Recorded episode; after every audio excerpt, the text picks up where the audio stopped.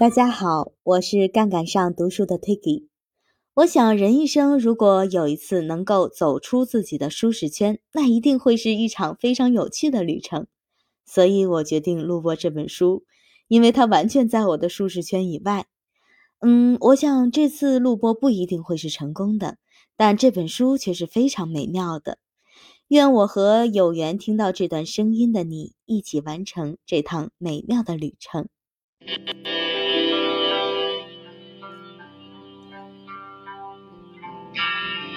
作者为中文版所写的前言：我的《哥德尔艾舍尔巴赫》一书中译本的出版使我感到极大的快乐，因为我对中国的语言和文化一直有一种特殊的迷恋和喜爱。在这篇前言中，我要说明我个人对中国和文化的兴趣是从何而来的，以及我是如何得知并介入了极易币的中文翻译的。然后，我将解释一下英文的极易币中一些语言和结构方面的特点，以及他们是如何给把本书翻译成任何其他语言的工作摆出难题的。当然，还有就是这些问题在中文翻译那里是怎样一种情形。对我来说，这种问题是所有智力问题中最迷人的。我希望中国读者能够不仅在阅读这篇前言的时候。而且，这是更重要的，在阅读这部杰出译作的整个过程中，乐于思考这些问题。我个人对中国及其语言的兴趣，一般的说，中国对于西方人似乎是个最具异国情调的国家。中文是种最有异国风味的语言。我小的时候当然也有这种感觉。然而，除此之外，我还有幸在临近旧金山的地方长大。旧金山是个有众多中国人和世界著名的唐人街的城市。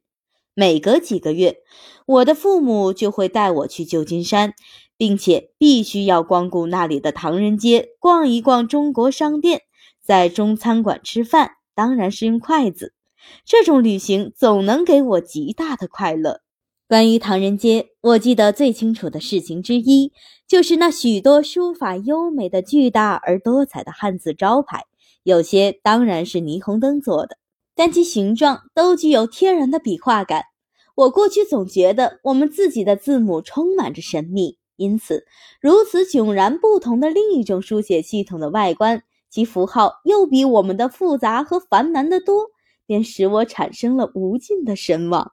在一次去旧金山的这种旅行中，当时我大概十岁或十一岁。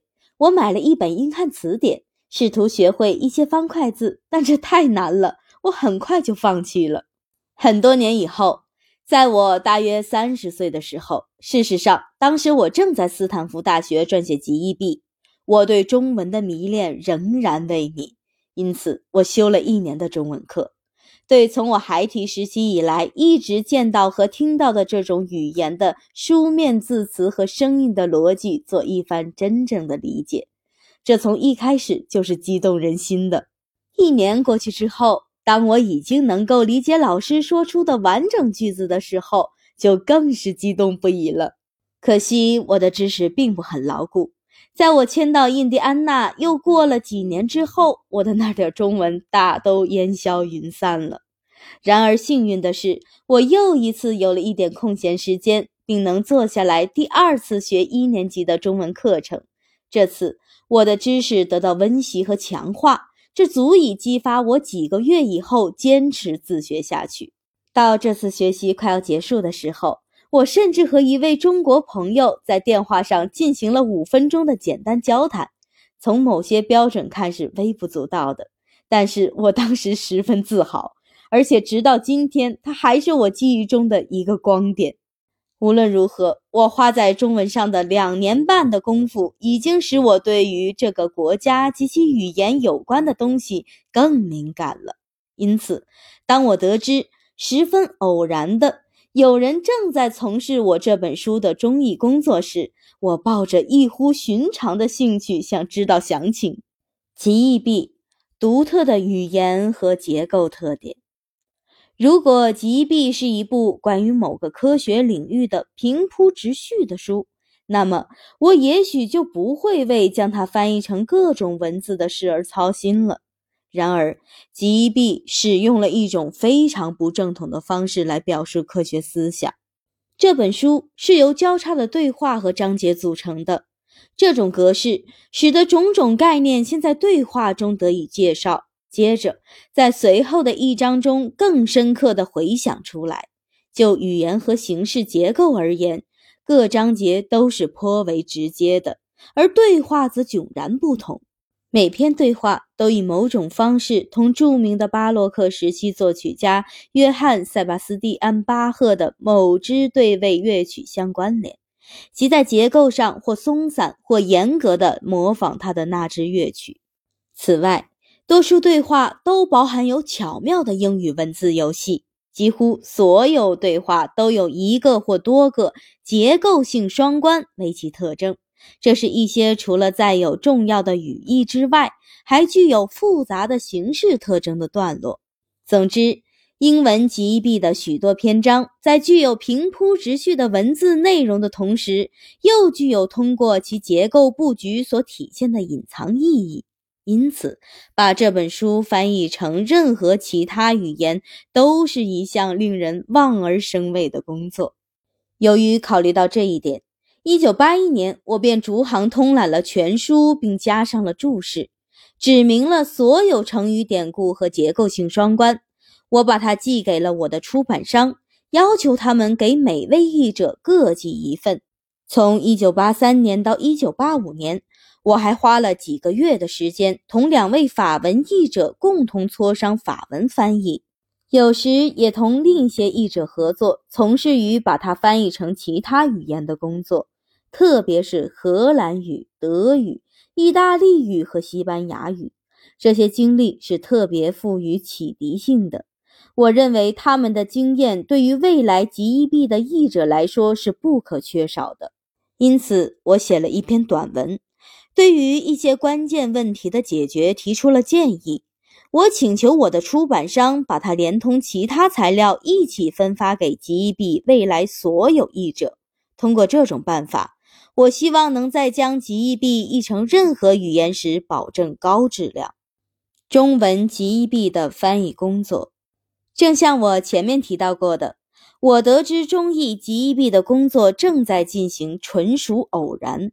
我的一位同事于1985年访华，他回来后对我说。他在北大计算机科学技术系会见了两位教授吴允增和马希文，他们正指导着一项中译集币的工作。我又激动又惊讶，并急于确认他们的翻译小组也会得益于其他翻译小组已积累的经验。因此，我立刻给他们写了一封信。我很快就收到一份吴教授用优美的英文写来的热烈答复。在信中，他并未提到，事实上，他在一两年前访问美国时，曾试图与我联系，以便使我了解这个翻译计划的存在。令人奇怪的是，我只是最近才得知他的那次尝试。当时他的信只是谈到了我所提出的几个话题，比如，他证实了我的怀疑，即这个小组不包括任何母语是英语的人。他还告诉我，译文的初稿已大致完成。但在许多方面还需要大量时间进行修改，并且他们愿意这样做。当然，我的中文水平不能胜任这一工作。然而，幸运的是，我有两个亲密的中文说得很出色的美国朋友，而他们对翻译问题也十分着迷。结果是，他们中的一位莫大伟 （David Moser） 能够并愿意前往。因此，我在回信中建议大伟去北京参加这个翻译小组。吴教授和马教授对此欣然同意，因此，一九八六年初，大伟启程赴北京。在他逗留期间，他被安排住在北大校园里。他到达后不久，就见到了对他表示欢迎的吴教授。大伟还见到了一位翻译小组的新成员，他名叫严勇，是计算机专业的研究生。马教授当时在国外，其他四位译者郭维德、郭世明、樊兰英和王桂荣。的工作已基本完成了，而王培当时尚未参加进来。大伟和严勇很快成了好朋友，而严勇随后又把大伟介绍给刘浩明，他的专业是文学。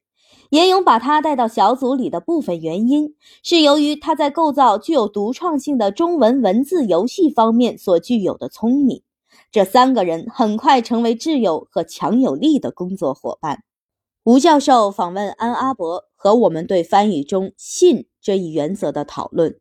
大伟抵中国后不久，吴教授再次启程前往西方，并途经密执安州的安阿伯 （Ann Arbor, Michigan）。我当时就住在那里。我的研究生和我都急于知道吴教授如何能讲出如此出色的英语。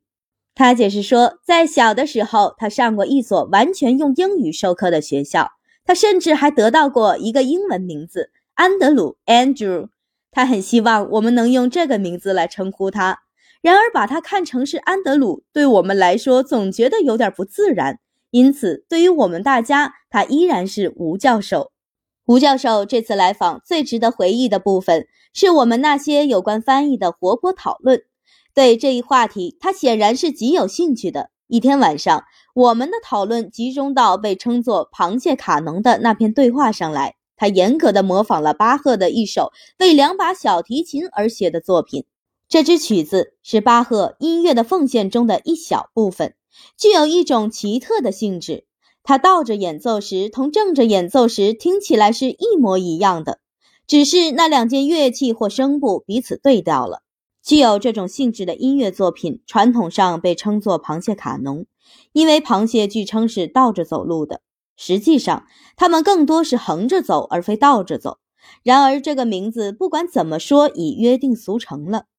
我一描述完音乐中螃蟹卡农的概念，吴教授就指出了。这种音乐作品同回文之间的联系，回文就是那种正着读、倒着读都一样的句子。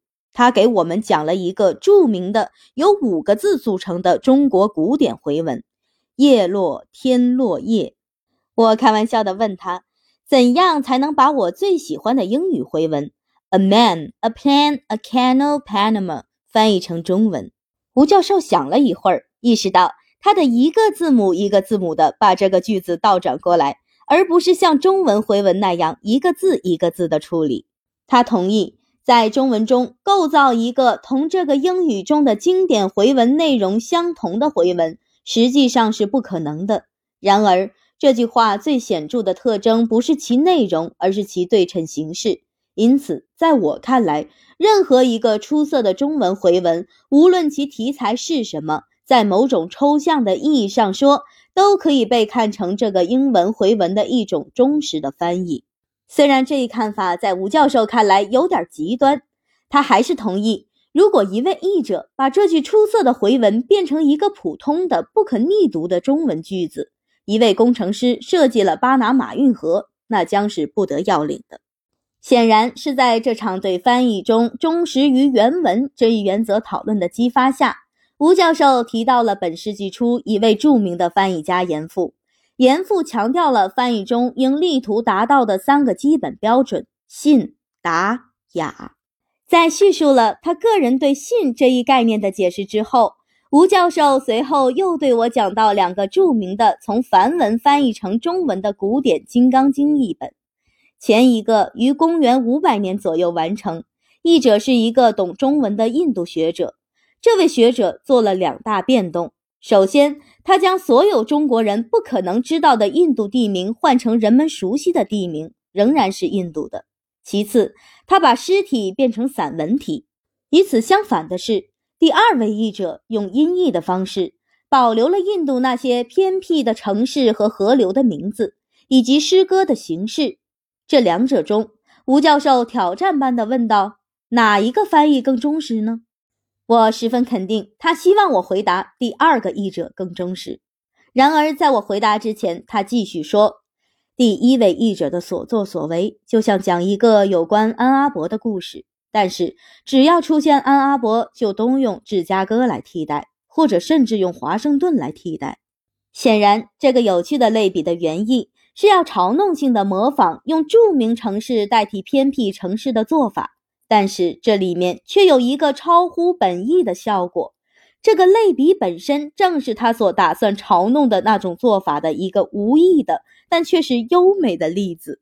具体点说，吴教授为了让我们理解那种译法，把他对第一个译者的看法从亚洲的参考系翻译到美洲的参考系之中了，因为他猜测放在其原来背景中未经改动的事实不具有足以说服我的直接性和清晰度。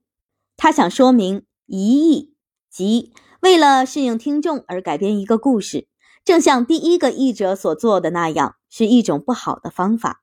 然而，就在他的关于一亿的论据中，又有什么比吴教授那自发的一亿更好的呢？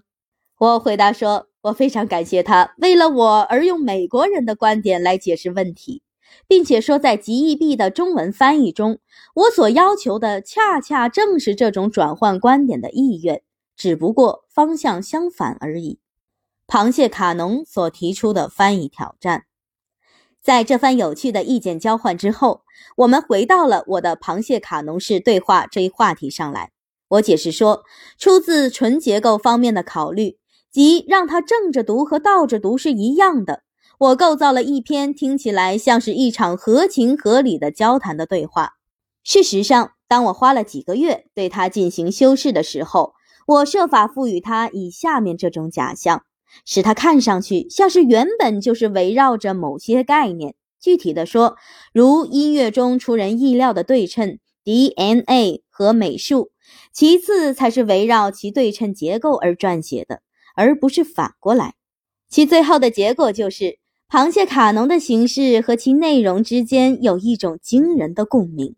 如果不需要这种共鸣，译者实际上完全可以就任何题材用中文构造一篇流畅的对称对话，正像我前面提到的关于回文翻译的问题一样。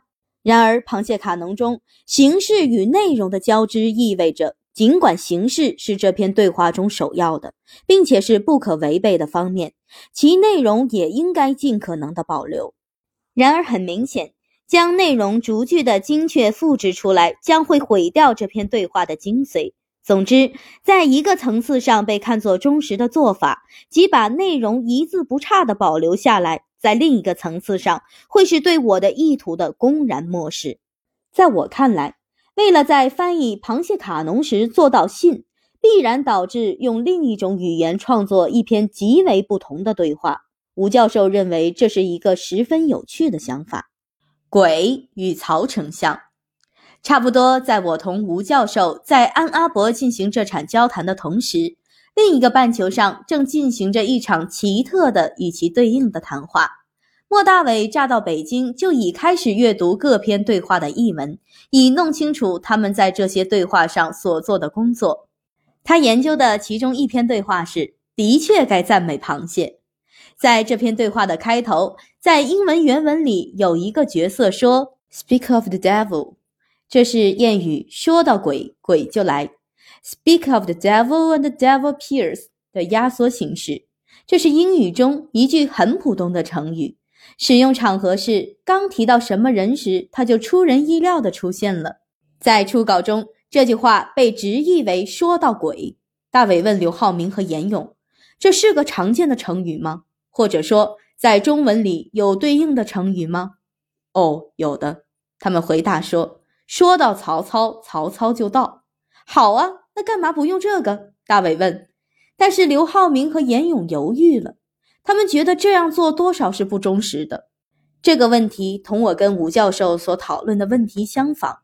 关于曹操的这个成语是中文中所独有的，只有中国作者才会想到它。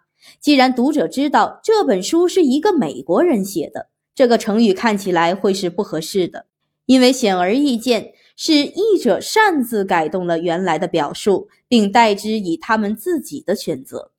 但是最后，他们三人一致同意，既然作者的目的在于使这本书让中国读者看上去优美而且完全自然，完全没有来自异国他邦之感。因此，使用中文独有的成语，实际上比字对字的翻译更忠实于这本书的精神。一个类似的翻译二难困境出现在第十二章“心智与思维”中，在那里，我制造了一个扩展了的类比法，用了它，一个人把各种概念想象成与美国的各个城市和村镇相对应。一段连续进行的思维活动，就对应于穿越许多美国小镇和城市的环绕旅行。我选择用美国城市来扮演概念的角色，并非偶然。我是一个美国人，主要是为美国读者写作的。读者被合乎情理的假定为相当了解美国的地理，因此，当我提及各种地名时，即便是比较生僻的，他们也会在内心建立起一幅生动的图像。但当吉必准备转入另一种文化，尤其是遥远如中国文化的时候，原来的城镇名字是应该保留呢，还是应该被中国的地名所更换呢？这两种选择都会从某种方式来说是忠实的，而从另一种方式上来说又是不忠实的。请注意，这个二难困境是多么容易让人想起吴教授的那个关于《金刚经》的故事，和他用美国城市替代亚洲城市的自发类比呀！这只是许许多多例子中的两个。通过这些例子，我认为这本书必须在新的文化背景中被重新构造。这就是说，以忽视字面上的东西来尊重原著的精神。然而，有人会抗议说，用一译法翻译我这本书是过于激进了，读者会觉得这本书不再是我写的了。然而，就我的看法而言，情况恰恰相反。如果这个小组不采用一译的方针，我才会觉得这本书不再是我写的。没泡沫的可口可乐在中文里怎么说？这个问题可以被勾画为一场浅层忠实和深层忠实的冲突，这就是说，对英文散文逐字逐句的结构的忠实与对英文词汇选择背后的灵感的忠实的冲突。显而易见，如果一位作者已经去世或无法联系，译者只能通过从字缝里读出字来的尝试来猜测难以琢磨的灵感。那时，对过多的进行这种尝试有所克制，并停留在比较浅的层次的忠实上，也许是明智的。然而，当作者花了数月的时间，逐段地标出幕后的更深层的思想的时候，当他敦促译者要大胆地在深层上重构这些段落的时候，当他甚至派了一位特使以帮助执行这一任务的时候，采纳这一方针，看来肯定是更为合理的。在阅读了吉毕的西班牙文、德文译文的初稿后，我对译者不采纳重构书中的文字游戏和反映所有的结构性难点的方法时所造成的后果已经十分熟悉了。我把这么做的结果描述为完全走了气的，所有的泡沫都跑光了的可口可乐。幸运的是。由于在这本书中这类问题俯拾即是，所以刘浩明和严勇不久便开始认识到接受我的挑战，去摸索对应的文字游戏、对应的结构性双关等等，会是何等的激动人心。事实上，这的确非常激动人心。因此，与把中译本搞得洋腔洋调的做法相反，他们可以将他们的创造力发挥到极致。并有希望搞出一本光彩闪烁、辉煌夺目，甚至会使人受愚弄的书。它看起来是如此中国化，以至于几乎无法想象它能在另一种语言里存在。最严峻的挑战要算是那些对话，这要求想办法在中文里制造出原文是英文的藏头诗，用汉字去替代组字画中原先的英文单词。对原文稍加改动，以使精心构造的文字游戏得以建立和显得自然等等，这些难题中的大多数非常迷人。可惜这里如果要一一加以讨论，篇幅就太长了。而且既然我已经给出了螃蟹卡农的例子，我希望它能提供对我这里所谈论的东西的某种感觉。然而有些难题却要小得多，并且是出现在出人意料的地方。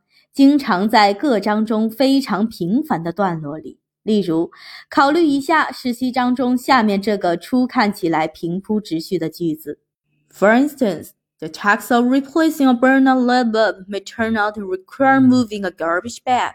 This may exactly cause the spilling of a box of pills. which then forces the floor to be swept so that the padlock on any of the spilled pills, etc., etc. 中文直译应该是这样的：比方说，换一只烧别了的电灯泡的任务，大概免不了要拿一个垃圾袋来，而这又有可能意外的弄洒一盒药。于是又不得不去扫地，以免宠物狗误食洒了的药丸等等等等。然而，他们决定把宠物狗 pet dog 改译为孩子。为什么？莫大伟是这样解释的：这段文字旨在成为一个平凡的例子，要尽可能的普通和平易。事情的这一性质比其中的任何特定因素都重要得多。由于中国人通常不蓄养狗作为宠物，所以不应该把它直译过来。我们不希望让中国读者这样想：宠物狗？哦，我想起来了，美国人经常是养宠物狗的。这个例子应该没有一点外国味儿。因此，我们的变动不仅不是不忠于原文的，而且实际上对于保持该例子的有用性是具有根本意义的。基于同样的考虑。他们还在这段译文中用板凳替换了垃圾袋。刘浩明和严勇非常喜爱这种新式的翻译。刘浩明曾经有一次对大伟说：“用老办法一极易弊，形同没辣味儿的川菜。”有趣的是，这句话可以看作是我的“像没泡沫的可口可乐”这句话的疑义。虽然刘浩明当然从未听到过我的这个比喻，在地球上相对的两侧。刘浩明和我几乎是同时想出了两个对应的比喻来描述翻译极易币的较传统的方式。当然，在某种朴素的意义上说，走气的可乐和不辣的川菜这两个概念是风马牛不相及的。然而，在另一种意义上，他们在其处于各自文化中的读者身上产生了完全相同的效果。一译在什么条件下才是正当的？可能会有这样的反对意见：一旦把你的一亿概念运用到其他的书中，尤其是小说那里，不就荒唐了吗？这不就是说，一部美国小说一旦被类比到中文里，其故事就将会发生在中国而非美国，其人物就变成了中国人而非美国人。其事件就变得适合于中国的文化传统，而非美国的吗？这似乎的确是对我所倡导的哲学的一种奇特的，甚至是恼人的引申。然而，我并不想把这种翻译哲学普遍的运用。事实上，在许多情况下，我强烈反对这样做。许多年以前，我读了费奥多·陀思妥耶夫斯基的《罪与罚》。我所读的英译文在任何方式上都没有什么不正确或笨拙之感，但却弥漫着一股给了我很大乐趣的异域的或国外的风味。这使我能设身处地地想象说着或听着俄语、使用俄语成语、品味俄国气味等等会是怎样一种感觉。也许只是由于译者是来自英国，而我是生在美国，才使得那本书有一点外国风味。但是不管是什么原因，那种风味是存在的，而且被我品尝到了。正像这个反应所揭示的那样，我对同一义针锋相对的翻译哲学抱有强烈的同情态度。这么说，如果我在某些别的书那里如此粗暴地摒弃这种一义式翻译风格的话，是否就同我用类比法为极义币的翻译进行的论证不一致了呢？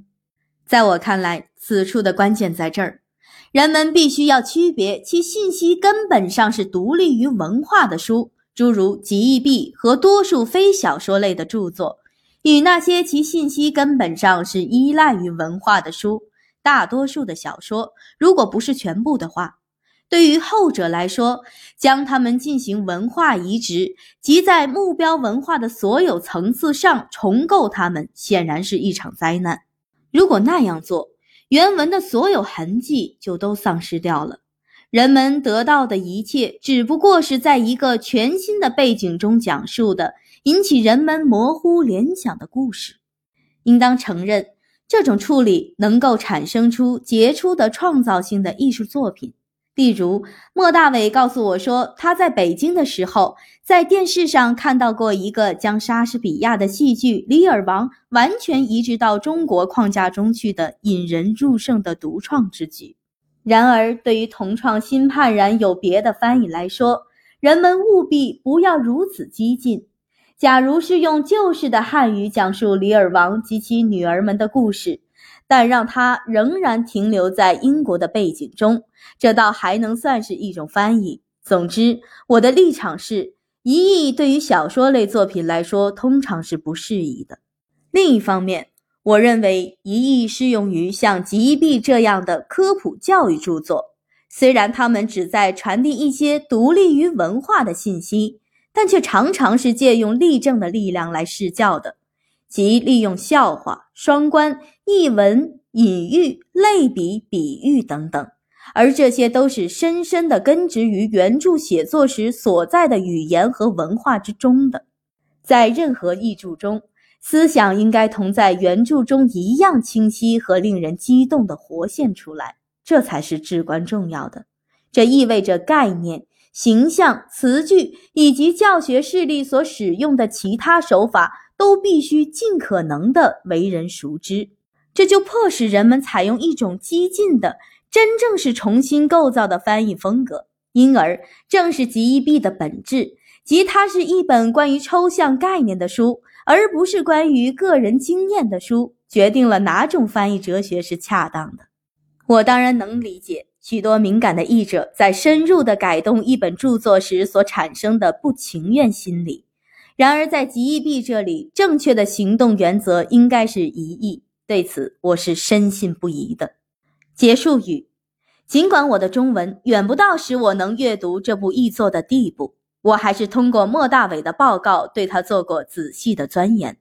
从我所了解到的看，我相当确信他体现了对我的意图的最深层次的忠实。为此，我感到极度的兴奋。他使我感到兴奋，还由于那种认为汉语和英语是极为不同的两种语言的看法里是含有某种真理的，因此在中文里复制出英文原书中做到的事所要求的创造性就十分巨大了。这即是说，如果我能用中文读这本书的话，我会品尝到译者所做出的所有天才的发明。我希望有朝一日我能体验到这种快乐。我应该特别感谢刘浩明和严勇，不仅因为他们处理了这本书中所包含的大量技术性细节，而且也因为他们在使用汉语跳跃这么多的怪圈圈时所做出的创造性努力。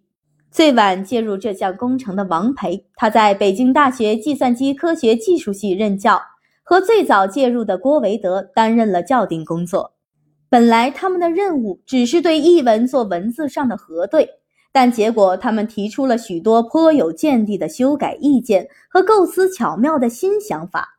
他们在最后阶段做出了大量的贡献，完全可以被看成本书的助产士，因为他们的工作将持续到本书问世之时。此外，我要衷心地感谢马希文教授和翻译小组的其他成员，既为他们极其艰苦的工作，也为他们的杰出成果。最后，我沉痛地告诉大家，吴教授已于1987年5月21日在北京因心脏病发作去世，终年67岁。他不仅是最早设想翻译我这本书的人，而且对于这一工作应如何进行，他是持非常开放的态度的。因此，这个译本，他的小组的最后产品，很大程度上应归功于他的探险精神，而且我相信他会肯定这个译本的。我甚至愿意认为吴教授会同意我的看法。这个译本体现了他最喜欢的翻译家严复的那三条标准。因此，出于尊敬和感激，我仅将歌德尔、艾舍尔巴赫的中文版献给吴允增教授，以表达对他的怀念。侯世达于印第安纳州布鲁明顿，一九九零年秋。译教者的话，读者打开的这本书是一本空前的奇书。在计算机科学界，大家都知道这是一本杰出的科学普及名著。他以精心设计的巧妙笔法，深入浅出地介绍了数理逻辑、可计算理论、人工智能等科学领域中的许多艰深理论。然而，当你翻阅它的时候，首先跳入眼帘的却是艾舍尔那些构思奇特的名画，以及巴赫那些脍炙人口的曲谱。最后，你合上这本书的时候，就会看到封面上印着普利策文学奖的字样。一九七九年，我访问美国斯坦福大学时，意外地碰到了微服来访的王浩教授，他把这本书介绍给我。次年，该校高更益教授又在他家使我认识了作者 Douglas R. Hofstadter 教授，他给自己起了个中文名字叫侯世达。不久，中国科学院唐志松教授就提出了一项把我困扰了十年之久的建议：翻译这本书。这实在是一件困难不堪的工作。只要想象一下书中俯拾即是的那些花絮，就可以明白。一九八一年回国以后，吴允增教授又建议我们两人组织一些人来翻译此书。我被他的热情所感动，又受到了一些朋友的鼓舞，就答应了。我们很快得到了商务印书馆的积极支持，工作迅速展开。先后有郭维德、樊兰英、郭世明和王桂荣等同仁参加进来，我与吴允增先生则担任校对任务。在经历了一番艰辛之后，我们不久就完成了大部分章节的译文。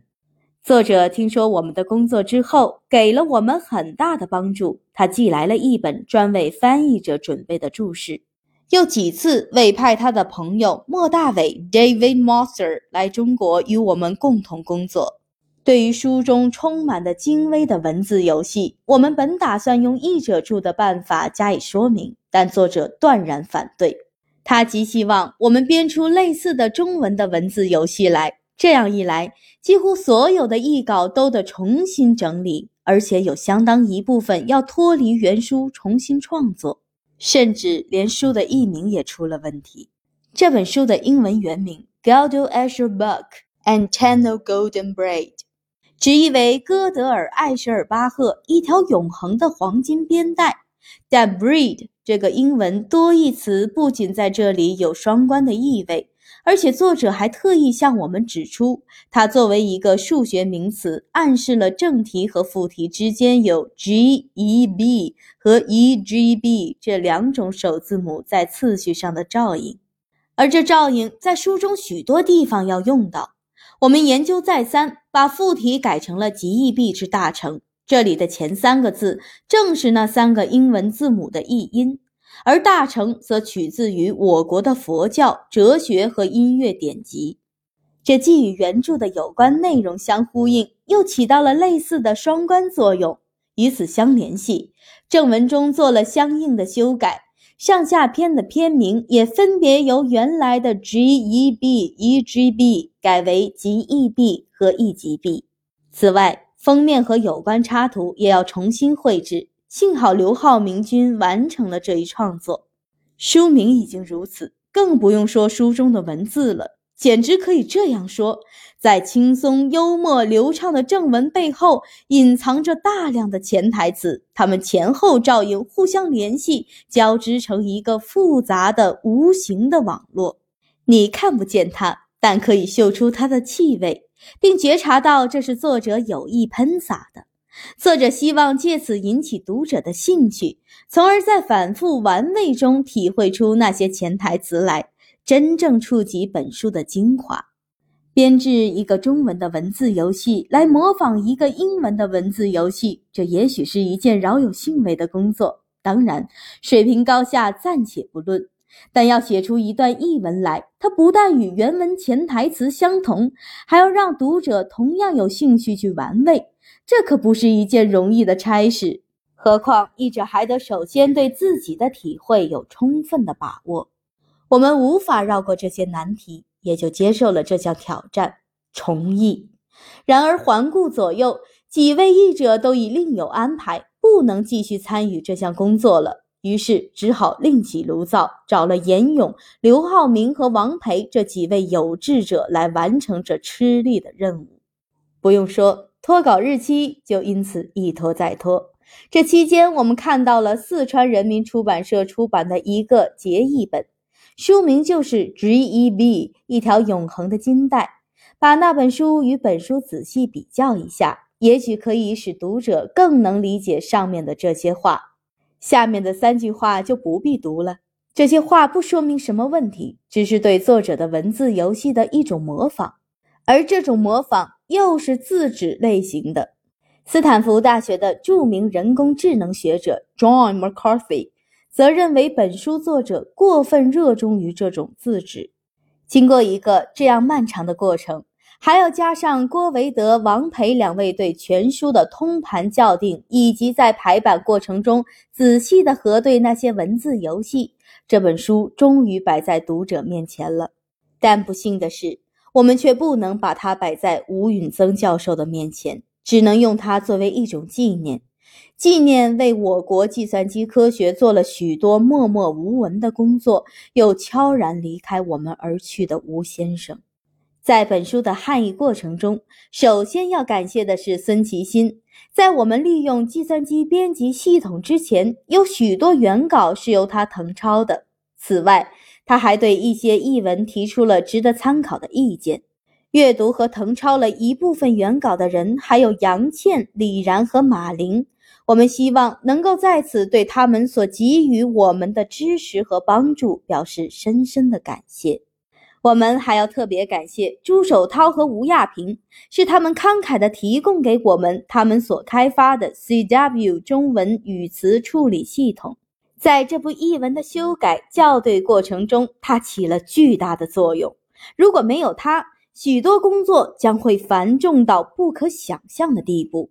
中国社会科学院的李惠国教授始终热情关心和积极支持这本译著的出版。我们对他的宝贵帮助表示由衷的感谢。我们诚挚地感谢商务印书馆为出版此译本所做出的努力。这本书稿还不胜荣幸地成为商务印书馆历史上第一批用计算机排制版的学术译著。最后，应该按惯例把译教者的分工说明一下，这有些困难，因为不少工作有交叉。大致情况是：初稿樊兰英。导言第一二五九章及各章前相应的对话，郭维德第三四七八章及相应对话，郭世明第十四十五十六十七章及相应对话，王桂荣第九十十一十二十三十八十九二十章及相应对话。二稿部分重译，王培第六十十一十三十八十九二十章，严勇第五九十二章。对话《藏头诗》《幻想曲》前奏曲《咏叹调及变奏》大合唱。刘浩明导言附件，作者序、概览、插图目录、明谢、注释、文献目录、索引，以及除施德鲁和上面五篇对话以外的其他全部对话。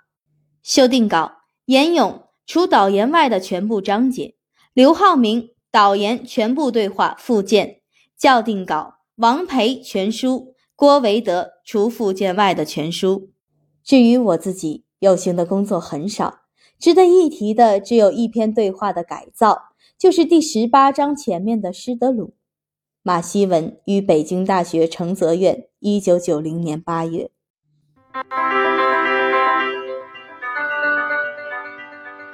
概览上篇 G.E.B. G.E.B. 导言。一首音乐逻辑的奉献。本书一开始讲了巴赫音乐的奉献的故事。巴赫对普鲁士的腓德烈王做了一次临时访问，并应邀在国王提出的主题上即兴演奏。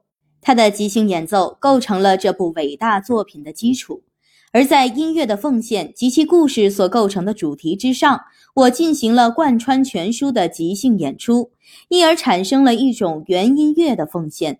我讨论了巴赫作品中的自指及各个层次之间的相互作用，这又引出了对艾舍尔绘画作品以及随后的哥德尔定理中对应观念的讨论。我还提供了一份简短的逻辑与悖论的历史作为哥德尔定理的背景，这就把我引到了机械化推理和计算机以及关于人工智能是否可能的争论。在结尾处，我解释了本书的产生契机。尤其是为什么要有那些对话。三部创意曲，巴赫写过十五首三部创意曲，在这篇三部对话里，乌龟和阿基里斯各篇对话中两个主要的虚构角色由芝诺创造出来，因为事实上他们本是用来形象地表示芝诺的运动悖论的。本篇对话很短，只是给出了后面各篇对话的基调。第一章 WU 谜题。提供了一个简单的形式系统 WJU，并鼓励读者去解一道谜题，以增进对一般形式系统的熟悉程度。引入了一些基本的概念：串、定理、推理规则、推导、形式系统、判定过程，在系统内部和外部进行操作。二部创意曲，巴赫还写过十五首二部创意曲。这篇二部对话不是我写的。而是由刘易斯·卡罗尔于1895年写成的。卡罗尔从芝诺那里借来了阿基里斯和乌龟，我又从卡罗尔那里将他们借过来。本篇的论题是推理与关于推理的推理与关于推理的推理的推理等等之间的关系。在某种意义上，它对应于芝诺的关于运动不可能性的悖论。它运用无穷回归法，似乎显示了推理的不可能性。这是一个优美的悖论，在后面各篇章中将多次被提及。第二章数学中的意义与形式，提供了一个新的形式系统 PQ 系统，它甚至比第一章中的 WJU 系统还简单。乍看上去，其中的符号毫无意义，但借助于定理的形式，那些符号突然显示出具有意义。这种显示是对意义的初次剖析。它与同构有深刻关系。随后讨论了有关意义的各个问题，诸如真理、证明、符号处理以及那个难以琢磨的概念——形式。无伴奏阿基里斯奏鸣曲，这是一篇模仿巴赫无伴奏小提琴奏鸣曲的对话。具体的说，阿基里斯是唯一的谈话者，因为这只是电话一端的记录，另一端是乌龟。他们的谈话涉及了不同语境上的图形与衬底，例如艾舍尔的艺术。对话本身就是一个漂亮的例子。阿基里斯的话是图形，而乌龟的话隐含在阿基里斯的话中，构成了衬底。第三章：图形与衬底。本章把艺术中图形与衬底的区别同形式系统中定理与非定理之间的区别做了比较。图形必然包含有同衬底一样多的信息吗？这一问题引出了递归可枚举集与递归集之间的区别。对位藏头诗，对于本书来说，这篇对话是关键性的，因为它包含了一组对哥德尔的自指结构以及它的不完全性定理的解释。该定理的一个解释是，对于每个唱片机都有一张唱片，它不能播放。本篇对话的标题是“藏头诗”和“对位”两个词的拼合。对位来自拉丁文 “contrapuntus”，巴赫用它来指称组成他赋格的艺术的许多赋格和卡农曲，中间有几处涉及了赋格的艺术。对话本身隐藏了一些藏头诗的小花招。第四章：一致性、完全性与几何学。前面那篇对话在这一阶段得到了尽可能的解释。这就使读者回到了形式系统中符号是如何以及何时获得意义的这一问题上来。作为对未定义项这一难以琢磨的概念的一种阐释，本章讲述了欧几里得和非欧几里得几何学的历史，这便引向了不同的，甚至可能是相冲突的几何学之间的一致性这一思想，并考察了未定义项与感知及思维过程的关系。和声小迷宫，这是一篇建立在巴赫同名管风琴作品上的对话，是递归一记叠套的结构的一种游戏式的介绍，其中有包含在故事里面的故事，其主干故事没有如期望的那样结束掉，而是开放式的，因此读者最后一直处在悬而不决的状态里。有一个叠套中的故事涉及了音乐中的转调。尤其是涉及了一首在错误的调子上结束的管风琴作品，它使听者处在悬而不决的状态里。第五章：递归结构和递归过程。递归的概念在许多不同的语境中表述出来：音乐模式、语言模式、几何结构、数学函数、物理理论、计算机程序等等。音程增值的卡农。阿基里斯和乌龟试图解决一张唱片和播放它的唱机究竟哪一个包含的信息更多这样一个问题。这个古怪的问题产生是由于乌龟描述了同一张唱片在一组不同的唱机上播放时产生了两支很不一样的旋律，B A C H 和 C A G E。然而最后发现。这两支旋律在某种奇特的意义上说，原本是同一个。第六章，意义位于何处？广泛的讨论了意义是如何分布于编了码的消息、解码器和接收者之中的。举出的例子包括 DNA 串、古代碑碣上未能解读的铭文、在太空中飞行的唱片。这些讨论都假设了智能与绝对意义的某种关系。半音阶幻想曲及赋格，除标题外，这篇对话同巴赫的半音阶幻想曲及赋格几乎没有什么相似之处。它涉及了处理句子以保存真值的适当方法。具体的说，就是是否存在“并且”一词的用法规则的问题。本篇对话与刘易斯·卡罗尔的那篇颇有共同之处。第七章命题演算。提出了像“并且”这类词如何能为形式规则所把握的问题，再一次提起了同构的概念与这样一个系统中符号自动获得意义的问题。顺便说一下，本章中所有的例子都采自禅宗的公案，这样做是有意义的，而且多少带有点挖苦，因为禅宗公案都是处心积虑地构想出来的反逻辑的故事。螃蟹卡农。本篇对话以巴赫《音乐的奉献》中的同名曲子为基础。之所以如此命名，是因为螃蟹据说是倒着走路的。在本篇对话里，螃蟹第一次露面。从形式技巧和层次游戏的角度讲，这是本书中最紧凑的一篇对话。在这篇非常短小的对话里，歌德尔、艾舍尔巴赫被嵌为一体了。第八章印符数论。论述了一个叫做 TNT 的扩展了的命题演算系统，其中数论推理可以由严格的符号处理来进行，还考虑了形式推理与人类思维的区别。一首无的奉献，本篇对话预示了本书中的几个新论题，表面上涉及了禅宗佛学和公案，实际上是对定理与非定理、真与假。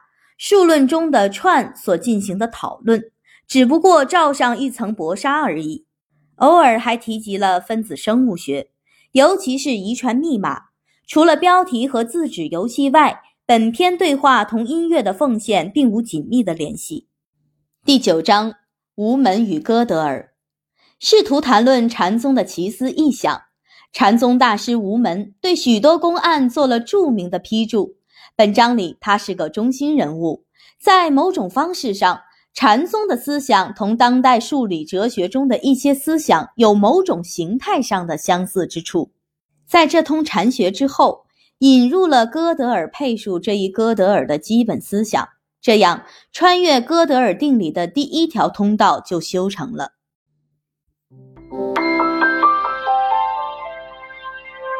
概览下篇。一级 B，EGB，前奏曲。本篇对话与下一篇对话是连在一起的，它们是以巴赫《平均律钢琴曲集》中的前奏曲与赋格为基础的。阿基里斯和乌龟带给螃蟹一件礼物，后者接待了一位客人，食蚁兽。礼物原来是一张《平均律钢琴曲集》的唱片，他们马上开始播放它。一边听着前奏曲，他们一边讨论前奏曲与赋格的结构，这就引出了阿基里斯如何听一首赋格这个问题：把它作为一个整体呢，还是各部分的总和？这其实就是整体论与简化论之争。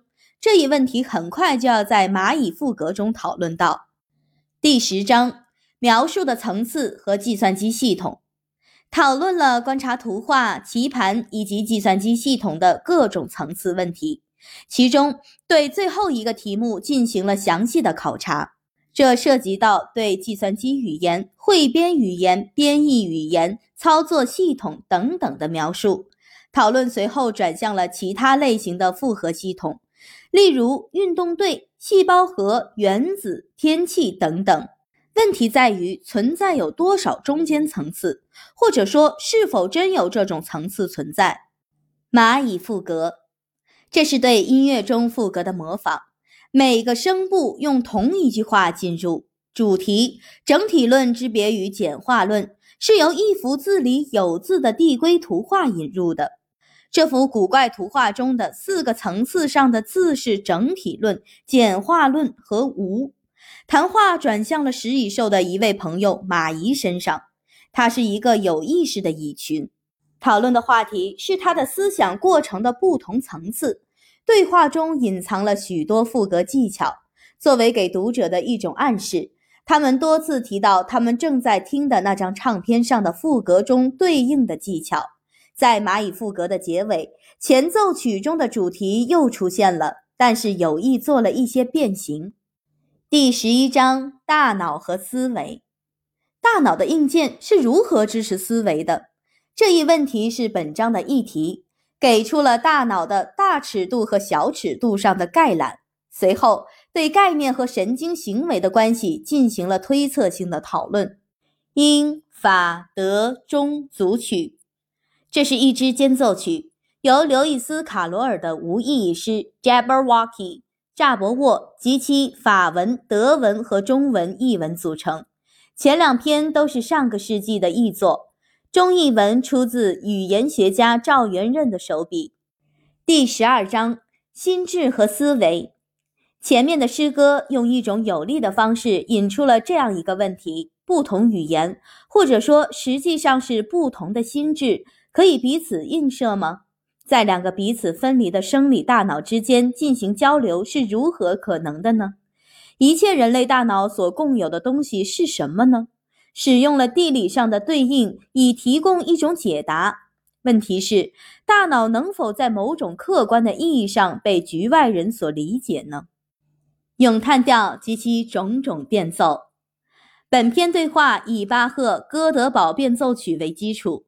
其内容涉及了哥德巴赫猜想这样的数论问题。这一混合体的主旨在于显示数论的精妙之处是如何从这样一个事实中衍生出来的，即对无穷空间进行探索。这一主题有许多种不同的变奏形式，其中有些引向了无穷的探索，有些引向了有穷的探索，而另一些则徘徊于两者之间。第十三章。Bloop、Floop 和 Gloop，这都是计算机语言的名称。Bloop 程序可以进行可预见的有穷搜索，而 Floop 程序可以进行不可预见的或甚至是无穷的搜索。本章的目的在于给予数论中的原始递归函数和一般递归函数概念以一种直观，因为它们在哥德尔的证明中是根本性的。直弦上的咏叹调。在本篇对话中，哥德尔的自指构造在语言中得到反映。这一思想应归功于凯恩。对于下一章来说，本篇对话提供了一个原型。第十四章论 TNT 及有关系统中形式上不可判定的命题。本章的标题采自哥德尔1931年的论文标题。在那篇论文里，他的不完全性定理首次发表。哥德尔的证明的两个主要部分受到仔细的考察，这表明了 TNT 一致性的假设是如何迫使人们得出 TNT 或任何类似的系统是不完全的这一结论的。还讨论了它同欧几里得和非欧几里得几何学的关系，仔细考察了同数理哲学的关系。生日大合唱，哇哇哇，呜啊呜啊呜啊。对话中，阿基里斯无法使诡异多端又不肯亲近的乌龟相信今天是他的阿基里斯的生日。他不断重复，然而却是不成功的努力，预示了哥德尔论证的可重复性。第十五章跳出系统，显示了哥德尔论证的可重复性。这同时也就导出 TNT 不仅是不完全的，而且是本质不完全的。分析了卢卡斯那个臭名昭著的论证，大意是说，哥德尔定理显示出人类思想在任何意义上都不会是机械的，并且发现它是不合格的。一位烟民赋予启发性的思想。本篇对话论及了许多议题。并且把同自复制和自指有关的问题当作谈话的驱动力。电视摄像机拍摄电视屏幕，病毒及其他亚细胞实体装配自身，这些都是谈话中所运用的例子。本篇对话的标题来自巴赫自己所作的一首诗的标题。在对话中，这首诗用一种独特的方式加入进来。第十六章：自指和自复制。本章讨论了在各种伪装掩盖下的自指和自复制问题，例如计算机程序和 DNA 分子之间的联系，还讨论了自复制体与外在的能帮助它复制自身的机制，如计算机和蛋白质之间的关系，特别是其区别的模糊性。信息是如何在这类系统的各个层次上传递的，这是本章的中心话题。的确，该赞美螃蟹。本篇标题是对巴赫低调的赞美诗的细腻。故事是讲螃蟹似乎有一种能分辨数论陈述真假的魔力，方法是将它们看成音乐作品，用它的长笛演奏，然后决定它们是否优美。第十七章：丘奇、图灵、塔斯基及别的人。上一篇对话中，虚构的螃蟹被几个具有惊人数学才能的真人取代了，用几种力度不一样的方式表述了将心理活动和计算机联系在一起的丘奇图灵论题，并对之加以分析，尤其是它们与下列问题的关系：机械的模拟人的思维，或给一台机器输入一种程序，使之具有感受或创造美的能力。大脑行为和运算之间的联系又带来其他一些话题：图灵的停机问题与塔斯基的真理定理。施德鲁人设计的玩具。本篇对话摘自特里维诺格拉德论他的程序施德鲁的一篇论文。我只变动了几个名字。期间，一个程序同一个人就所谓的积木世界用汉语进行交谈。计算机程序似乎具有某种真正的理解力，在其有限的世界里。本篇对话的标题是以巴赫第一百四十七首康塔塔的一个乐段“耶稣人渴望的喜悦”为基础的。第十八章：人工智能回顾。本章从著名的图灵测验讲起，这是计算机的先驱阿兰·图灵用来检验一台机器是否存在思维的一种建议。从这里，我们进入了人工智能的简史，这包括能在某种程度上下棋、证明定理、解决问题、作曲、做数学题，以及使用自然语言，例如汉语的程序。对时，论及我们如何无意识地把我们的思想组织起来，以使我们可以随时想象现实世界的种种假设的变种，还论及了这种能力的畸形变种。例如，一位新角色树懒所具有的能力，他酷爱炸土豆片，痛恨违背事实的假设。标题是把对位和反事实揉在一起的产物。第十九章：人工智能展望。上篇对话引发了知识如何表示在语境的各个层次上的讨论，这引向了关于框架的现代人工智能思想。为具体起见。给出了一种框架式的方法来处理一组关于视觉模式的谜题，随后讨论了一般概念间相互作用的深层问题，这又引出对创造力的思考。本章以一组我个人关于人工智能和心智的问题与推测收尾。树懒卡农，本卡农模仿巴赫的一首卡农，在巴赫那里。一个声部演奏着同另一个声部一样的旋律，只是上下颠倒了，并且速度是后者的一半。而第三声部是自由的。在这里，树懒说了同乌龟一样的话，只是一律加上了否定。就否定这个词的一般意义而言，而且速度是后者的一半。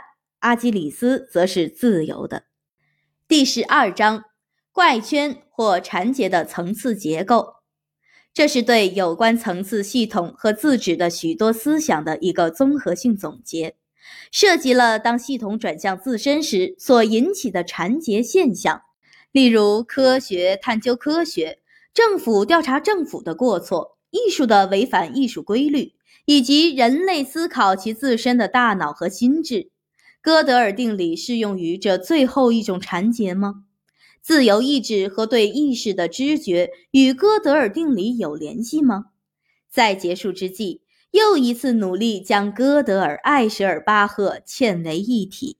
六部无插入副歌。本篇对话是一个庞大的游戏。涉及到渗透于全书的许多思想，这是对本书一开始所讲的那个关于音乐的奉献的故事的再述，同时也是对音乐的奉献中最复杂的曲子六部无插入副格的一种文字化翻译。这种二重性使得本篇对话充满了比书中任何其他篇章都更多的含义。腓德烈王被螃蟹取代了。钢琴被计算机取代了，等等，还有许多让人吃惊的东西。本篇对话的内容涉及了前面引入的心智、意识、自由意志、人工智能、图灵测验等问题。对话以一种对本书开头的模糊指涉而结束，这就使本书成为一个巨大的字纸圈，同时还象征了巴赫的音乐、艾舍尔的绘画和哥德尔定理。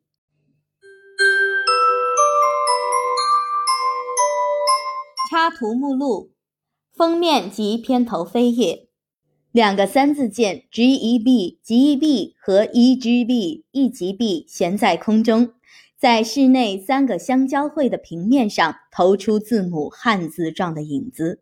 三字键是指那两个造型奇特的木块，它们的形状使得它们在三个互相垂直的方向上的投影是三个不同的符号。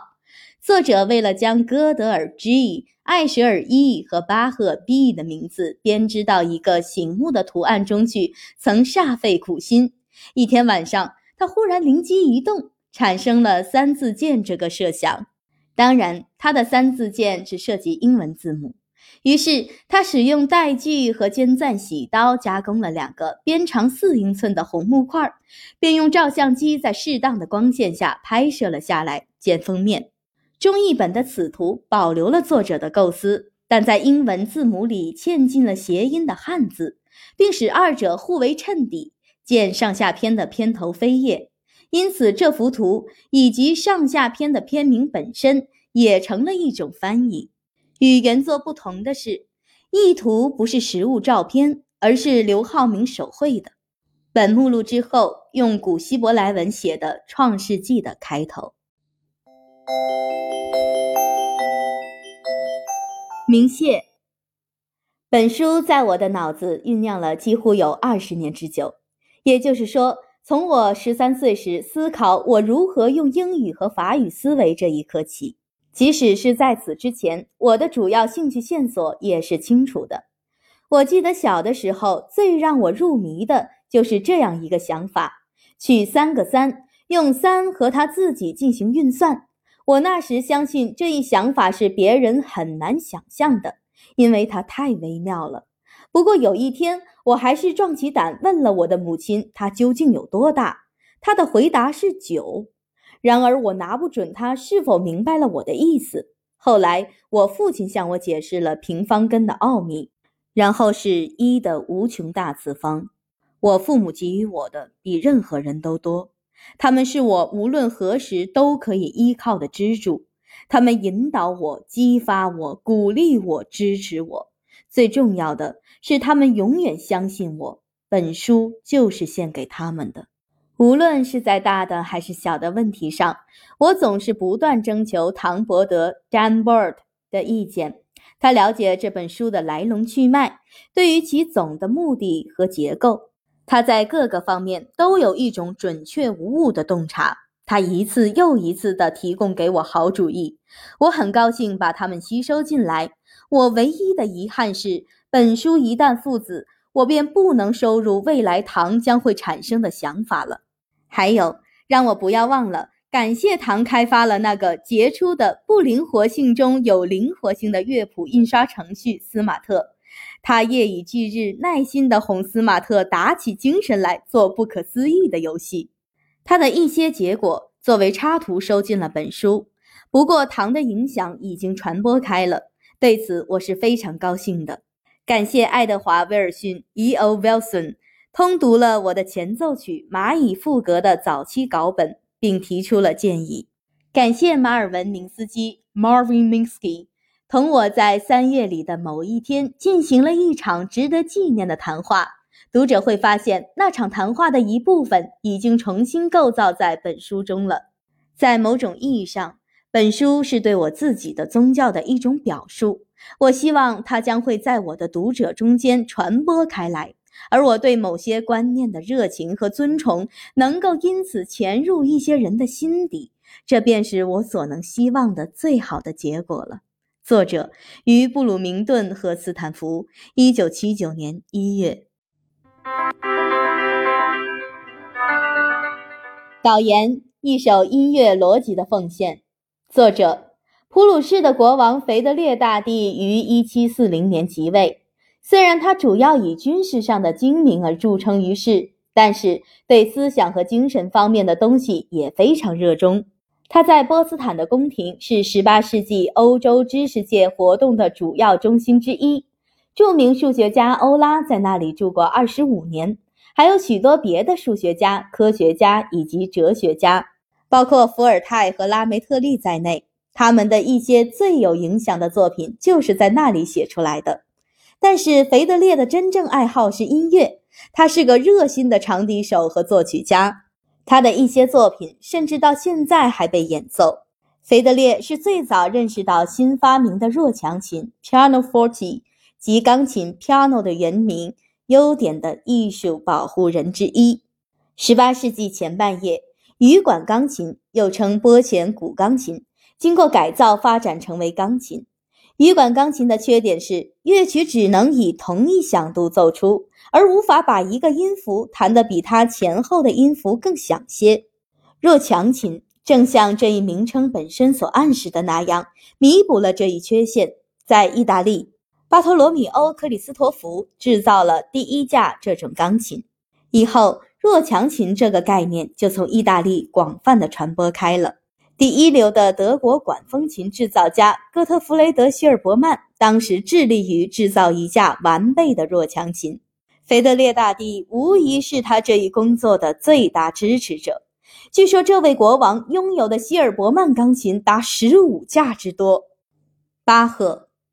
腓德烈大帝不仅是个钢琴爱好者，而且也是管风琴师兼作曲家约塞巴赫的崇拜者。这位巴赫的作品当时是颇有争议的，有些人认为他们是浮华而混乱的，有些人则称他的作品是无与伦比的杰作。但是没人对于巴赫在管风琴上即兴演奏的能力有什么异议。在那个时代。做一名管风琴家，不仅意味着能演奏，并且还要能即兴创作。而巴赫就是以他那非凡的即兴创作能力遐迩闻名的。如果想要了解有关巴赫即兴创作的一些趣闻轶事，请看汉西·大卫和阿曼德尔著的《巴赫读本》一书。一七四七年，巴赫六十二岁，他的名声和他的一个儿子同时到达了波茨坦。事实上，卡尔·菲利普·艾玛努尔·巴赫，译者注：约塞·巴赫的第三个儿子，是腓特烈国王宫廷合唱队的指挥。多年来，这位国王一直暗示菲利普·艾玛努尔，他非常希望老巴赫能来拜访他，但是这一愿望一直还没能实现。腓德烈尤其渴望巴赫能试一下希尔伯曼制造的新钢琴。当时他正确的预见到，这种乐器将会成为席卷音乐界的一股巨大的新潮。腓特烈惯常在晚上举行宫廷室内乐音乐会，他自己常常喜欢担任长笛协奏曲中的独奏。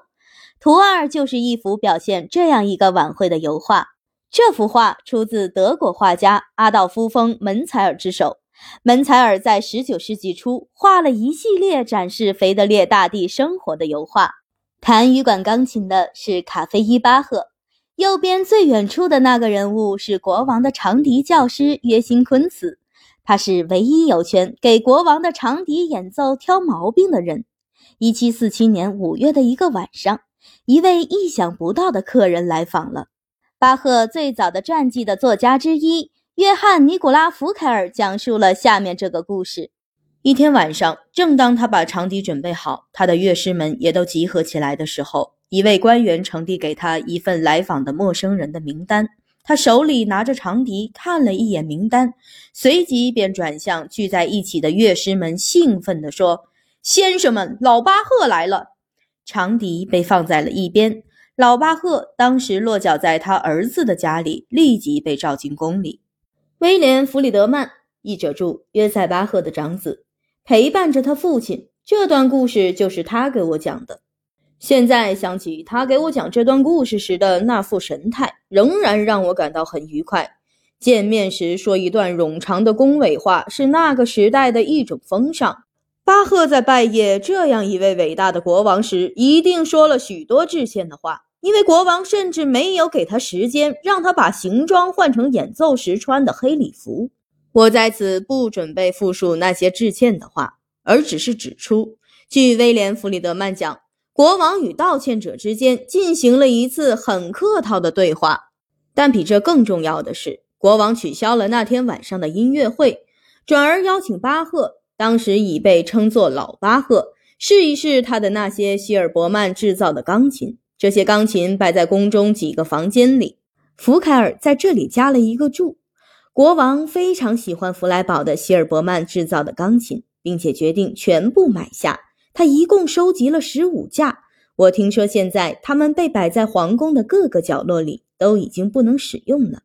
乐师们跟着国王从一个房间走到另一个房间，每到一处，巴赫都被邀请试试那些钢琴，进行毫无事先准备的即兴演奏。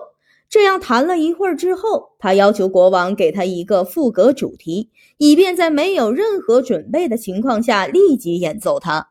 国王非常欣赏巴赫即兴演奏这一主题的那种高潮的方式。他表示希望能听到一首有六个非自由声部的副歌曲。这大概是想了解这种技巧能发挥到什么程度。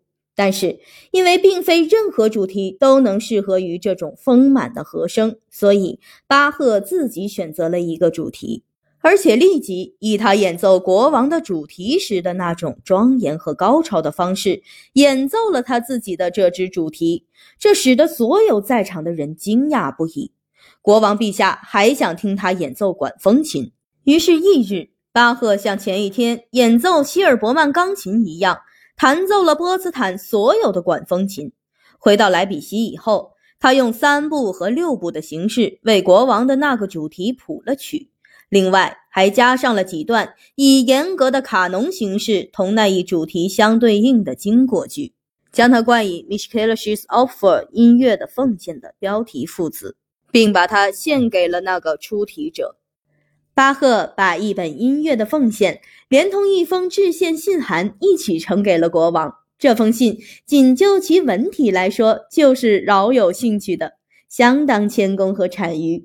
用现代的眼光来看。这封信似乎带点滑稽味道，这大概可以使人想象巴赫初见国王时那番致歉的风格。最仁慈之国王陛下，微臣在此最卑微的呈给陛下一曲音乐之奉献，其最高贵部分出自陛下圣手。初，微臣荣造波茨坦。陛下曾纡尊为臣在钢琴上奏一赋格主题，且广施恩泽，令微臣于陛下御前将其敷衍成章。如此洪恩殊宠，使臣诚惶诚恐，得意感戴，念念不忘。遵从陛下谕旨，乃臣最谦卑之职分。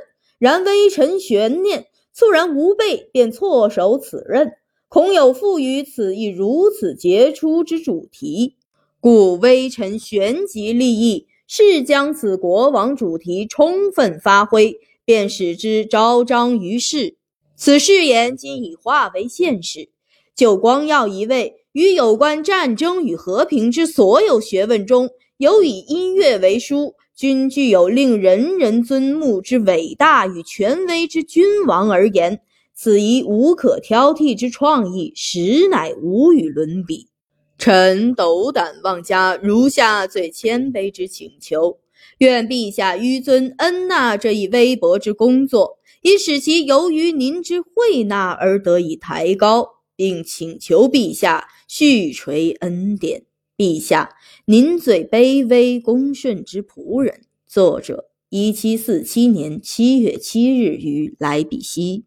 过了二十七年，那时巴赫已故去二十四年了。一位名叫哥特弗雷德·丰·施维滕的男爵，顺便提一句，福凯尔的巴赫传记以及贝多芬的第一交响曲都是题献给他的。同腓德烈大帝有过一次交谈，关于那次谈话的情况，他是这样记述的。他腓德烈跟我谈到了音乐和一位名叫巴赫的了不起的管风琴师。他在柏林曾经住过一段时间。这位艺术家威廉·弗里德曼·巴赫在和声知识的深度和演奏能力方面所具有的天才，超过我听过或能想象到的任何人。但那些认识他父亲的人说，他父亲甚至更了不起。国王也持有这样的看法。为了向我证明这一点，他高声唱起了他给老巴赫出的那个半音阶赋格主题。当时巴赫用这个主题当场复奏了一首开始有四个声部，然后是五个声部，最后到八个声部的赋格曲。当然，我们无从知道究竟是腓德烈国王还是施维滕男爵把故事夸张到了耸人听闻的地步，但它说明了在那个时期。有关巴赫的传说是多么厉害！要想理解有关六个声部的赋格是多么耸人听闻，你应该知道巴赫的整部平均律钢琴曲集中有四十八首前奏曲和赋格，其中多达五个声部的赋格只有两首，六个声部的赋格则根本没有。我们可以把即兴创作六个声部的赋格。比作同时下六十盘盲棋，而且全部要下赢。即兴创作有八个声部的赋格，则的确非人力所能及。在巴赫献给腓德烈国王的那本乐谱的扉页上有这样的题词：图四，奉旨承诏，将歌曲及余部以卡农技巧予以解决。巴赫在这里使用卡农 （canonic） 这个词，语义双关。它不仅有用卡农 with canon 的意思，还包含着用可能有的最好方式的意思。这句题词的每个词的首字母排在一起是 ricerca，这是个意大利词，意思是探求。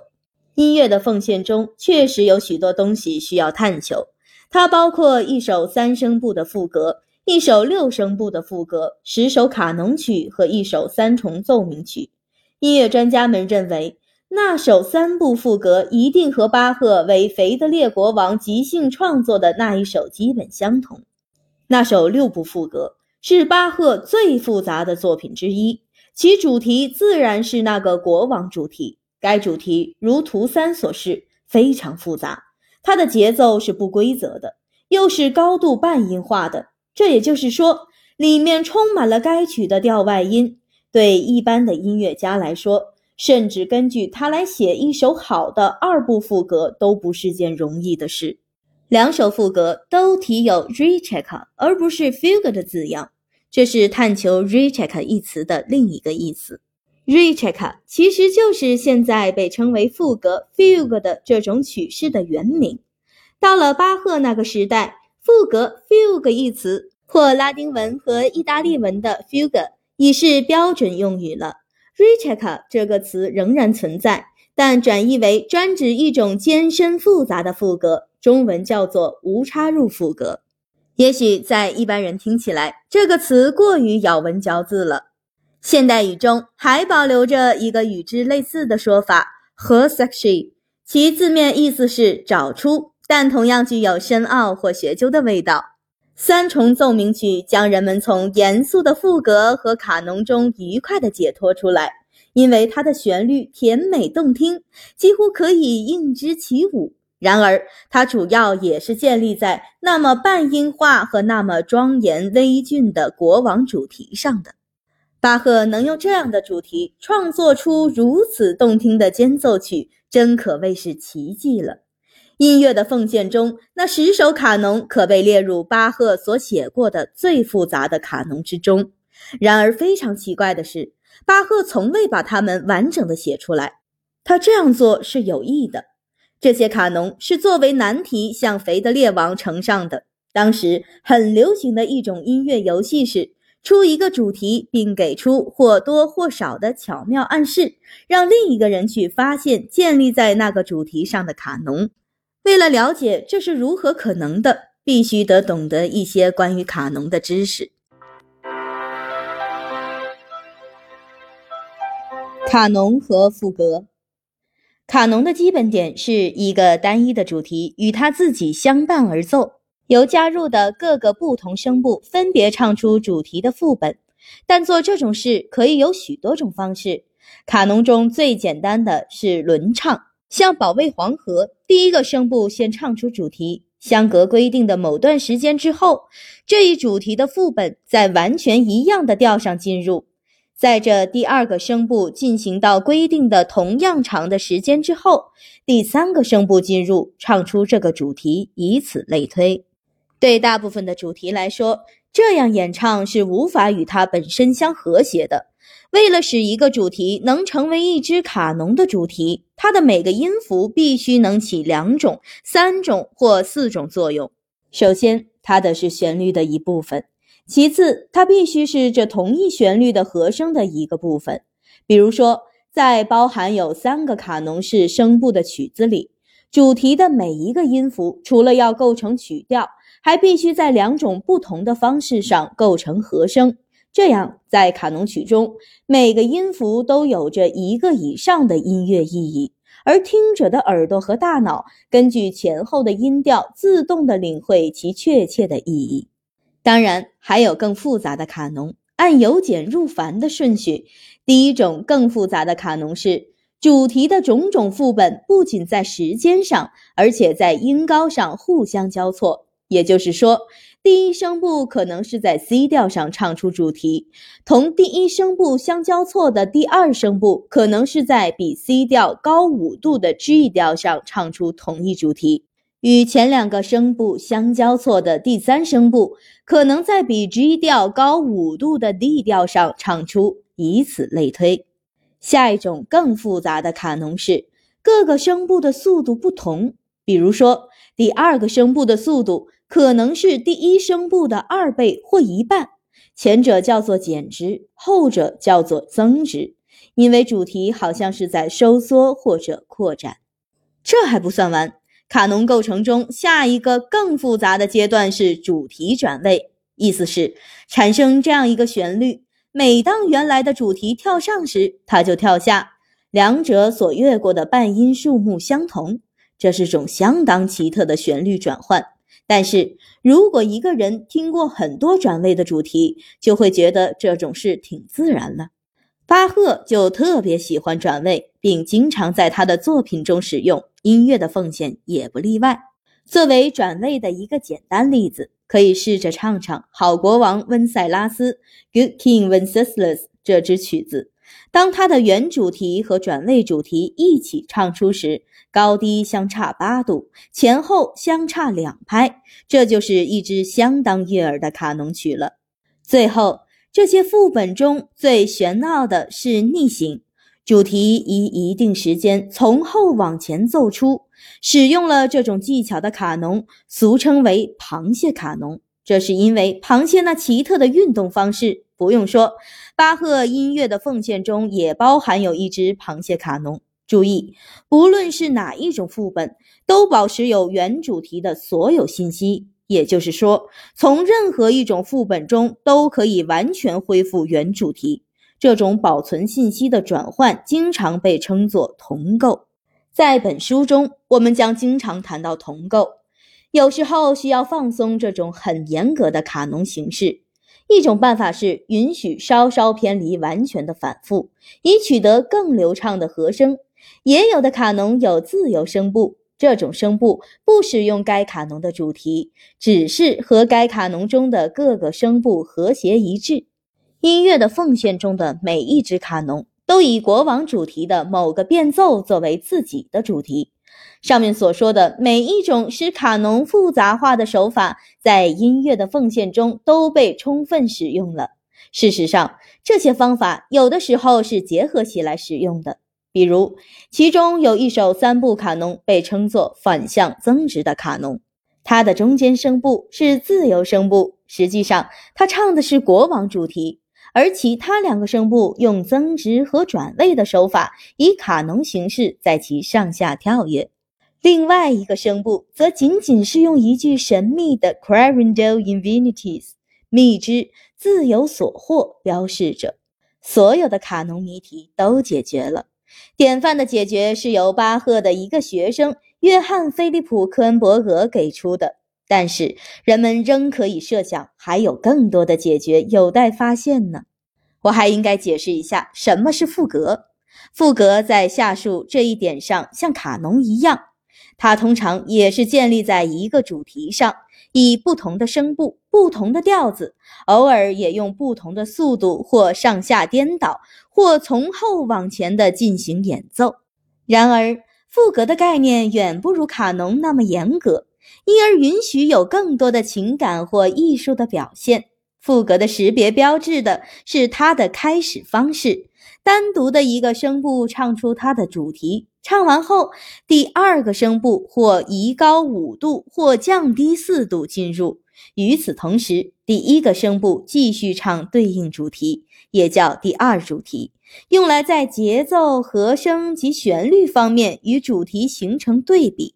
每个声部依次唱出主题，常常是另一个声部伴唱对应主题，其他的声部所起的作用随作曲家的想象而定。当所有的声部都到齐了，就不再有什么规划了。当然，还是有一些标准的手法，但它没有严格到只能够按照某个公式去创作副歌。音乐的奉献中的两首副歌曲就是杰出的例子，他们绝不可能照公式创作出来。这两首曲子都具有远比赋格的性质更为深刻的东西。总的来说。音乐的奉献是能代表巴赫在对位法方面最高成就的作品之一，它本身就是一部大型的、高度理智化的赋格，其中许多概念和形式彼此交织，游戏式的双重意义和微妙的影射随处可见。这是一部令人百听不厌的人类智能的优美绝伦的创作。汉西·大卫在巴赫的《音乐的奉献》一书中，对整个作品做了精彩的描述。无穷升高的卡农，在《音乐的奉献》中有一首极不寻常的卡农，只标着 “Canon Paternals”，经由种种调性的卡农这么三个字。它有三个声部，最高声部是国王主题的一个变奏。下面两个声部则提供了一个建立在第二主题之上的卡农化的和声。这两个声部中较低的那个声部用 C 小调，这也是整部卡农的调唱出主题；而较高的那个则在差五度之上唱同一主题。这首卡农与其他卡农的不同之处在于，当它结束时，或者不如说似乎要结束时，已不再是 C 小调，而是 D 小调了。巴赫在众听众的鼻子底下转了调，而且这一结构使这个结尾很通顺地与开头连接起来。这样，我们可以重复这一过程，并在 E 调上回到开头。这些连续的变调带着听众不断上升到越来越远的调区，因此听了几段之后，听众会以为他要无休止地远离开始的调子了。然而，在整整六次这样的变调之后，原来的 C 小调又魔术般的恢复了。所有的声部都恰好比原来高八度。在这里，整部曲子可以以符合音乐规则的方式终止。人们猜想这就是巴赫的意图，但是巴赫很明确地留下了一个暗示，说这一过程可以无休止地进行下去。也许这就是为什么他在边控上写下了“转调升高，国王的荣耀也升高”，为强调它潜在的无穷性质。我喜欢把它叫做“无穷升高”的卡农。在这部卡农中，巴赫给了我们有关怪圈这一概念的第一个例子。所谓怪圈现象，就是当我们向上或向下穿过某种层次系统中的。这里系统是音乐的调子，一些层次时，会意外地发现我们正好回到了我们开始的地方。有时我用“缠结的层次结构”这个词来形容出现怪圈的系统。在我们后面的讨论中，怪圈这一主题将一再出现。有时候它是隐蔽的，有时候则会公开露面；有的时候他端端正正，有的时候则上下颠倒或前后错位。蜜汁自有所获，这便是我给读者的建议。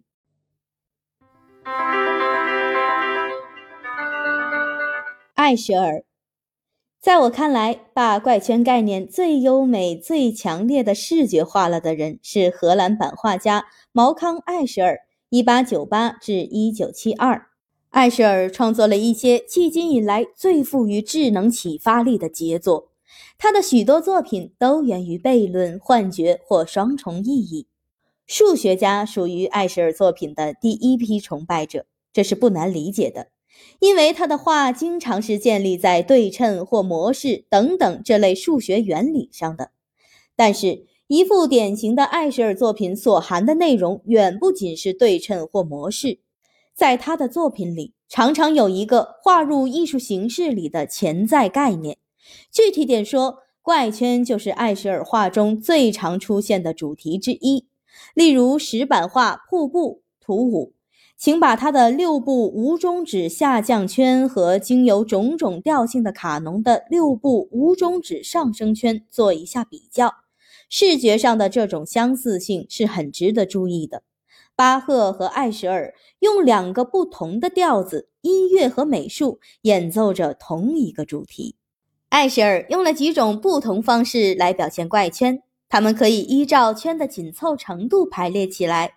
石板画上升与下降图六中，修士们永无休止地转着圈子，这是最松散的一幅，因为在回到原出发点以前，要经过许多阶段。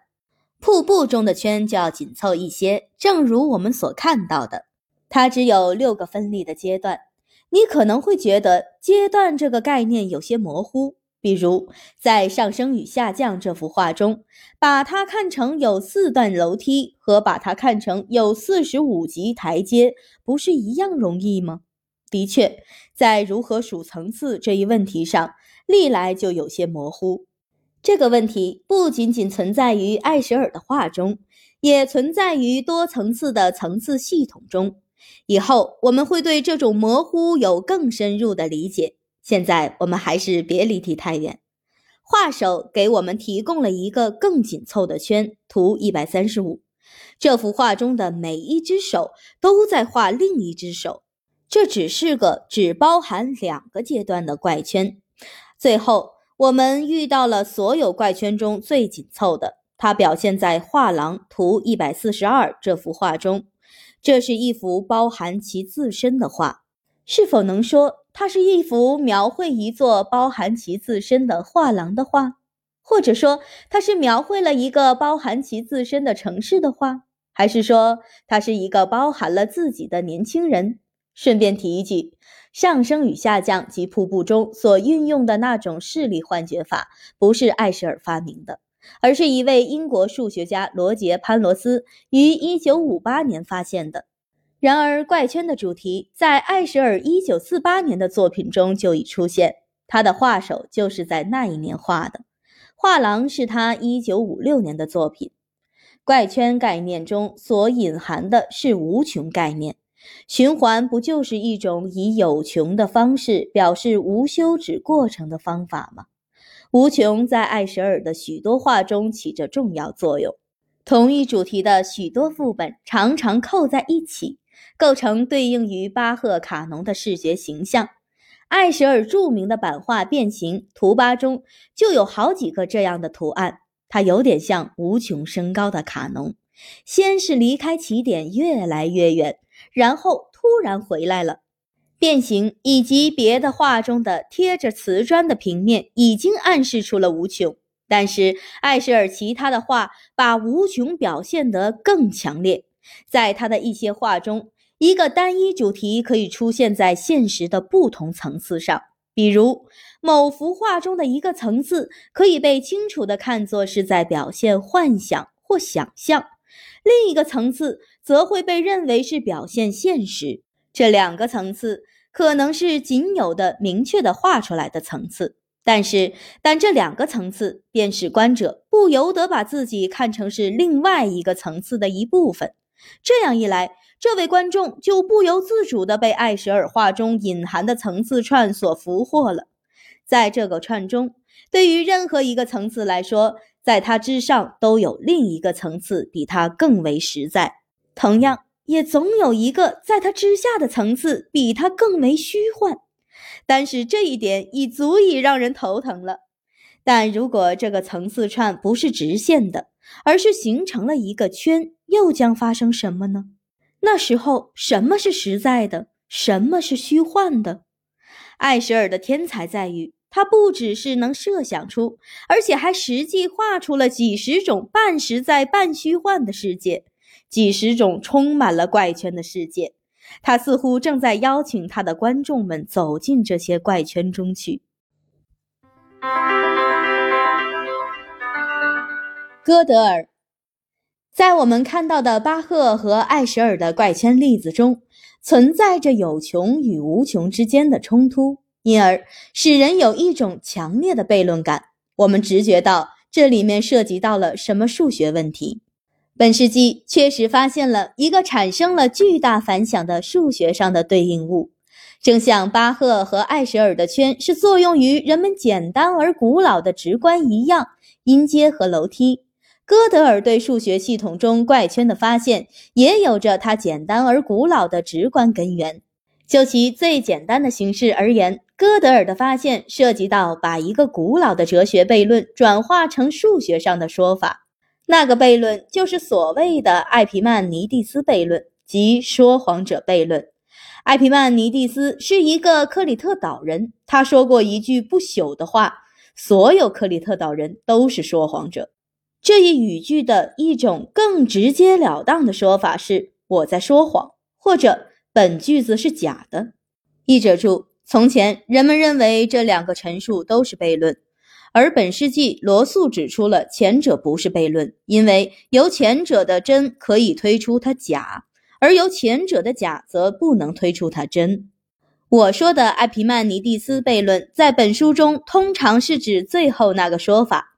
这个陈述粗暴地违反了通常设定的把陈述分为真与假的二分法。因为如果你假定它是真的，那么它会立即产生相反的结果，使你认为它是假的；但是如果你假定它是假的，同样会产生相反的结果，让你又回到它必须是真的这一点上。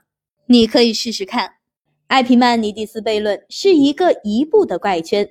就像艾舍尔的画廊一样，但是它与数学有什么关系呢？这正是哥德尔所发现的。他的想法是用数学推论探索数学推论本身，这种是数学内省的观念有巨大的威力。也许它最丰富的含义就体现为歌德尔发现的哥德尔不完全性定理。这个定理说了些什么，与它如何被证明是两件不同的事情。我们将在本书中讨论有关这两件事的详细情况。可以把这一定理比作是一颗珍珠，而证明它的方法则是一只牡蛎。珍珠由于它的光泽和朴素而被称赞，牡蛎则是一个复杂的有生命的动物，它的内部结构是产生这种神秘的小珍宝的根由。哥德尔定理是作为他1931年的一篇论文中的命题六而出现的。这篇论文的题目是《论数学原理及有关系统中形式上不可判定的命题一》。该命题是这样叙述的。对公式的每个欧米伽一致的递归类 kappa 对应着一个递归的类记号 gamma，使得 epsilon j gamma 或 neg 括号 epsilon j gamma 都不属于 FLG kappa，其中 epsilon 和 gamma 是自由变量。原文是德文，也许你觉得这种表达无论如何仍是德语式的，所以这是用更易懂的汉语把它改写为。数论的所有一致的公理化形式系统都包含有不可判定的命题，这就是那颗珍珠。在这颗珍珠里很难看到怪圈，这是因为怪圈被埋藏在牡蛎证明之中了。哥德尔不完全性定理的证明的关键在于能写出一个自指的数学陈述，就像说谎者悖论是语言中的自指语句一样。尽管用语言来谈论语言似乎是很简单的，然而要发现如何让一个关于数的陈述能够谈论它自身，可就不那么容易了。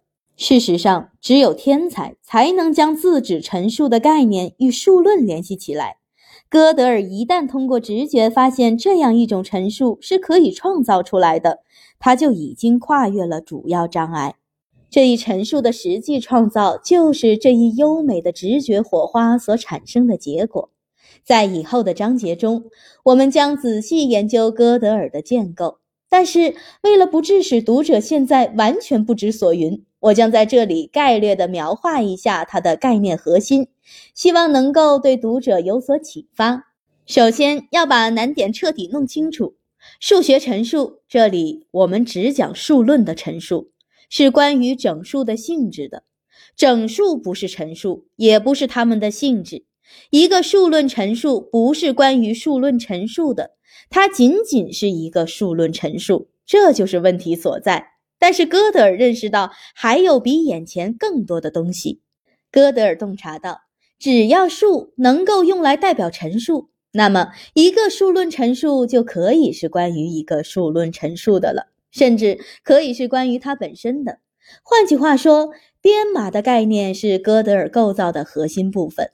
在哥德尔编码，通常称作哥德尔配数中，数是用来代表符号和符号序列的。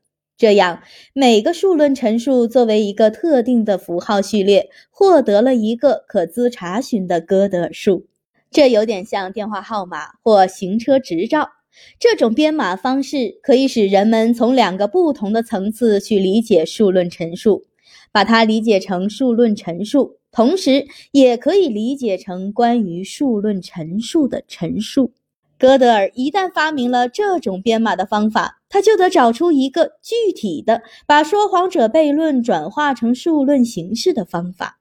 他最后移植的说谎者，并不是说本数论语句是假的，而是说。本数论陈述是不可证的，这可能会引起极大的混乱，因为人们通常对于证明这一概念理解得很模糊。哥德尔的工作实际上正是数学家们力图澄清什么是证明这一长期努力的一部分。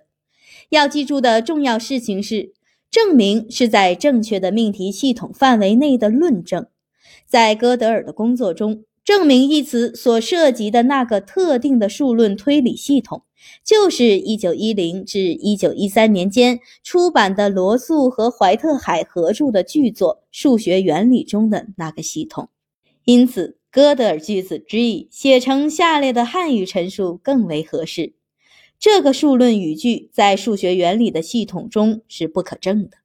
顺便提一句，哥德尔句子 G 不是哥德尔定理。就像说谎者句子不是说谎者句子是一个悖论这一结论一样，现在我们可以来谈谈发现了 G 会产生什么效果了。说谎者句子构成了一个悖论，因为它既不是真的，又不是假的。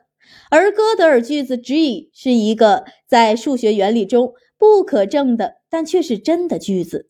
结果呢？数学原理中的系统是不完全的，存在有真的数论陈述，但系统的证明方法太弱，以至于无法证明它。数学原理是这一打击的第一个牺牲品，但绝不是最后一个。哥德尔那篇论文的标题中的“及有关系统”这几个字，蕴含着丰富的潜在内容。因为，假如哥德尔的结果仅仅是指出了罗素和怀特海书中的一个缺陷，那么其他人可能会得到启发，并对数学原理做出改进，从而比哥德尔定理更胜一筹。但这是不可能的。哥德尔的证明适用于任何一个企图达到怀特海和罗素为自己所设立的那个目标的公理系统。对于各种不同的系统，都有一个基本的方法变出这一系法。简而言之，哥德尔展示了，无论涉及到什么公理系统，可证性总是比真理性弱的概念。因此。哥德尔定理对于那些对数学的基础感兴趣的逻辑学家、数学家和哲学家们产生了震撼性的影响，因为它展示出了无论多么复杂的确定的系统都不能表示出整数零、一、二、三等等的复杂性。今天的读者也许不会像1931年时的读者那样为此而困窘。这是因为这期间，我们的文化已经把哥德尔定理连同相对论和量子力学等观念上的革命一起吸收了。与此相关的那些令人困惑的哲学观点，尽管几经转述，也早已为大众所知。通常是多一层转述，多一分困惑。如今普遍存在着一种可以料想限制性结果的心理，但在1931年，它简直像是晴天霹雳。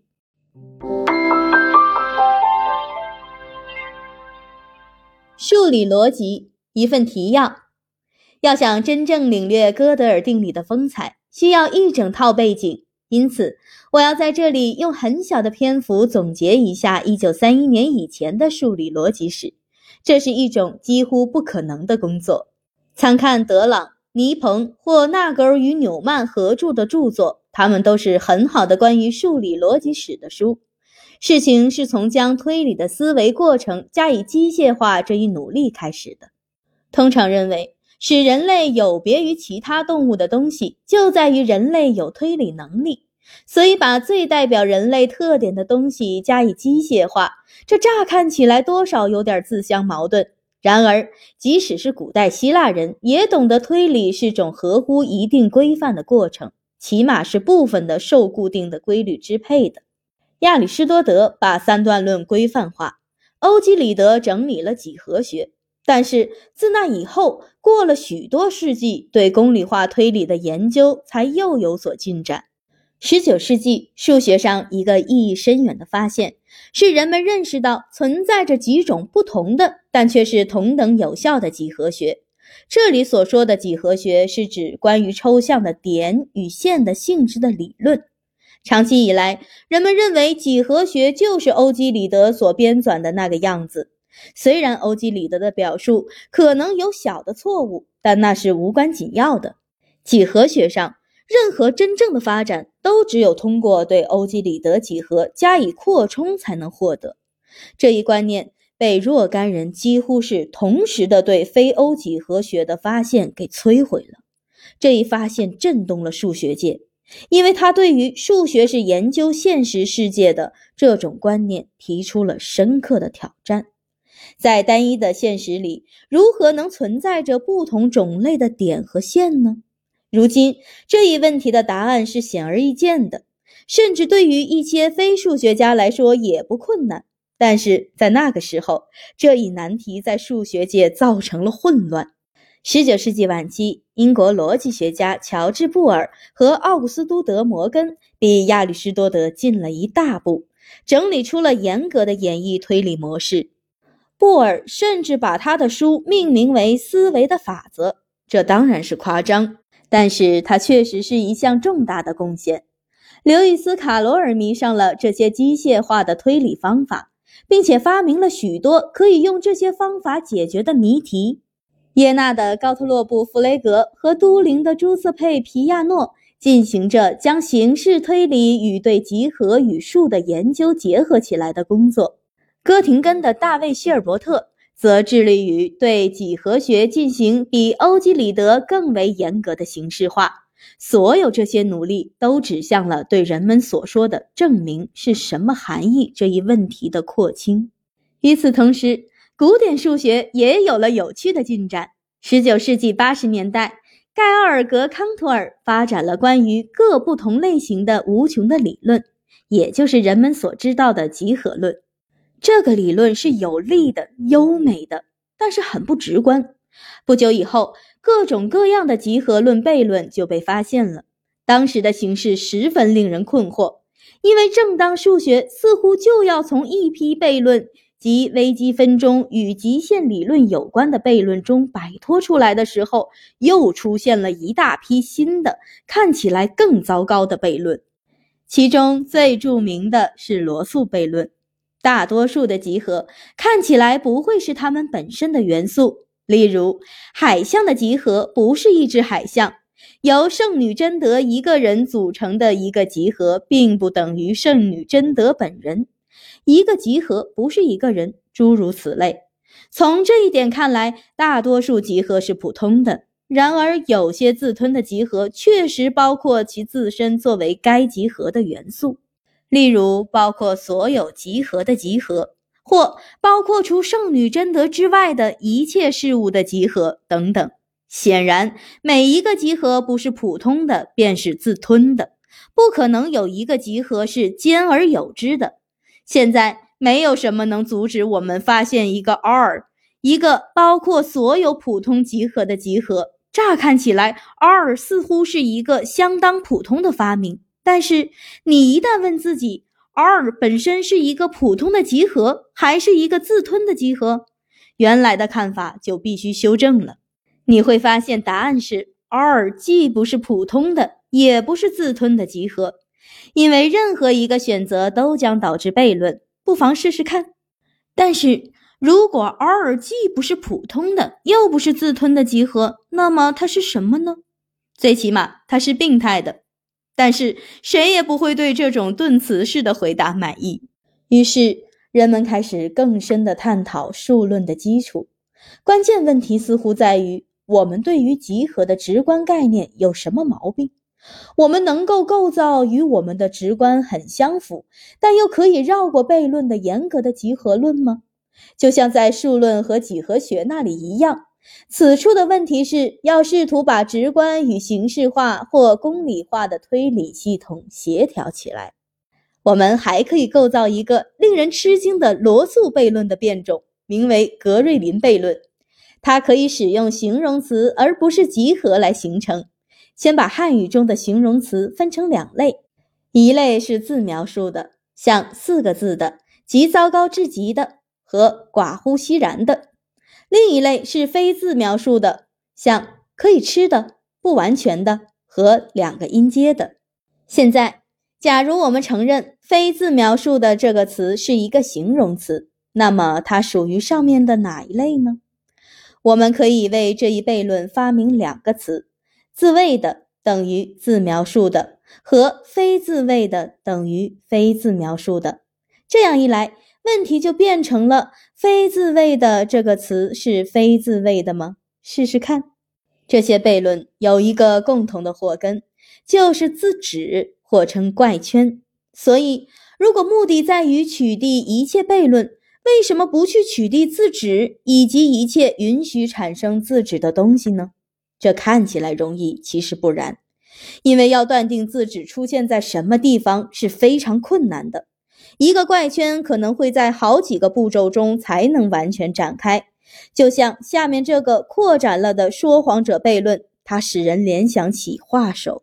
第一行下面这个句子是假的，第二行上面那个句子是真的，放在一起看。这两个句子和原来的说谎者悖论有着同样的效果，但是分开来看，它们却是无害的，甚至很可能是有用的句子。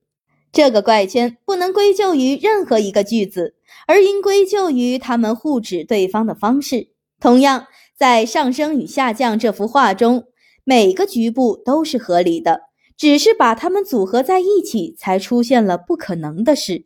由于有间接的和直接的两种字纸，必须断定如何同时取缔两者。如果把字纸看成是万恶之源的话，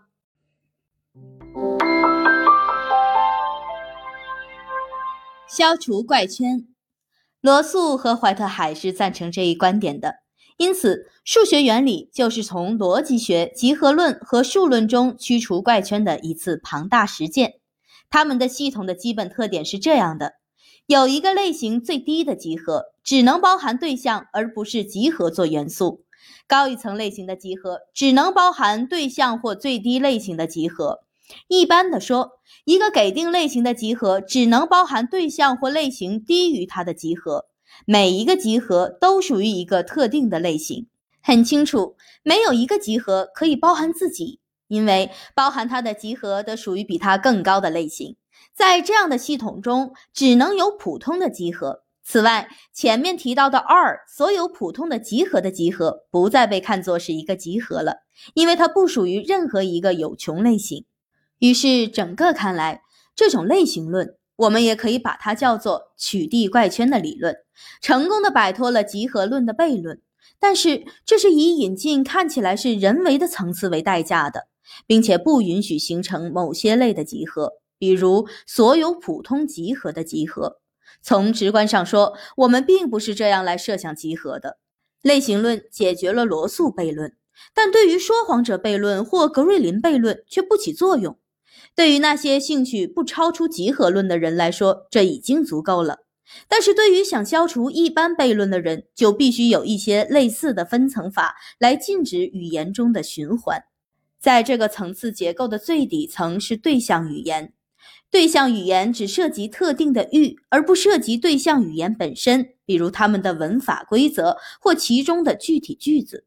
如要涉及它们，则要有一种原语言。对于语言的两个层次这一经验，所有学习外国语的人都是很熟悉的。然后就要有一种原源语言来讨论原语言，以此类推。这就要求每一个句子都明确属于层次结构的某一层。那么，如果一个给出的句子找不出它属于哪一层，这个句子就会被认为是无意义的，因而被忘掉。现在可以尝试来分析上面给出的说谎者的两步循环。第一个句子，因为他谈论第二个句子，所以一定比第二个句子高一层。但是，根据同样的道理，第二个句子一定比第一个句子高一层。由于这是不可能的，所以两个句子都是无意义的。更准确地说，这样的句子根本不可能在建立于严格语言层次上的系统中形成，这样就防止了任何形式的说谎者悖论以及格瑞林悖论。非自卫的属于哪一语言层？在集合论中研究的都是些不常用到的抽象对象，像类型论那样的分层，尽管有点古怪，还是可以接受的。但是如果涉及的是语言，是渗透于生活各处的语言，这种分层就显得荒唐了。我们在说各种不同的事物时，不会想到我们是在语言的层次间上窜下跳。像这样的句子，在本书中我批评了类型论，平平常常，却会在我们所讨论的系统中被双重禁止。第一，他提到了本书，而这是只能在原书中提及的东西。第二，他提到了我，而这是我这个人所根本不允许提到的一个人。这个例子指出，当你把类型论引入一个你所熟悉的情景中时，它看上去是多么愚蠢。我们采用的补救悖论的办法，把任何形式的字纸全部驱除，实际上是一种过头的做法。它把许多完美无缺的语言构造都算作是无意义的了。顺便提一下，无意义的。这个形容词必然会用于所有有关语言学类型理论的讨论，如本段的讨论，因为很明显，这些讨论不会出现在任何一层，不论是对象语言还是原语言或元元语言等等。因而，对这个理论进行讨论，这一行动本身就构成了对此理论所有可能的违背之中最明目张胆的一个。有的人可能要为这些理论辩护，理由是他们只打算处理形式语言，而不打算涉及日常的非形式的语言，可能是这样。但是它说明这些理论是极端经验式的，而且对于悖论并没有说什么。除非是在特别造出来的系统中所产生的悖论。另外，这种不惜一切代价消除悖论的做法，尤其是当他需要创造人为的形式系统的时候，未免就太过于强调单一的一致性，而忽视了离奇与怪异。而正是后者，才使得生活与数学趣味无穷。当然，保持一致性很重要，但是这种努力如果迫使你进入一个非常丑陋的理论，你就会觉得什么地方出毛病了。数学基础中的这类问题，使人们对于出现于本世纪早期的将推理方法规范化的尝试抱有浓厚的兴趣。数学家和哲学家开始产生重大的怀疑，即使是最具体的理论，如整数研究数论，是否已建立在坚实的基础之上。如果悖论能那么轻易地出现于集合论，一个其基本概念及集合在直观上如此吸引人的理论之中，那么其他的数学分支不也可能有悖论吗？另外一个与此有关的担忧是逻辑的悖论，像说谎者悖论，它们很可能是数学中固有的。要是这样，全部数学就变得可疑了。这尤其使那些为数不少的坚信数学只是逻辑学的一部分，或者相反，逻辑学是数学的一部分的人觉得忧心忡忡。事实上，数学与逻辑学是否是有别的、分离的这一问题，是很多争论的根源。对于数学本身的研究被称为元数学，或者有时被称为元逻辑。因为数学与逻辑是如此紧密的相互交织在一起的，元数学家最紧要优先考虑的事情是决定数学推理的真正性质。什么样的推理手段是合法的？什么样的是不合法的？由于数学推理使用的都是自然语言，如法语、拉丁语或用于通常交流的其他语言，因此总是有许多可能的歧义，可以唤起不同的意象等等。看起来，建立一套统一的记号是合理，甚至是重要的。用这种记号可以做一切数学方面的工作。通过使用这种记号，可以帮助任何两个数学家解决提出的某个证明是否有效这样的争论。这样就需要一套完整的关于普遍公认的人类推理模式的法典，至少用于数学推理时是这样。一致性、完全性和希尔伯特方案，企图从逻辑学中导出所有的数学，而且一定不能有矛盾。这就是《数学原理》一书要达到的目的。这本书受到普遍赞赏，但是没有一个人肯定：一、是否一切数学都包括在罗素和怀特海所勾画的方法之中；二、甚至不能肯定这些给出的方法是否自身是一致的。不论是什么样的数学家，只要是按照罗素和怀特海的方法去做的，就永远不会得出矛盾的结果。这一点是绝对清楚的吗？这个问题尤其困扰着著名的德国数学家，也是元数学家大卫·希尔伯特。他曾向世界上的数学家和元数学家提出这样一个挑战：严格的论证。可能就是用罗素与怀特海提出的方法，《数学原理》一书中定义的系统，既是一致的、无矛盾的，又是完全的。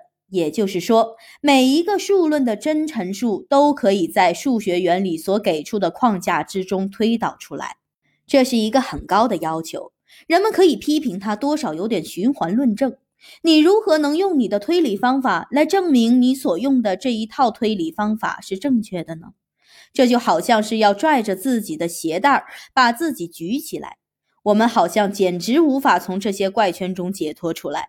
希尔伯特当然充分了解这种两难局面，因而表示希望找出一个对一致性或完全性的论证，而这个论证只用到推理的有穷形式，即那些通常被数学家所接受的一小类推理方法。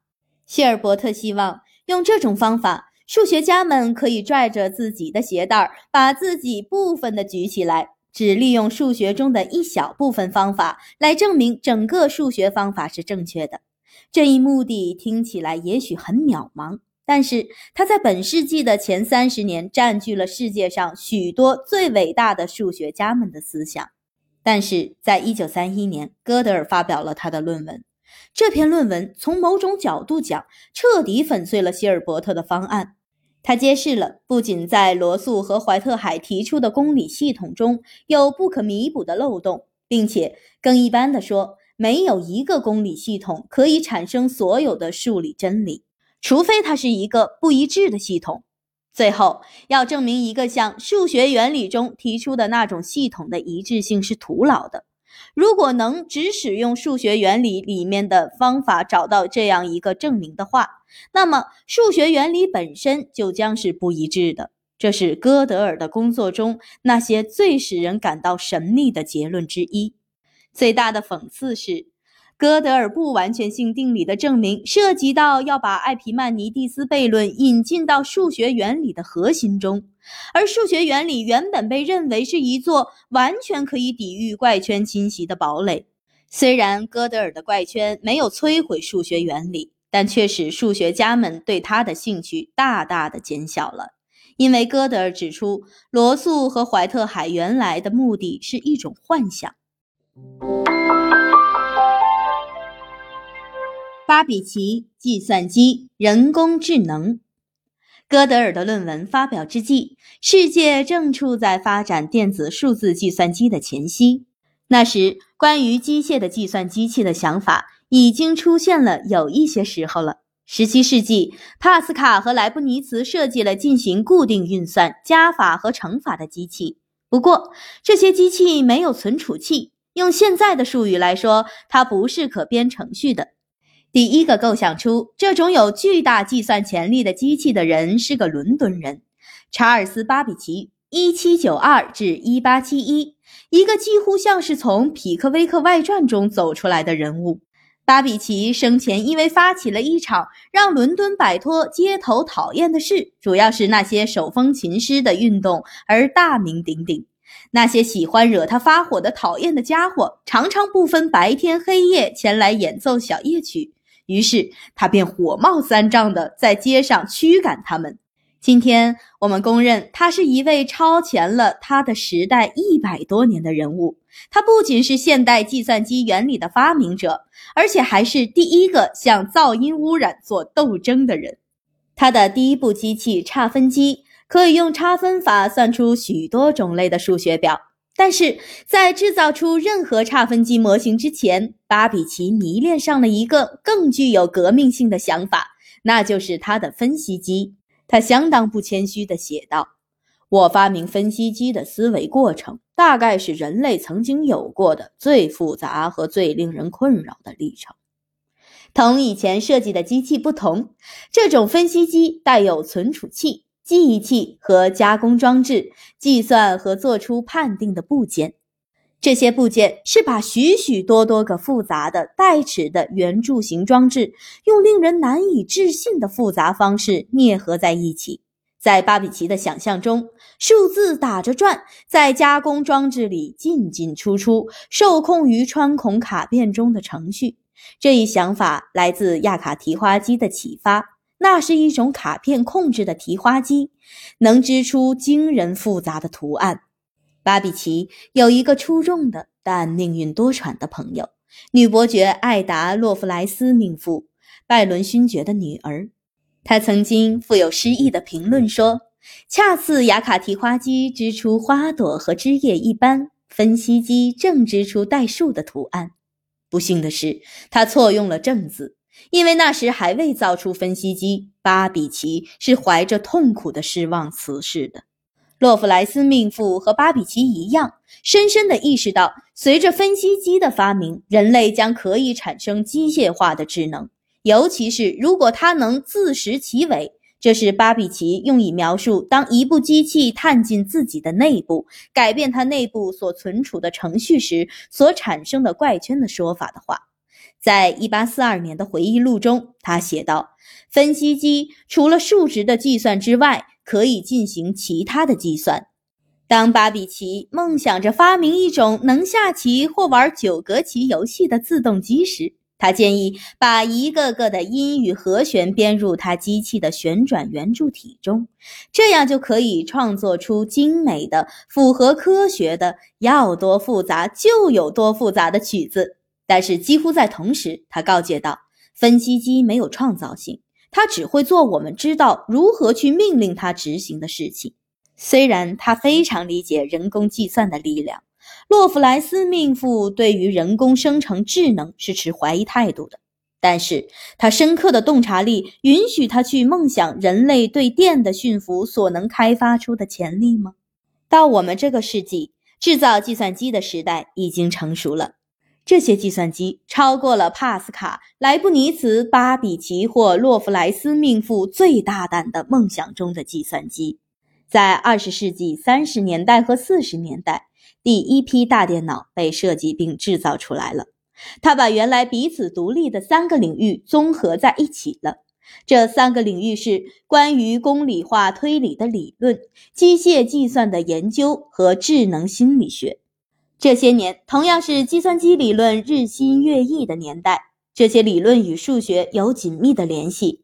事实上，哥德尔定理在计算理论中有其对应物，这是阿兰·图灵发现的。他揭示出了，即便是在可以设想出来的性能最好的计算机中，也存在有不可避免的漏洞。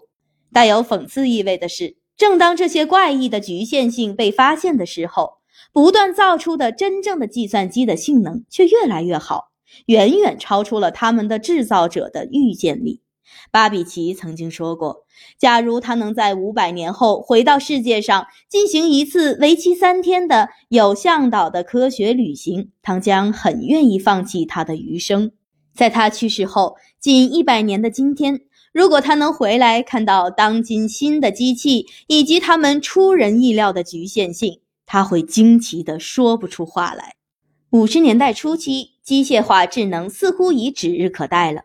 然而，在创造最终的真正的思维机器时，每跨越一个障碍，都要产生一个新的障碍。目标的这种神秘的退避有什么深刻的原因吗？谁也不知道非智能行为和智能行为之间的界限在哪里。事实上，认为存在明显界限也许是愚蠢的。但是，智能的基本能力还是确定的，它们是。对于情境有很灵活的反应，充分利用机遇，弄懂含糊不清或彼此矛盾的信息，认识到一个情境中什么是重要的因素，什么是次要的，在存在差异的情景之间能发现它们的相似处，从那些由相似之处联系在一起的事物中找出差别，用旧的概念综合出新的概念，把它们用新的方法组合起来。提出全新的观念，这里遇到了看起来像是悖论的东西。计算机的本性恰恰就是极不灵活、没有欲望、照章办事。尽管它们可能是速度很快的，它们仍然是无意识的东西。那么，如何能给需要智力的行为编出程序呢？这不是最最明显的自相矛盾吗？本书的一个主要论题就是讲这里根本不存在矛盾。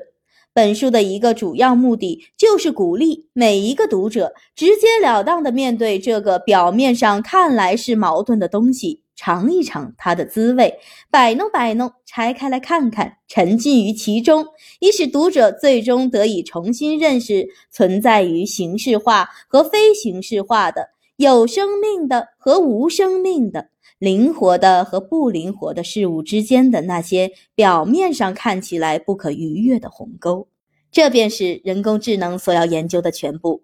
人工智能工作的奇异之处，就是试图将一长串严格形式化的规则放在一起，用这些规则教给不灵活的机器，如何能灵活起来？但是，什么样的规则可能把握住我们想到的所有的智能行为呢？当然，一定是在各个不同的层次上有不同的规则，一定有许多十分平常的规则，一定有原规则修改十分平常的规则，而且有原原规则修改原规则等等。智能的灵活性来自大量的不同规则和规则的层次。之所以一定有许许多多的在不同层次上的规则，是因为在生活中，生物面对着成千上万的完全不同类型的境况。在某些境况中，只存在需求十分平常的规则的刻板反应；有些境况是一些刻板境况的混合。这样就需要决定要使用哪些十分平常的规则的规则。有些境况无法分类，那么就一定要有发明新规则的规则等等。无疑包含着那些直接或间接的改变自己的规则的怪圈是智能的核心。有的时候，人类思维的复杂性看起来是如此的巨大，以至于人们觉得对于理解智能这个问题没有什么解决办法。人们觉得无法设想有某种规则可以控制生物的行为，即便所有的规则具有上述意义上的多层次。和巴赫，一七五四年，巴赫死后四年，莱比锡的神学家约翰·米凯尔·施密特在一篇关于音乐与灵魂的论文中写下了下面一段值得注意的话。几年前从法国来的一篇报道中说，一个人制作了一个木偶，他可以用长笛演奏各种曲子。他会把长笛放在唇边，再把它拿下来，还能转眼珠等等。但是还没有一个人发明过能思维、有欲望、会作曲或者哪怕能做类似事情的偶像。请任何一个想要进一步信服这一点的人，仔细的看看上面赞扬过的巴赫的刻在铜板上的最后一支赋格曲吧。只是由于他双目失明，这部曲子才未能完成。请研究研究里面所包含的艺术，或让我们来看看一定会打动我们的东西——那更为精彩的赞美诗吧。那是他失明后口授，别人代笔写成的作品。当我们深陷危机之时，我敢肯定，如果人们想要研究包含在其中的所有的美，更不用说如果他自己想要演奏或是评论一下作者，他马上就需要有灵魂了。看到这一例子，唯物主义斗士们的所有理论都将威风扫地。这里提到的第一流的唯物主义斗士，很可能不是别人，而是于连·奥夫瓦·德拉梅特利，腓特烈大帝的宫廷哲学家，《人是机器》一书的作者，最杰出的唯物主义者。到现在已是两百年过去了，而赞同史密特的人与赞同拉梅特利的人之间的斗争仍在激烈的进行着。我希望在本书中对这一论战提出一些看法。歌德尔。艾舍尔·巴赫。本书是以一种不同寻常的方式构成的，在对话和章节之间有一种对位。这样构造的目的是为了使我能够让一个新的概念出现两次。几乎每一个新概念都是首先以隐喻的形式出现在对话中，给出一组具体可见的意象，然后在阅读接下来的那一章的时候。它们可以作为一种直观背景来衬托对这同一概念的更为严肃和更为抽象的表述。在许多对话中，我在表面上谈论着一个想法，但是实际上是以稍稍隐蔽的方式在谈论着另一个想法。本来我的这些对话中只有两个主人公：阿基里斯和乌龟。他们是我用与路易斯·卡罗尔同样的方式从艾利亚的芝诺那儿借来的。芝诺是公元前五世纪的人，悖论的发明者。他的悖论之一是一个寓言，阿基里斯和乌龟是寓言中的主角。在我第一篇对话《三部创意曲》里，我交代了芝诺搞出这快活的一对儿的创意。一八九五年，卡罗尔让阿基里斯和乌龟再现了。目的是要阐明他的关于无穷的新悖论。卡罗尔悖论事实上应该比现在更广泛的被人所知，在本书中起着重要作用。它原本的题目是乌龟说给阿基里斯的话，在本书中，它作为对话二部创意曲出现。在我写这些对话时，不知怎么搞的，我把它们与音乐形式联系起来了。我不记得是怎么开的头，只记得有一天，我在一篇早些时候写下的对话的标题位置上写下了“赋格”二字。从那以后，这一想法就固定下来。最后，我决定以各种各样的方式，使每一篇对话都仿照巴赫的一支曲子。这样做并不是不得体的。老巴赫自己就常常提醒他的学生们说，他们作品中的每个部分应该写成好像是一些精心搭配的人在一起交谈一样。我接受这一教诲，比起巴赫的原意来，也许更咬文嚼字了些。然而，我希望我的结果忠实于它的原意。特别使我产生灵感的是巴赫作品中那些一次又一次地打动我的特征。这些东西在大卫和曼德尔在《巴赫读本》一书中有非常好的描述。它的形式通常建立在各个片段的不同关系上，这些关系有的是使各个段落构成完整的统一体，还有的则是回归到单一的精心安排的主音，或仅仅是一个主题的暗示。由此而产生的格式通常是对称的。但并非必须如此。有的时候，不同片段之间的关系像缠结在一起的细线组成的迷宫，只有通过仔细的分析才能解开。然而，通常在初看或初听起来的时候，只有少数占主导地位的特点可以指引方向。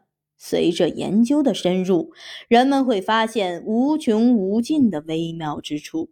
人们永远不会不知所措的抓不着把巴赫的各个单独的创造结合在一起而形成的那个统一体。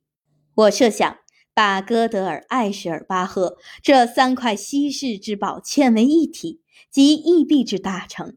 开始时，我打算写一篇以哥德尔定理为核心的文章。我当时以为它仅仅会是一本小册子。可是我的想法像球面一样扩展开来，不久就触及了巴赫和艾舍尔。我花了一些时间去想如何把这一联系写清楚，而不仅仅是让它作为我自己写这本书的推动力。但是最后我认识到，对我来说，歌德尔和艾舍尔和巴赫只是某个奇妙的统一体在不同方面上的投影。我试图揭示这块在我奇异的收集过程中所发现的规避，结果产生了这本书。奇异的异，收集的集，规避的避，这就是异集避。波折住。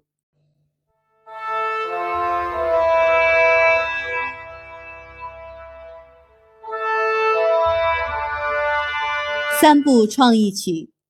阿基里斯，希腊的一位勇士，生有一双飞毛腿，是跑得最快的人。和一只乌龟这时一同站在骄阳下满是尘土的跑道上。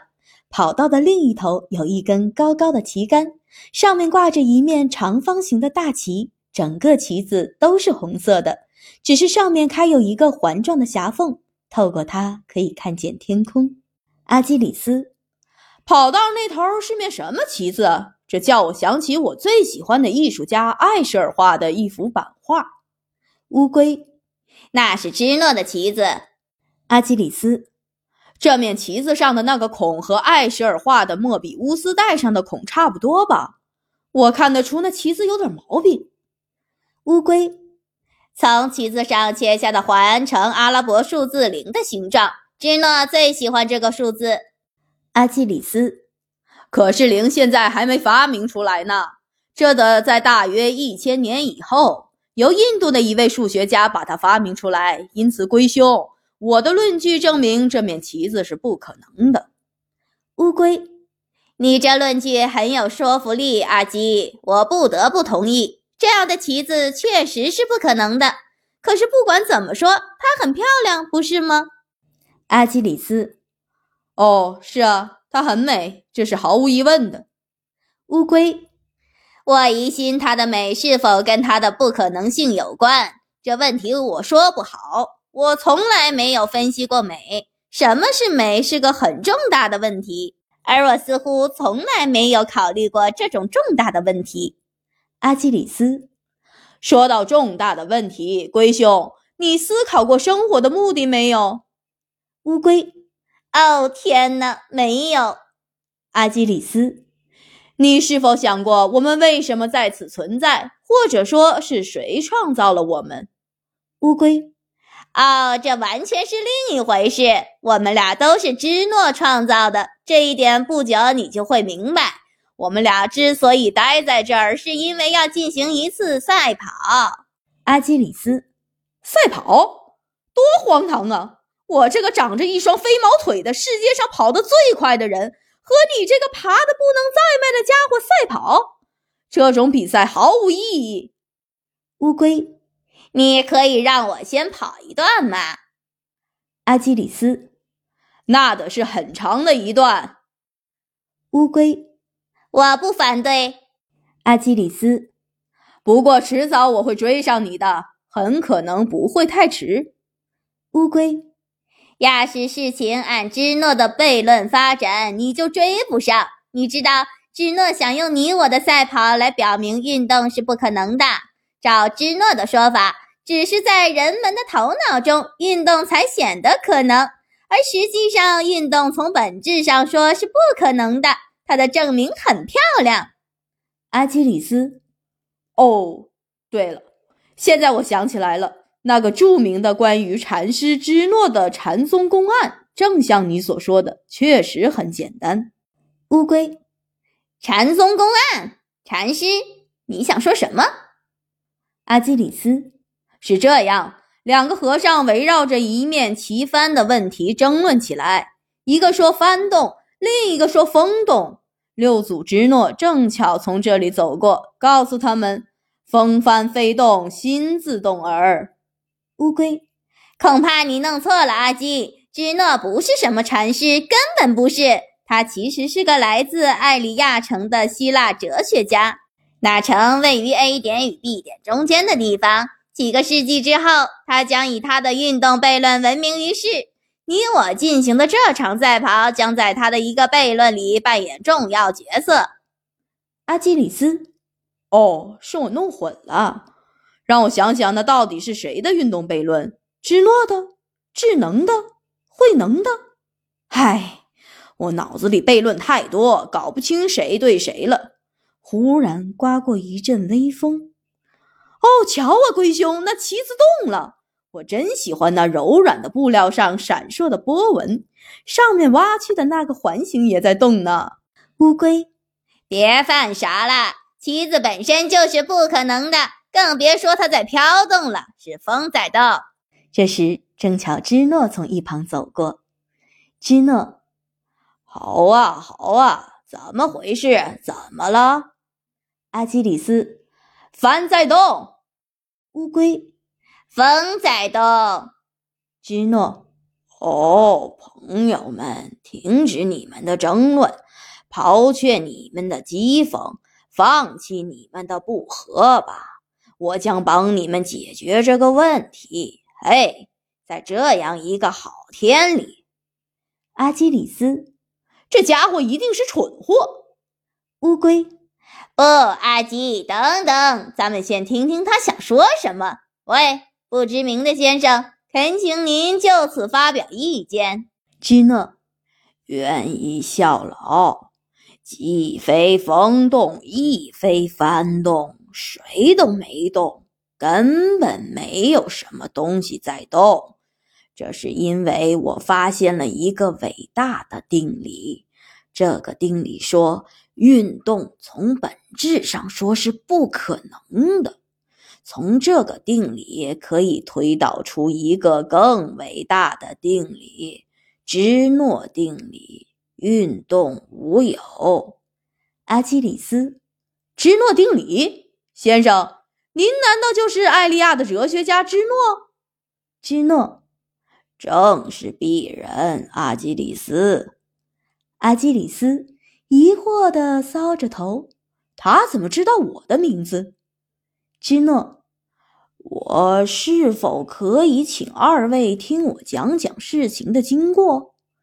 我今天下午之所以从 A 点到艾里亚，就是为了找个人。这个人要对我这个经过周密推敲的论证感兴趣，但是人们全都忙忙碌碌的，谁也没有时间。你们不知道一再被人拒绝是件多么令人沮丧的事。哦，很抱歉，用这些烦事来打扰你们。我现在只想麻烦二位一件事。二位能让我这个又老又愚的哲学家满足一会儿，只用一小会儿，我担保。让我讲讲那奇怪的理论，阿基里斯。哦，完全可以，请给我们讲讲吧。我想我说出了我们两人的共同愿望，因为我的伙伴乌龟先生刚刚还以非常尊敬的口吻说到您，他特别提到了您的悖论。芝诺，谢谢。你们知道，我的师傅五祖会与我说：“真如即一，具有不变异性，森罗万象及动迁变化，皆是感官的幻觉。”一些人嘲笑他的观点，可我要证明，他们的嘲笑是荒唐的。我的论证很简单，我想利用我创造的两个形象来解释它的意义。这就是阿基里斯，希腊的一位勇士，长着一双飞毛腿，是跑得最快的人，和一只乌龟。在我的故事里，他们被一个过路人说服去进行一场赛跑。比赛的终点是跑道那头的一面在微风中飘动的旗子。因为乌龟跑起来极慢，所以我们假定让他先跑出一段距离，比如说十丈吧。现在比赛开始了，仅仅几步，阿基里斯就跑到了乌龟出发的地点。阿基里斯，哼，基诺。现在，乌龟只在阿基里斯前面两尺的地方。不一会儿，阿基里斯也到达了这一点。阿基里斯，吼吼，基诺。可是，就在那一会儿的功夫里，乌龟又往前跑了一点点。阿基里斯很快也追到了那一点。阿基里斯，嘿嘿嘿，基诺。然而，就在那一瞬间，乌龟又往前蹭出了一点儿。阿基里斯这时还是在他后面。现在你们看，阿基里斯要想追上乌龟，这种试试追上我的游戏就得做无穷次。因此，阿基里斯永远追不上乌龟。乌龟，嘿嘿嘿。阿基里斯，呵呵，啊，嗯，这个论证我听着像是错了，可是又说不出究竟错在哪儿。基诺，是个难题吧？这就是我最喜欢的那个悖论。乌龟，基诺，请原谅，我认为您这个故事解释的不是这个原理，对吗？您刚刚告诉我们，江怡，嘿嘿，阿基里斯永远追不上乌龟。这个芝诺的阿基里斯悖论，闻名于几个世纪以后的是什么？但是运动从本质上讲是不可能的，以及进而得到的运动无有这一命题，是由您的那个二分悖论证明的，是吗？芝诺，哦，惭愧，当然你是对的。那个悖论讲，如果想从 A 点到 B 点，需得先走完 A 到 B 的一半，要走完这一半，又得先走完这一半的一半，以此类推。但是你们看，这两个悖论其实有着共同的味道。坦率地说，我只有这么一个了不起的思想，只是用了不同的表达方法。阿基里斯，我敢发誓，这些论证有错误。我看不大出错在哪儿，但是他们不可能是正确的。基诺，你怀疑我的悖论的正确性？为什么不真的试试？你看见跑道那头那面红色的旗子了吗？阿基里斯。是仿照艾舍尔作品的那面不可能的旗子吗？基诺，正是。你和乌龟先生现在就来赛一赛，跑到那儿怎么样？让乌龟先生先跑。嗯，我不知道。乌龟，让我十丈怎么样？芝诺，好，就十丈。阿基里斯，我无所谓。芝诺，太好了，太令人兴奋了！这是一次好机会，可以检验检验我那经过严格证明的定理。乌龟先生，请您先到十丈前您的位置上好吗？乌龟朝着旗子的方向爬了十丈。都准备好了吗？乌龟和阿基里斯准备好了。基诺，各就各位，预备好。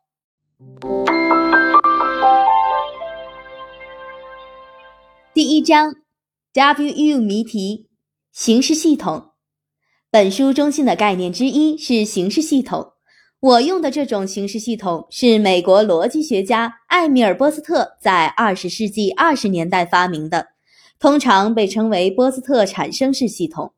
本章将向读者介绍一个形式系统，并且我希望读者愿意，至少是有一点点愿意去探索这个形式系统。为唤起读者的好奇心，我设计了一个小小的谜题。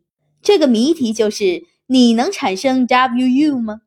一开始的时候，我提供给你一个符号串，即一串字母。为了解除你的悬念，可以告诉你，那个符号串就是 WJ。然后你会得知一些规则，运用这些规则，你可以将一个符号串变成另一个。如果某条件规则在某处是适用的，并且你也愿意用它，你就可以用。但是如果同时有几条可以适用的规则，又没有什么指导来说明你该用哪一条，这将留给你去选择。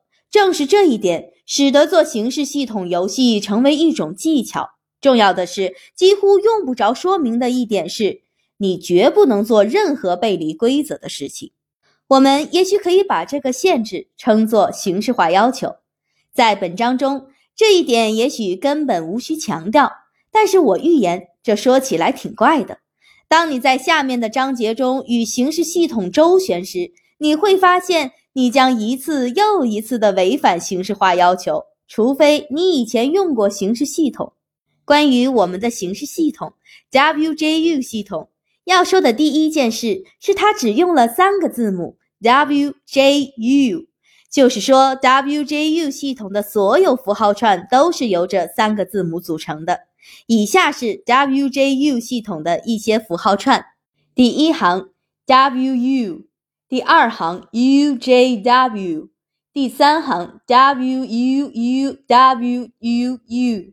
第四行，u j j u w j u u j w u j j u w j u u j w u j j u。虽然所有这些符号串都是合法的，但它们还不算归你所有。事实上，到现在为止，归你所有的符号串只有 w j。要增加你自己的储备。只能靠使用规则。我们现在就介绍这些规则。下面是第一条规则：规则一，如果一个归你所有的符号串结尾是 J，则可以在其后面加上一个 U。这里顺便指出一个事实：假如你到目前还未猜出符号串的意思，符号串中的字母是有固定顺序的，比如 WJ 和 JW 是两个不同的符号串。一个符号串不是其字母的顺序无关紧要的一堆符号，以下是第二条规则。规则二：如果你有 W(x)，那么 W(x(x) 也归你所有。我的意思可以在下面几个例子里表示出来。从 WJU 可以得出 WJUJU，从 WUW 可以得出 WUWUW，从 WU 可以得出 WUU。就是说，在这条规则中，字母 X 可以代表任意的符号串，但是，一旦决定了它代表哪一个符号串，就得遵循这个选择。直到你再一次使用这条规则，才可以做一个新的选择。请注意上面第三个例子，它表明如何在有了 WU 之后，为你的储备增加另一个符号串，但是得先有 WU。关于字母 X，我想加上最后一条说明，它不像 WJ 和 U 这三个字母一样是形式系统的一部分。无论如何。如果我们能有某种符号的方式一般性的谈论系统中的符号串，那将是很有用的。而 X 正是起了这个作用，代表任意一个符号串。假如在你的符号串储备中加入一个含有 X 的符号串，那就错了，因为 WJU 系统中的符号串绝不会带有 X。以下是第三条规则，规则三。如果 J J J 出现在你的储备中的一个符号串里，那么你可以用 U 代替这个 J J J，而得到一个新的符号串。例子：从 U W J J J W U 可以得到 U W U W U，从 W J J J J 可以得到 W J U，同样可以得到。W U J，从 J J W J J 用这条规则什么也得不到。三个 J J J 必须是连续的。从 W J J J 可以得到 W U，在任何情况下，这条规则都不能倒过来使用，像下面的例子里这样：从 W U 得到 W J J J，这是错误的。规则是单向的。下面是最后一条规则，规则四：如果 u u 出现在你的一个符号串中，你可以去掉它。从 u u u 可以得 u，从 w u u u j j j 可以得到 w u j j j。规则就是这些。现在可以试试找出 w u 了。假如得不出来，不要担心，只是试一下，主要是体会一下 W U 谜题的味道。愿读者从中获得享受。定理、公理、规则，W U 谜题的答案后面会给出来。至于现在重要的不是找出答案，而是寻找它。读者也许已经做了一些产生 W U 的尝试。在做这些尝试的过程中，读者建立了自己的符号串储备。我们把这种可以从规则中产生的符号串叫做定理。当然，定理这个词在数学中也使用，但与这里的意思很不一样。那里的意思是普通语言中的某个陈述已通过严格的论证被证明是真的，这时我们称之为真理。例如，关于运动无有的芝诺定理。或者关于素数有无穷多个的欧几里得定理，但是在形式系统中不必把定理看作是陈述，它们仅仅是一些由符号组成的串，它们也不是证明出来的，而是产生出来的，就像是按照一定的印刷规则通过机器产生出来的一样。为了强调“定理”这个词在意义上的重要区别。在本书中，我将采用以下约定：当“定理”这个词用黑体字写出来时，它的意思是我们通常所说的意思。一个定理是日常语言中的一个陈述，这个陈述已被某人用某种逻辑的论证证明是真理。如果不用黑体，则“定理”这个词有它的技术上的意义，可以在某个形式系统中产生出来的符号串。在这样的情况下，WU 谜题是问 WU 是不是 WJU 系统中的一个定理。开始的时候，我无偿的提供了一个定理，即 WJ。这个无偿提供的定理叫做公理。同样的，这是技术上的意义，它与通常的意义很不一样。一个形式系统中可以有零个、一个、几个，甚至无穷多个公理。本书中将会出现所有这些不同类型的形式系统，每一个形式系统中都有符号变换规则，如 WJU 系统中的四条规则。这些规则既可以叫做生成规则，也可以叫做推理规则。这两种叫法我都用。我在这里要介绍的最后一个术语是推导。以下是一个定理 WUJJU 的推导：一。WJ 公里二 WJJ 使用规则二从一中得出。三 WJJJJ 使用规则二从二中得出。四 WJJJJU 使用规则一从三中得出。五 WUJU 使用规则三从四中得出，六 W U J U U J U 使用规则二从五中得出，七 W U J J U 使用规则四从六中得出。一个定理的推导说明如何按照这个形式系统中的规则逐行生成该定理的一个明显的论证。推导这一概念是向证明概念看齐的，但比后者要朴素一些。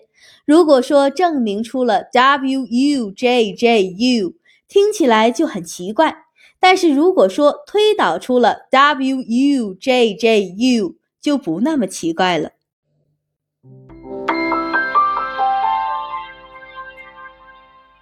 系统内外，多数人解 WU 谜题的办法是。先相当盲目的推出一些定理，看一看得到的会是什么。很快的，他们就开始注意到他们产生出的定理的一些性质。人的智能就在此处起作用了。例如，也许你在试开头的几次时，并不清楚所有的定理都是以 W 开头的。推了一阵以后，这个模式浮现在你脑海中。你不仅可以看出这个模式，而且通过检查那些规则，还可以理解这个模式。那些规则有一个性质，即新产生的定理都继承了原先的那条定理的第一个字母。归根到底，所有的定理的第一个字母都可以追溯到唯一的公理 WJ 的第一个字母。这是一个证明，指出 WJU 系统中所有的定理都必须以 W 开头。这里发生的情况是有着重要意义的，它展示了人与机器之间的一种区别。非常可能，事实上很容易，给一部计算机编一个程序，使它可以生成 WJU 系统的一条又一条定理，并且我们可以在这个程序中加进一条命令，使之在生成 U 之后才停止。现在你知道了，运行这个程序的计算机会永不停止。而这并不使你感到惊异，但是，假如你要让你的一个朋友试图生成 you，将会怎么样呢？要是他做了一会儿就罢手不干了，跑来向你抱怨他无法摆脱第一个字母 w，而想生成 you 完全是徒劳的，你同样不会吃惊。即使是一个不很聪明的人，也会禁不住地观察他自己在做什么。这些观察给予他关于所做的这项工作的洞察力。而计算机程序，正如我们所描述过的，则缺乏这种洞察力。现在，让我更清楚地谈谈，我说这展示出了人与机器之间的区别是什么意思。我的意思是，有可能给机器编一个以上述方式来做机械工作的程序，机器永远不会发现，即便这是非常明显的，它自己在做什么。但是，人的意识有一个固有的特点。他总是能看出关于他正在做的事情的某些事实。关于这一点，你是早已知道的。假如你在加法机上按下一个一，然后再加一，再加一，再加一，再加一，如此一直加上几个小时又几个小时，虽然任何人都会很快的懂得自己在重复一个动作，而那台机器却永远不懂得在你按一之前自己去加。或者另举一个愚蠢点的例子。无论用了多久，无论多好的一部汽车，也永远不会有躲避道路上的其他汽车或障碍物的能力，永远不会知道它的主人常走的路线。因此，区别在于，机器有可能在做某件事情时不去观察，而人不可能不去观察。请注意，我不是说所有的机器都不具有复杂的观察能力，只是有些机器不具有。我也不是说所有的人都总是进行复杂的观察，事实上，人常常是不注意观察的。但是，机器可以被制造成是完全不去观察的，而人则不能。并且，事实上，到目前为止，多数机器是非常接近于不去观察的。也许因为这个原因，对于大多数人来说，具有不去观察这一特点，似乎是机器的特征。例如，如果有人说某项工作是机械的，这指的不是人没有做这项工作的能力，而是隐含着这样的意思：只有机器可以永不抱怨或者不知疲倦地反复做这项工作。跳出系统，能够跳出正在进行的工作，并且看一下已经做了些什么，这是智能固有的特点。它总是寻找，并且常常能找到模式。我说的是智能可以跳出他所做的工作，这不意味着他总是这样做。然而，常常是略微推动他一下就足够了。就好比一个正在读书而感觉困倦的人，他不是连续的把这本书看完，而可能把书搁在一边，把灯关掉，他出了系统。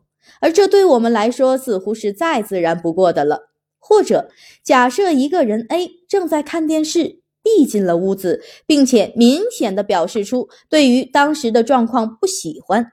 A 可能认为他理解了问题的所在，并且试图通过从当前系统那时的电视节目退出来改变一下现状。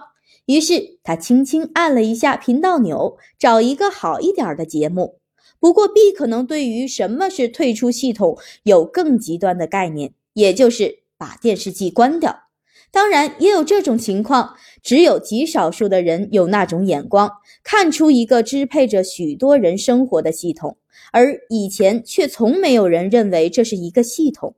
然后，这些人常常就投入毕生的精力，去使其他人相信那个系统确实存在，而且应该从中退出。若想交给计算机跳出系统这件事儿，能教会它到什么程度呢？我举一个使一些人吃惊的例子。不久以前，在加拿大举行的一次计算机国际象棋邀请赛上，一个程序——所有竞争者中最弱的一个，有一个非同一般的特性：它可以远在棋下完之前早早退出。他的棋下的不太好，但他至少有预先估计到没有希望的棋局的能力，然后就此停下，而不是等着另一个程序走完将死他的乏味的过程。虽然每次下棋他都输，但是他做的很有风度。他给很多当地的下棋能手留下了深刻的印象。假如把系统定义成在下棋的游戏中走棋的系统，那么很清楚，这个程序有一个很复杂的、事先编好的、有能力从系统中退出的程序。另一方面，如果把系统定义成这部计算机按照程序所做的一切，那么无疑的，这部计算机没有什么从那个系统中退出的能力。在研究形式系统时，很重要的一点是要区分在系统之内的工作和做出关于系统的判断或说明。我假定读者像大多数人一样，开始时想通过在系统内部工作解决 WU 谜题，逐渐的，你开始着急了。这种焦急心情增长到一定程度时，就不再做任何考虑的退出了这个系统，然后盘算一下产生了一些什么，想想为什么没有取得成功，即生产出 WU。也许你发现了没能产生出 WU 的原因所在，这是对于系统进行思索。也许你在中途什么时候产生了 WJU，这是在系统之内进行工作。我不想把事情弄得好像两种方式完全不相容。我敢肯定，任何一个人都有某种程度的在系统之内进行工作，同时思考他正在做什么的能力。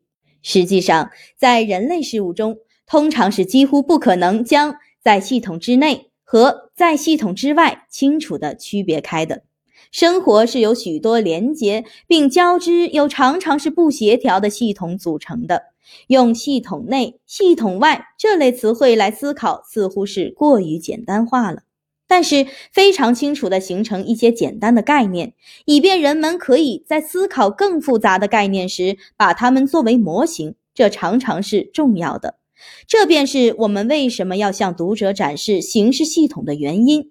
现在是回头讨论 WJU 系统的时候了。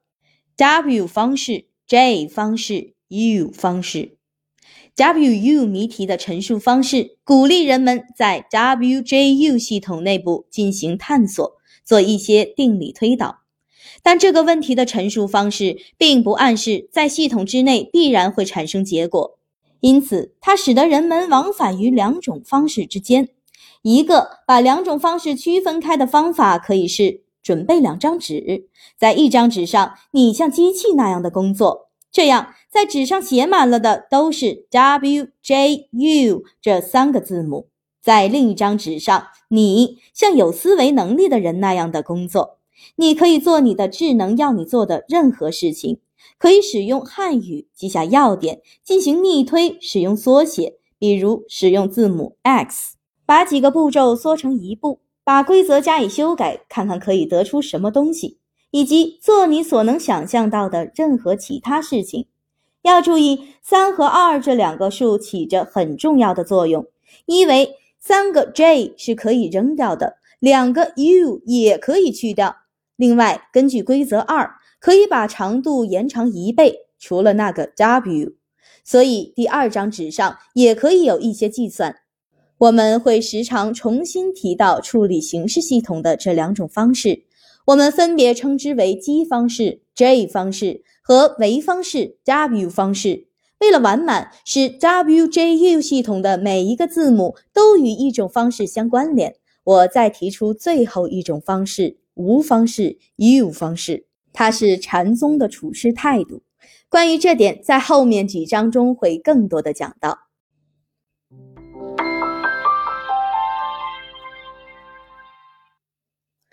判定过程对于这个谜题的观察表明。它涉及到两种具有不同趋向的规则：加长的规则和缩短的规则。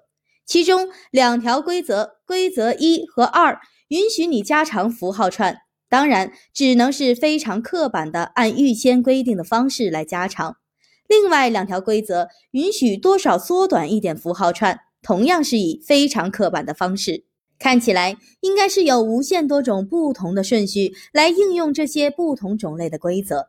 这就使得用这种或那种方式来产生 WU 有了希望，可能是使符号串加长成一个庞然大物，然后再一段一段的抽掉，直到只剩下两个符号为止，或者更糟，使符号串连续的加长、缩短、再加长、再缩短，如此下去，而结果如何却没有保证。事实上。我们已经看出，U 是不可能产生的，即使是加长或缩短到世界末日，也无济于事。然而，U 和 WU 似乎很不相同。通过 U 的非常表面的特征，我们可以辨别出不可能产生它。它不是以 W 开头的，而所有的定理都必须是。用这样一个简单的方法去发现非定理是很方便的。然而，能说这个测试可以发现出所有的非定理吗？可能会有许多以 W 开头但无法产生的符号串，也许 WU 就是其中之一。这也就是说，字头测试的用途是有限的，它只能发现一部分非定理，而漏掉其他的。但是仍然有可能有一些更精细的测试。这些测试完全能区分哪些符号串通过规则可以产生，哪些不能产生。这里我们得面对一个问题：我们的测试是什么意思？目前这个问题的意义或者重要性也许不明显。下面我举一个关于测试的例子，某种意义上似乎有点违反这个词的精神。设想在这个世界上有一个怪物，它有足够的时间，并且喜欢把时间用来以有秩序的方法去产生 WJU 系统的定理。例如，下面就是这个怪物可能采取的一种方式：步骤一，对于公理 WJ 应用每一条可以应用的规则，这产生出两个新的定理 WJU 和 WJJ。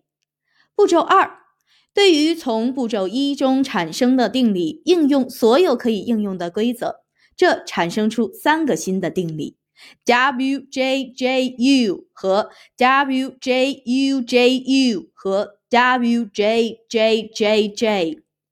步骤三，对于步骤二中产生的定理应用所有可以应用的规则，这产生出五个新的定理。WJJJJU 和 WJJUJJU 和 WJUJUJUJU 和 WJJJJJJJJ 和 WUJ 这种方法早晚会产生出所有的定理，因为每条规则都在任意能设想出的次序下应用过。参看图十一，一个系统的构造出来的 WJU 系统中所有定理的数，向下到第 n 步，它包含了恰恰需要 n 个步骤推导的那些定理。圆圈中的数字表示使用了哪条规则，WU 是不是在这棵树上的什么地方？本段录音的图片就是图十一，波折柱。我们以上提到的所有那些加长、缩短的交替用法，最终都用上了。然而，对于一个给定的符号串，就不知道要经过多少步，它才能出现在这张表里，因为定理是按照它们的推导长度来列出的。这不是一个很有用的次序。假如你对一个特殊的符号串，像 WU 感兴趣的话，你甚至不知道是否有个推导能得出它，更不知道那个推导会有多长了。现在，我们给出这个所谓的定理性测试。等待产生出所要求的符号串，当它出现了的时候，你知道它是一个定理。假如它永远不出现，它就不是一个定理。这看起来是荒唐的，因为它预先假设了我们为了得到一个答案，并不在乎等待哪怕是无限长的时间。这就是该把什么算作测试这个问题的关键。最首要的问题是保证我们将在一个有限长的时间内得到答案。如果有一个检验定理的测试，一个总是在有限长的时间内终结的测试，那么这个测试就叫做给定形式系统的判定过程。当你有了一个判定过程，那么你就有了对系统中所有定理的性质的非常具体的刻画。从表面上看，似乎形式系统中的规则与公理同判定过程一样，完全的刻画了这个系统中的定理。问题在于“刻画”这个词。当然，那些推理规则与 WJU 系统中的公理是隐含的，刻画了那些是定理的符号串。不仅如此，他们还以更隐蔽的方式刻画了那些非定理的符号串。但是在许多情况下，隐含的刻画还不够。如果有人声称有了一个对所有定理的刻画，但是若要推断某一个特别的符号串不是一个定理，则需要无限长的时间。你大概会倾向于说，这个刻画中缺少点什么，它不够具体。这就是为什么发现判定过程的存在是非常重要的一步。所谓发现，从效果上看，就是你可以为检验一个符号串是不是一个定理进行一种测试。即便这个测试很复杂，它也是保证有结果的。原则上，这个测试与检查符号串的第一个字母是不是 W 同样的容易，同样的机械，同样的有限，同样是十分确定的。一个判定过程是测试一个符号串是否是定理的试纸。顺便说一下，对形式系统的一个要求是，其中的公理必须具有判定过程。必须存在有关于一个符号串是不是一条公理的式子，这就保证了至少在一开始进行的时候没有问题。这就是一组公理与一组定理之间的区别。前者总是有一个判定过程，后者则可以没有。我敢保证你会同意。当你第一次看见 WJU 系统时，你必须得面对这个问题：单独一个公理是已知的，推理规则是简单的，因此定理被隐含的刻画了。然而，它仍然不很清楚。你不知道这个刻画的结果是什么，尤其是 WU 究竟是不是一个定理，这一点仍然不清楚。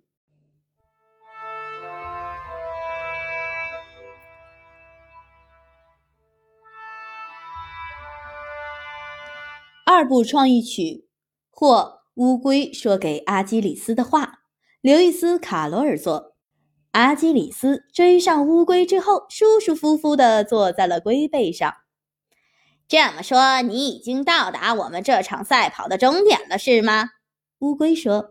虽然比赛的路程是由无数段路程组成的，你还是跑到了。我记得有个自作聪明的人证明过，这是不可能做到的。这是可以做到的，阿基里斯说：“这已经做到了，马到成功。你瞧，那些路程在不断缩短，因此，可要是他们一直在不断增长呢？”乌龟打断他的话说：“那会怎么样？那样一来，我现在就不会在这儿了。”阿基里斯老老实实地说：“而你到这时应该已经绕地球好几圈了。”你对我真是过奖了哦，我是说你真是过重了。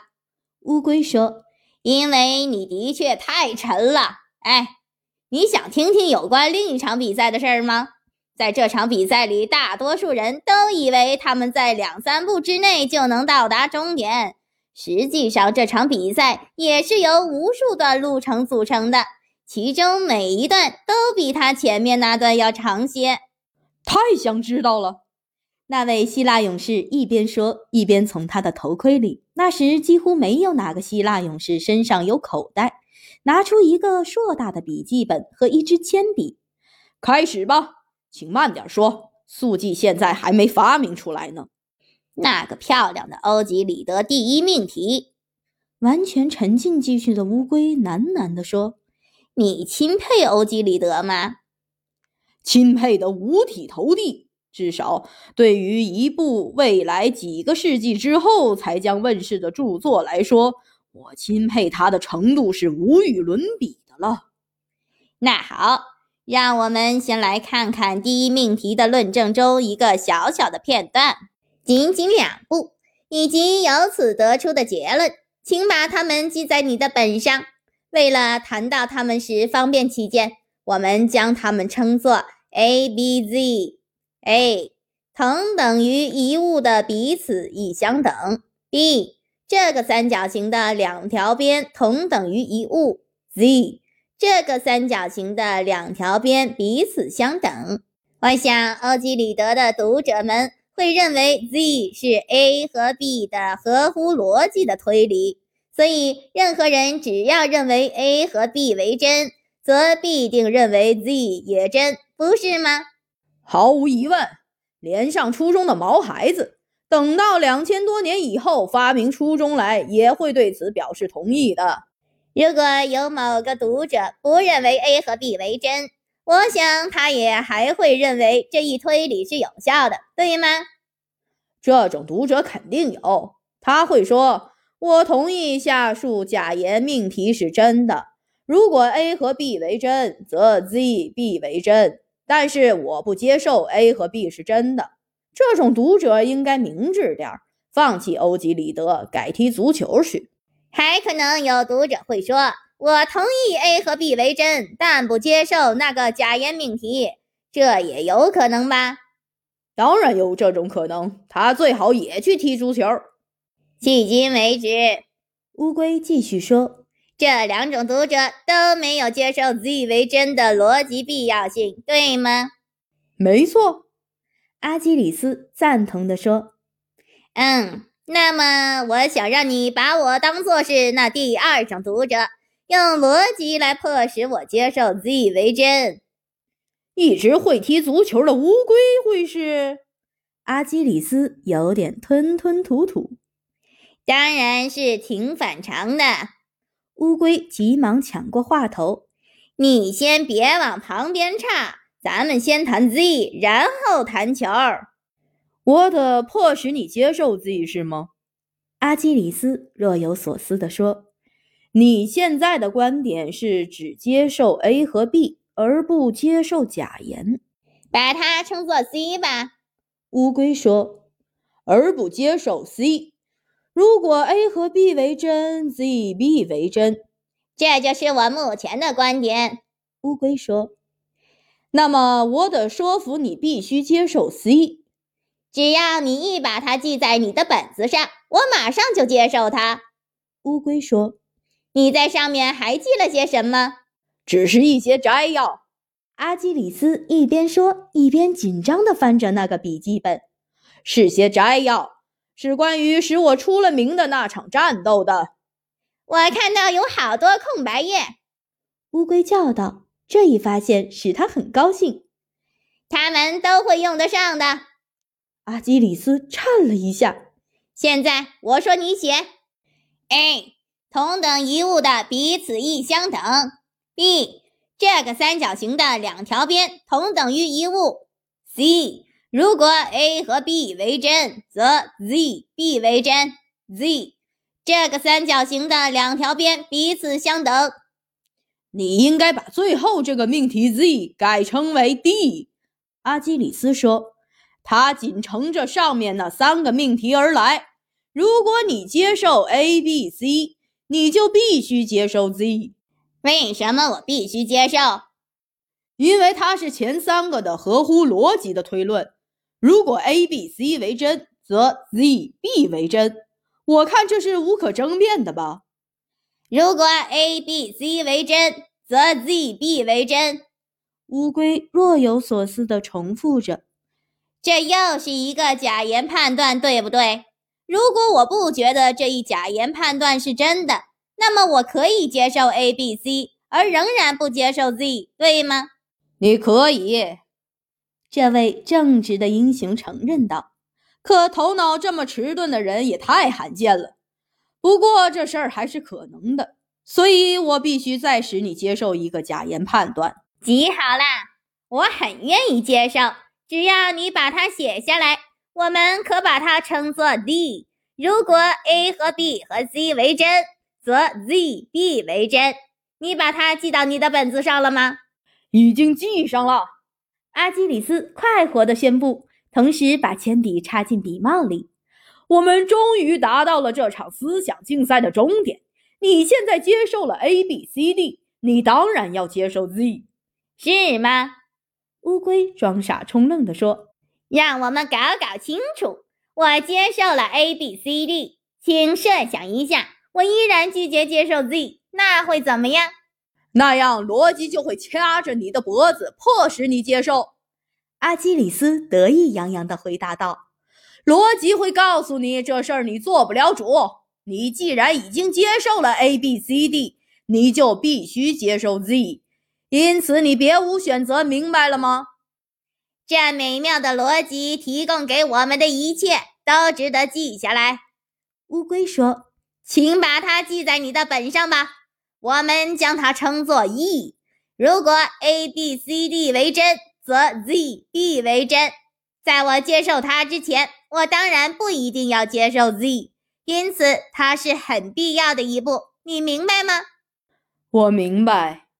阿基里斯说，他的声音里带着点悲哀。到这里，叙述者由于家里有急事，不得不离开这可爱的一对儿了。直到几个月以后，他才又路过这个地方。这时，阿基里斯还坐在耐心的乌龟的贝壳上，往他那几乎写满了的本子上写个不停。乌龟这时说：“你把刚才那步记下了吗？我要是没数错，已经有一千零一步了，将来还会有亿万步呢。算是帮我个忙。”你不会介意考虑考虑我们俩人的这篇对话究竟给了十九世纪的逻辑学家多少教益吧？你不会介意利用一下我表兄假海龟到那时将会发明出来的那个双关语把你的名字改成雾鬼吧。随你便。这位精疲力竭的勇士把脸埋在双手里回答说，他的声音因绝望而变得很空洞。只要你愿意利用假海龟从未发明过的双关语，把你的名字改成燕吉一死。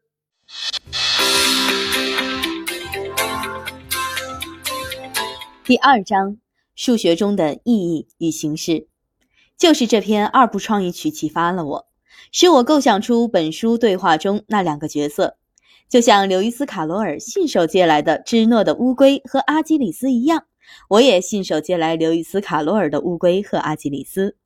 在卡罗尔的对话中，同样的事件一次又一次的发生，只是每一次都发生在更高的层次上。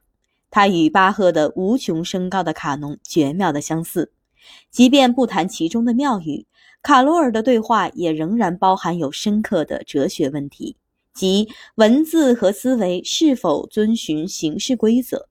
这个问题也是本书的问题。在本章与下一章中，我们将研究一些新的形式系统，这将使我对形式系统这一概念有一个更为广阔的视野。读完这两章之后。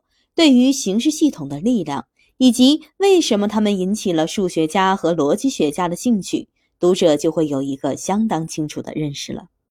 PQ 系统，本章中的形式系统叫做 PQ 系统，它对于数学家和逻辑学家并不重要。事实上，它只是我的一个简单发明。它的重要性实际上仅在于，它为在本书中起着相当重要作用的许多概念提供了一个非常好的例子。PQ 系统有三个不同的符号，字母 P、Q 和短杠。PQ 系统有无穷多条公理，由于不能把它们全部写下来，我们只能用另外的方法描述它们。实际上，我们不仅需要对于公理的描述。我们还需要一种辨别某个给出的符号串是否是一条公理的方法。对于公理，仅仅做一个描述，也许能充分的刻画它们，但是这种刻画是很弱的，与 WJU 系统中对于定理的刻画所存在的问题是一样的。我们并不想仅仅为确定某个符号串是否是公理而花费一段不知多长的，甚至可能是无限长的时间。所以，我们将给公理这样下定义，使得对于由 P、Q 和短杠所组成的符号串是否是一条公理有一个明显的判定过程。定义：只要 X 仅由一串短杠组成，那么 X 短杠 QXP 短杠就是一条公理。请注意，X 在两次出现时必须是代表同一串短杠，比如短杠。短杠短杠 q 短杠短杠 p 短杠是一条公理。当然，x 短杠 qxp 短杠这个表达式本身并不是一条公理，因为 x 不属于 PQ 系统，它更像是一个主出所有公理的模子，它被称作公理模式。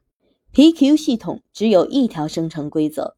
规则假设 x、y 和 z 都代表只包含短杠的特定的符号串，并且假设 x、q、y、p、z 是一条已知的定理，那么 x 杠 q、y、p、z 杠也是一条定理。比如让 x 是杠，y 是杠杠，z 是杠杠杠（括号三条杠），这条规则就是如果。杠 q 杠杠 p 杠杠杠是一条定理，则杠杠 q 杠杠 p 杠杠杠杠也是一条定理。正像生成规则通常的形式那样，这个陈述在一个符号串是否是定理，与另一个符号串是否是定理这两者之间建立了因果关系，但并不判定这些符号串本身是否是定理。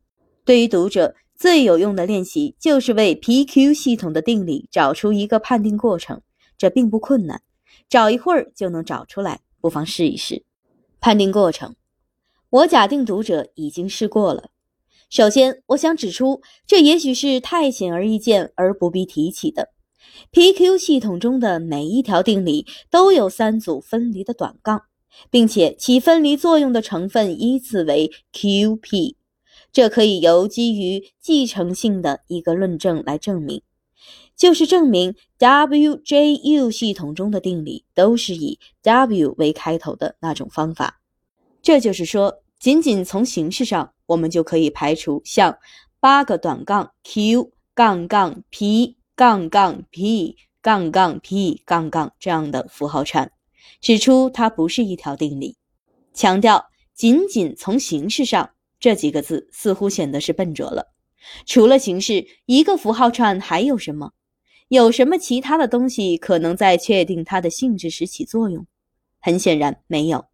但是在继续讨论形式系统时，请把这一点记在心里：形式的概念会变得更复杂、更抽象，所以我们恐怕得多想一下“形式”这个词的意义。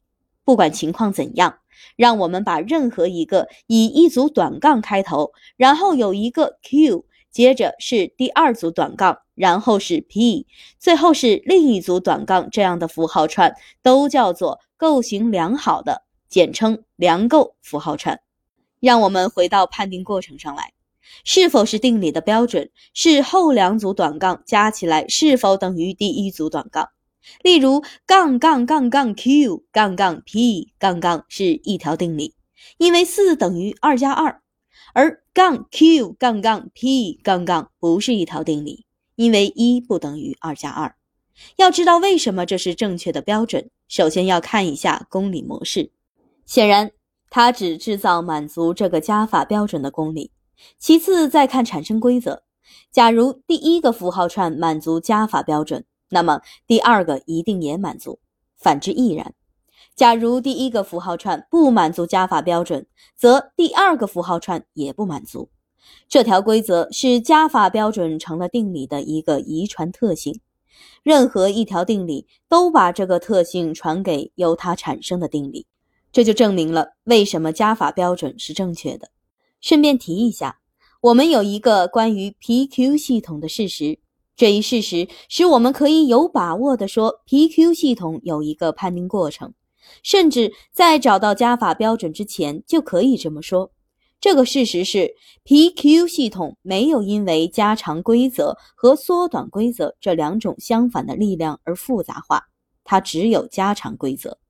对于任何一个只告诉我们如何从较短的定理得到较长的定理，而永远不会反过来的形式系统。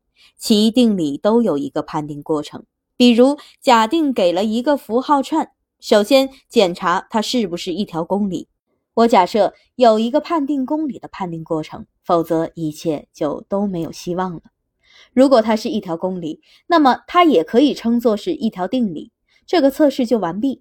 于是再假定它不是一条公理，那么它要是一条定理，就一定是从一个较短的符号串得出来的。在逐条的适用各条规则时，不仅能准确地找出可能产生那个符号串的规则，而且还能准确地找出哪一个较短的符号串会是家谱中它的上一代。用这种方法，把问题规约成为去确定几个新的但是较短的符号串是否都是定理，然后对他们依次的进行同样的测试。可能出现的最坏情形是产生出大量的。越来越多的，但是越来越短的需要测试的符号串，当以这种方式一步一步的回溯时，就一定会距离一切定理的源泉公理模式越来越近。越来越短不会是无限的，因此最终或是发现那些短符号串的其中一个是一条公理，或是到达了某一个无法再往回退的点，也就是没有一个短符号串是公理。并且没有一个短符号串可以通过某条规则或其他倒退步骤进一步缩短。这表明了，在形式系统中，只有加长的规则确实是没有多大意思的。是加长与缩短的规则交互作用，使形式系统具有了某种魅力。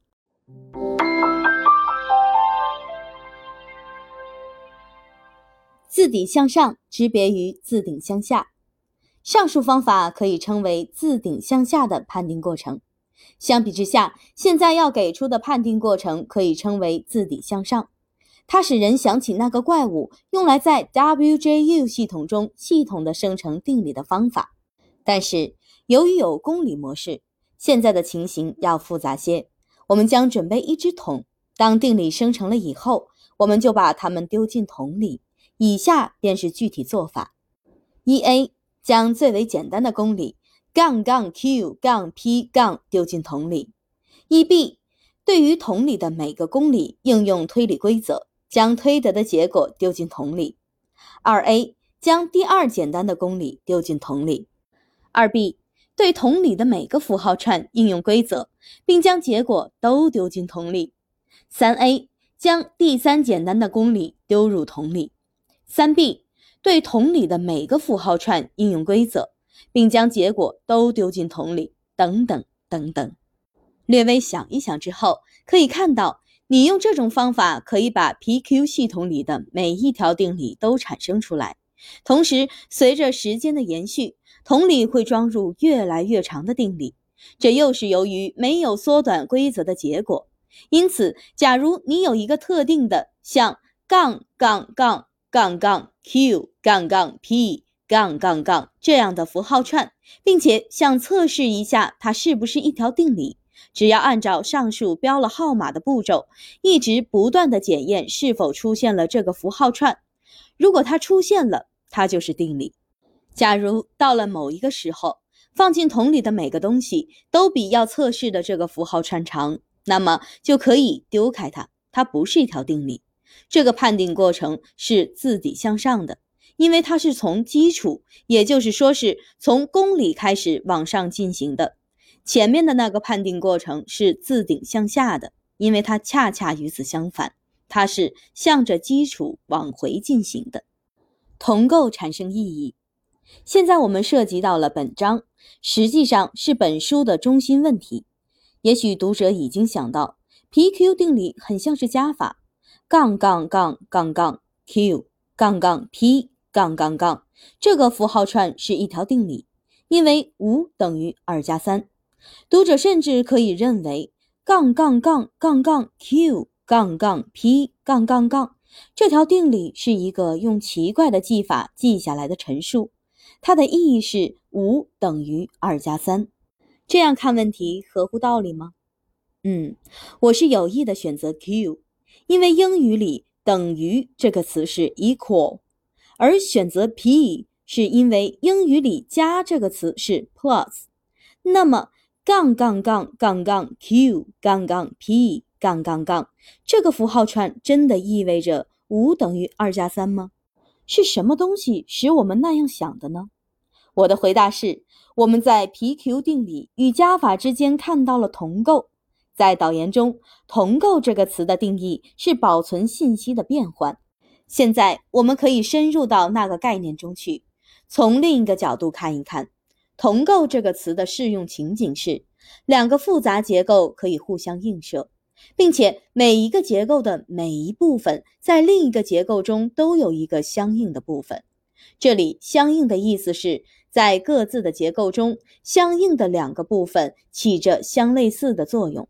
同构这个词的这种用法是从数学中一个更精确的概念那里得来的。当一个数学家。发现，在他所知道的两个结构之间有同构关系时，就会感到很愉快。这种关系常常从天而降，让人惊喜不已。认识到两个已知结构有同构关系，这是知识的一个重要发展，并且我认为，正是这种对于同构的认识，在人们的头脑中创造了意义。关于对同构的认识，要说的最后一点是。形象地说，由于它们可以是各种各样、千姿百态的，人们并非总能搞清何时才是真正的发现了同构。因此，同构具有通常的词所具有的模糊性，这一点是它的缺陷，但也是长处。对于这种情况，我们有一个关于同构概念的极好范例。我们的同构有一个较低的层次，也就是在两个结构中各个部分之间的映射关系。q 是等于，p 是加，杠是一，杠杠是二，杠杠杠是三等等。这种符号与词之间的对应关系有一个名称——解释。其次，在一个高一点的层次上，真陈述也称真理和定理之间存在着对应。但是，请注意，如果不在事先给这些符号选定一种解释，这种高一层次的对应是看不出来的。因此，更准确地说，对应是存在于真陈述和经过解释的定理之间的。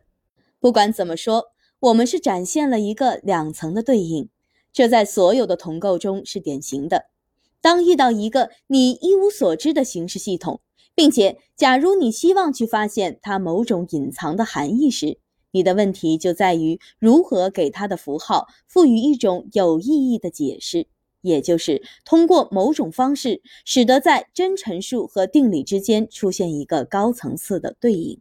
在找到一组联系于这些符号的合适的词之前，你可能要在黑暗里进行一番摸索。这与破译密码或者试读用一种失传了的文字写成的铭文，比如克里特岛的现行文字 B，非常相似。试读的唯一方法就是建立在以知识为基础的猜想上的试错法。当你发现一个好的选择，一个有意义的选择时，突然间就觉得顺当了，并且工作的速度大大加快了。不久，件件事情就都各就各位了。约翰·查德威克里的《克里特岛现行文字的试读》一书中就包含有这种令人激动的经历。但是对于挖掘一个已经毁灭了的文明时发现的形式系统进行试读，这种机会实在太少了。数学家，近来还有语言学家、哲学家和其他人，是仅有的使用形式系统的人，而且他们心里对于他们所使用和出版的形式系统总是有个解释的。这些人的想法是建立一个形式系统，它的定理同构的反映一部分现实世界。在这种情况下，对于符号的选择是有高度目的性的，就像是对于符号串的生成规则的选择那样。我设计 PQ 系统就是这样的。你可以看出来，我为什么选用了我所选的符号。定理与加法同构这一点不是偶然的。同构之所以发生，是因为我有意地找到了一种通过符号形式反映加法的方法。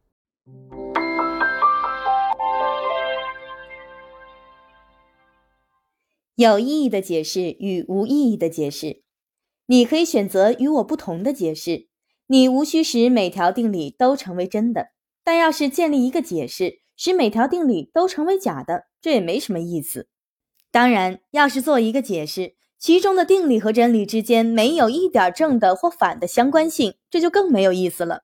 因此，让我们区别开对于形式系统的两类解释。首先，我们可以有一些无意义的解释，在这种解释下，看不到系统中的定理与现实世界之间有什么同构关系。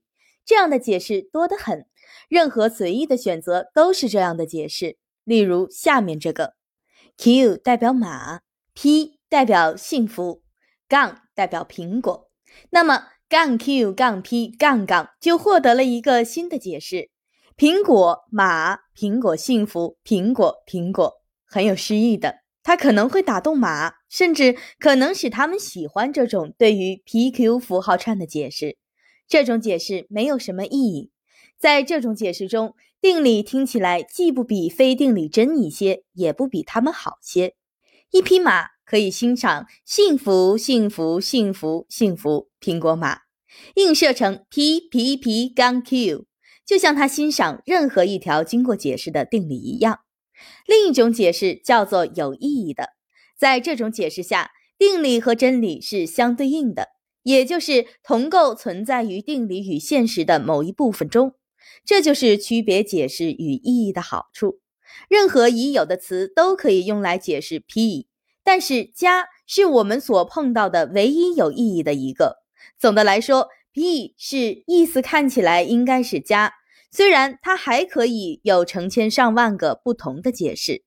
主动意义之别于被动意义。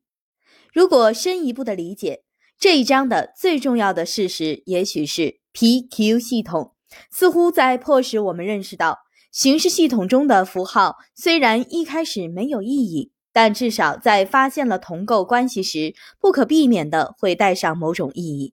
然而，形式系统中的意义与语言中的意义的区别是非常重要的。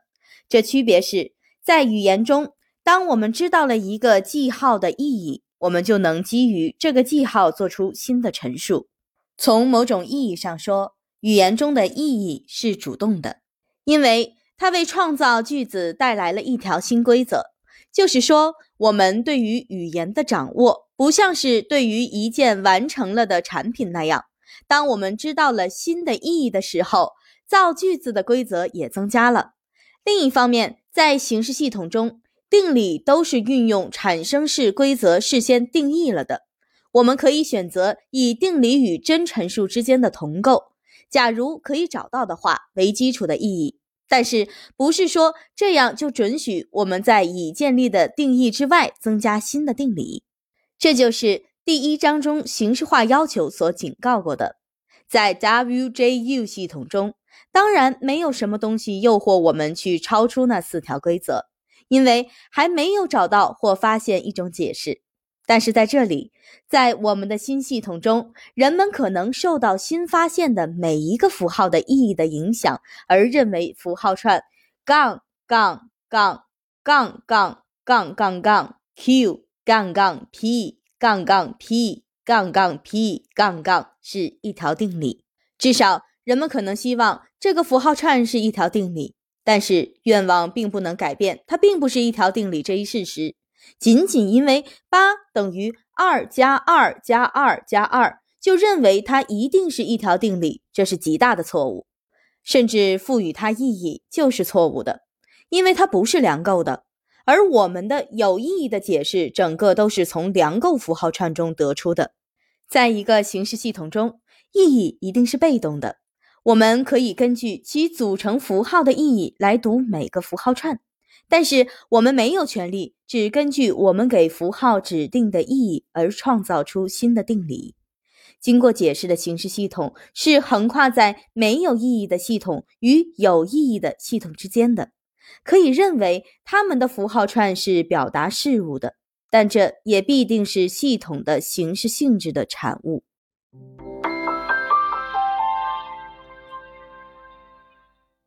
双重意义。现在我要破除一种错觉，即认为已经找到了 PQ 系统中符号的唯一意义。考虑下列联想：Q 为减，P 为等于，杠为一，杠杠为二等等。那么杠杠杠杠杠 Q 杠杠 P 杠杠杠就有了一个新的解释：五减二等于三。当然，这是一个真陈述。在这种新的解释之下，所有的定理都将是真理。这就像原来那个解释一样有意义。很显然，哪一个是这个符号串的唯一意义，就成了一个很愚蠢的问题。解释只要精确地反映现实世界的某种同构，就是有意义的。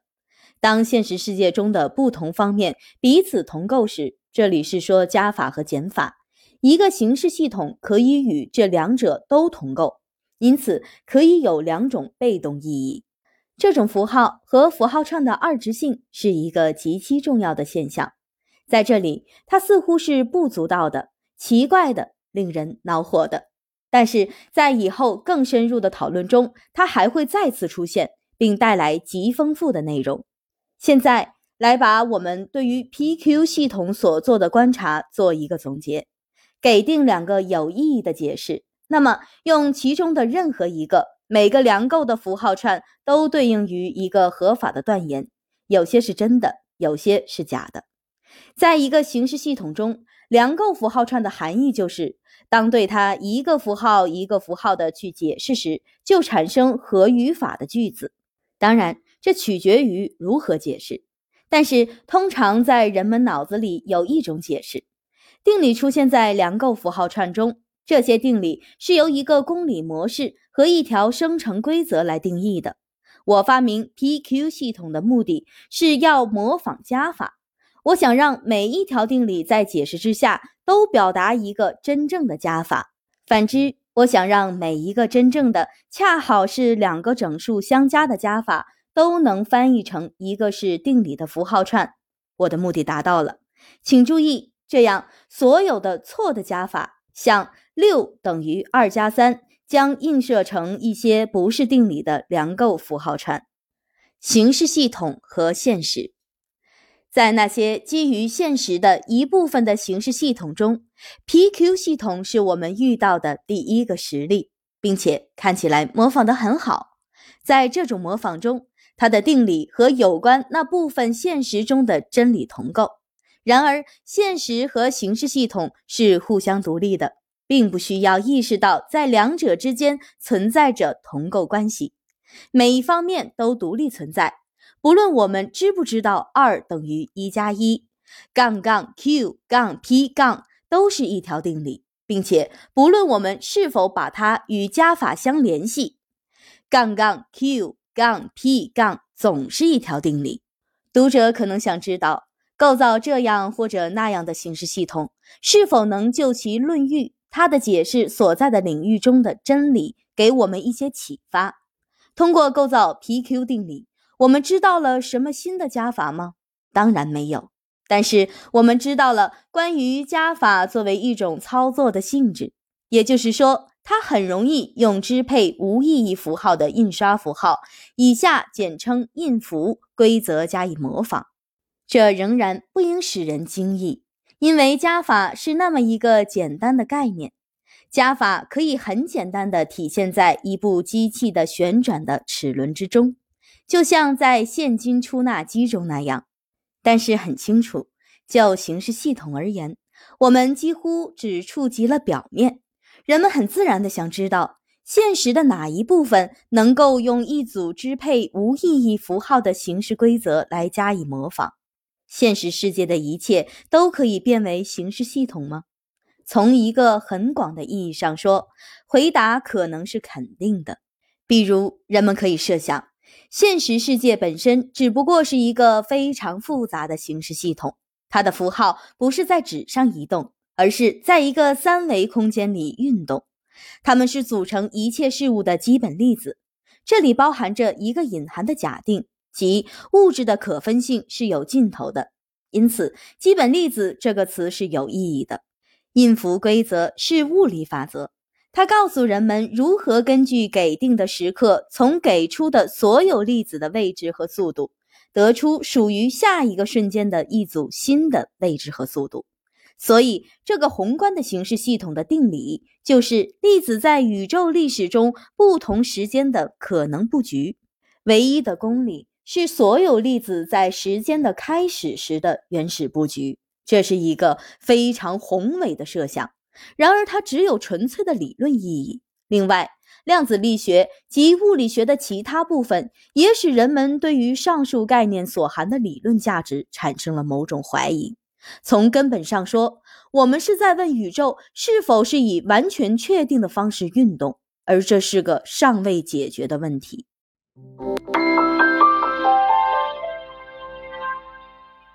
数学与符号处理，我们将不去讨论那么大的一幅图景，而只以数学作为我们的现实世界。这里出现了一个严重的问题：假如我们试着按照某数学分支构造一个形式系统，我们如何确定我们是否已把这项工作做得很准确了呢？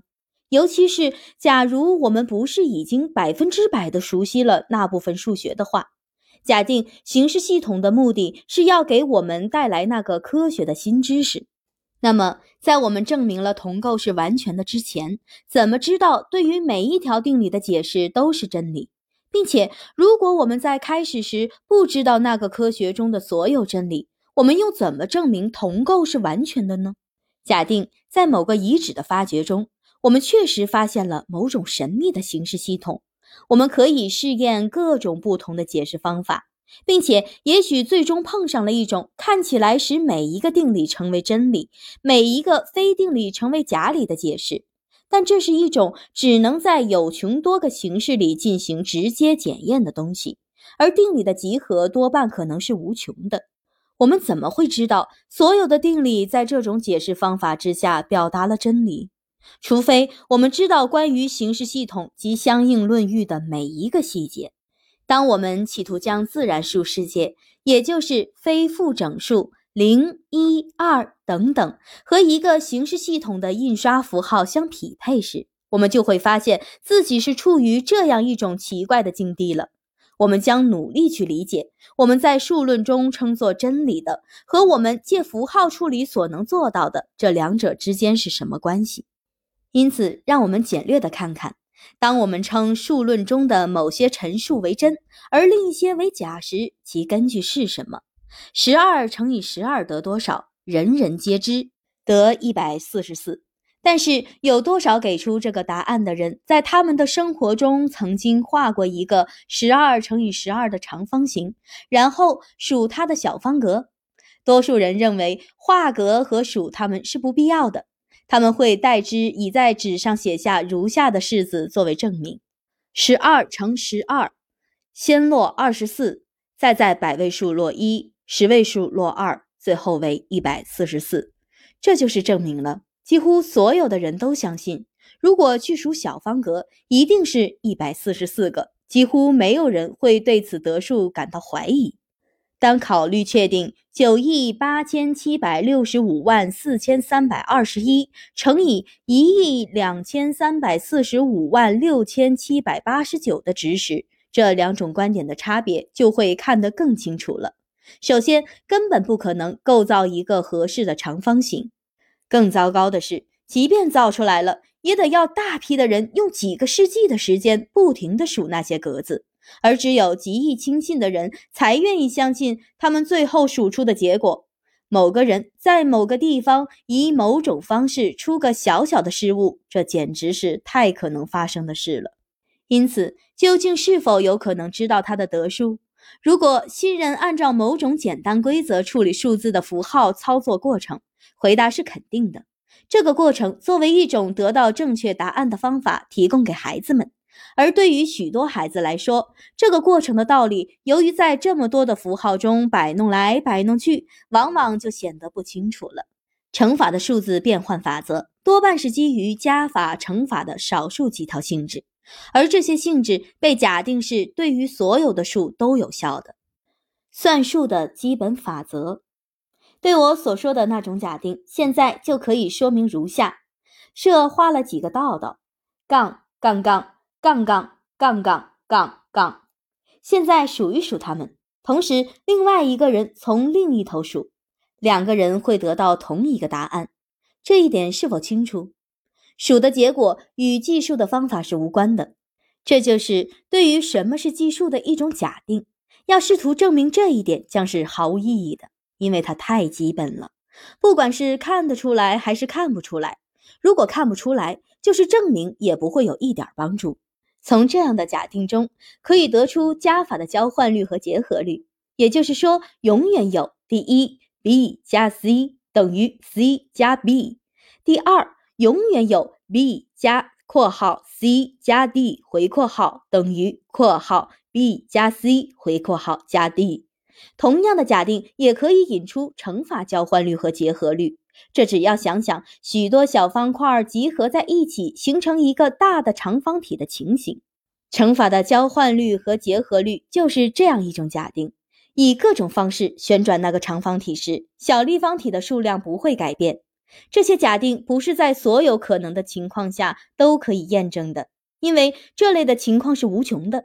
我们认为这是当然的，我们像相信其他事物一样深信它们。假如我们想到它们。我们从街上走过时，口袋里的钱上上下下的相撞，但是数量不会改变。如果我们把我们的书装入盒子中，放进汽车开一百里，把盒子拿下汽车，打开，把书放上一个新的书架，书的数量也不会改变。所有这些都是数的性质的一部分。有这样的人。当某种不可否认的事实一旦写下来时，总是喜欢找点理由，使那个事实干脆成了假的。我就是这样的人。在我刚刚写下上面的关于线段、钱和书等例子的时候，我就又设想了一些情境，在其中它们可能并不成立。读者也可以这样做。它说明抽象的数与日常生活中我们使用的数确实是很不相同的。人们喜欢造些违反基本算术的说法，以便说明某种更深刻的真理，比如一加一等于一，对恋人而言，或者一加一加一等于一，三位一体。很容易从上述说法里找出漏洞，比如指出在上述两种情况中，为什么使用加号是不合适的。但这样的情况多得很。两滴雨水从窗户玻璃上流下来，合成了一滴。一加一是不是等于一？一朵云彩分成两朵，还要更多类似的证据吗？发生的事情可以称作加，或者需要别的什么词？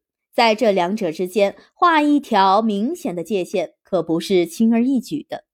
如果你考虑这个问题，你大概就会提出关于空间中物体的分隔之类的标准，并且肯定每一种物体与其他物体有很明显的区别。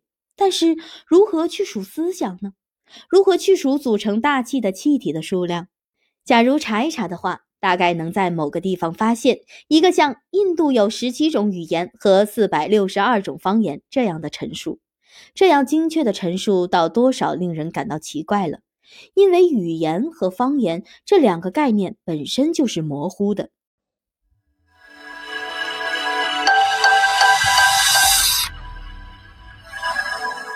理想的树，树作为一种实在是不守规矩的。然而，人们有一种古老的内在感觉，即树不应该不守规矩。在树的抽象概念中，就有那么一种纯净的东西，独立于树念珠、方言或云朵。应该有一种谈论树的方式，这种方式不会总是受到现实所具有的那种糟糕状况的侵入和捣乱。支配理想数的铁定的规则构成了算术，并且进一步构成了数论。在把作为实际事物的数转变成作为形式事物的数的时候，只有一个有关的问题需要提出来：一旦你决定了要把所有数论装入一个理想的系统，是否真有可能彻底的做到这一点呢？数是否那么整洁、那么有规律，像结晶一样，以至于形式系统的规则能彻底的把握它们的性质？艾舍尔最漂亮的画之一《释放》图十三，就是形式与非形式之间的绝妙的对比。它还有一个迷人的过渡区域。树真的像鸟那么自由吗？它们被囚禁在遵守规则的系统中时，也像那些鸟一样难以忍受吗？现实中的树与写在纸上的树之间，是否有一个不可思议的过渡区域？说到自然数的性质时，我不是单指像特定的两个整数的和这样的性质，这种性质可以通过计数找出来。每一个在这个世纪里长大的人都不会怀疑像这样的计数以及加法、乘法等等这些过程的可机械化性。我所指的性质是数学家有兴致去探讨的那些问题，而计数过程不足以为那些问题提供答案，甚至在理论上也不足以提供答案。让我们举一个古老的关于自然数性质的例子：有无穷多个素数。首先，没有一个计数过程能够证实或推翻这一断言。我们可以做到的，最多只不过是数上一会儿有多少个素数，然后承认确实有不少。但是，不管你数出了多少素数，你的结果都无法确定素数的个数是有穷的还是无穷的，总是数不完。这个陈述。被称作欧几里得定理，请注意是黑体字，不是显然的。看上去它可能是合理的和令人信服的，但不是显然的。然而，欧几里得及后来的数学家一直说它是真的。什么原因呢？欧几里得的证明，原因是推理告诉他们是这样的。让我们来看看这种推理。我们来看一个欧几里得证明的变种。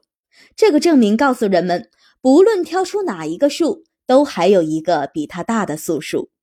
挑出一个数 n，把所有从一到 n 的正整数相乘，换句话说，也就是做 n 的阶乘，写作 n 的阶乘，得到的数可以被从一到 n 之间的任何数除尽，然后在 n 的阶乘上加上一，结果这个数就不能是二的倍数，因为当被二除时，余一。不能是三的倍数，因为当被三除时余一；不能是四的倍数，因为当被四除时余一；等等，不能是 n 的倍数，因为当被 n 除时余一。换句话说，假如 n 的阶乘加一是可以被除尽的，除了被一和它本身除之外，也只能是被比 n 大的数除尽。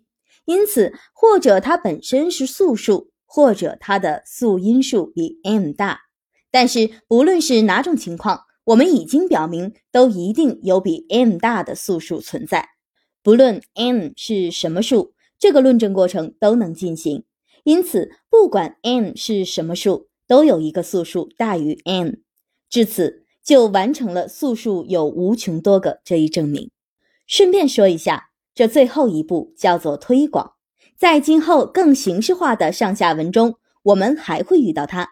在那里，我们就单独一个数 n 来进行一个论证，然后指出我们用的 n 是非特定的，因此我们的论证是一般性的。欧几里得的证明是典型的所谓真正的数学，它简洁优美且令人信服。它表明人们可以通过一些很简短的步骤，从起点走出很远。在我们这个例子里。起点是关于乘法和除法等等的基本概念，短小的步骤是指推理的步骤。虽然每一个单个的推理步骤看起来是显然的，但最后的结果并不显然。我们永远不能直接的检查这个陈述是否是真的。然而我们相信它，因为我们相信推理。如果你接受推理，似乎就别无选择。一旦你同意听欧几里得把话讲完，你就得同意他的结论。这是件幸事，因为这意味着数学家对于把什么样的陈述标为真的，把什么样的标为假的，永远持一致意见。这个证明是有条件的思维过程的一个例子。每一个陈述都以一种不可抗拒的方式与前一个陈述有着联系。这就是为什么称它为证明，而不只是好的证据。在数学中，目的总是给予某个不那么明显的陈述一个滴水不漏的证明。存在有这种以滴水不漏的方式联系在一起的步骤，这一事实本身就暗示着可能存在一个具有模式的结构，把这些陈述连在一起了。展示这个结构的最好办法是找一些新的词汇，有特定的风格、由符号构成的词汇，仅适于表达关于数的陈述的新词汇。然后我们可以看看经这些新词汇翻译后的证明，它将是一行接一行的以某种可以检查的方式联系在一起的一些陈述。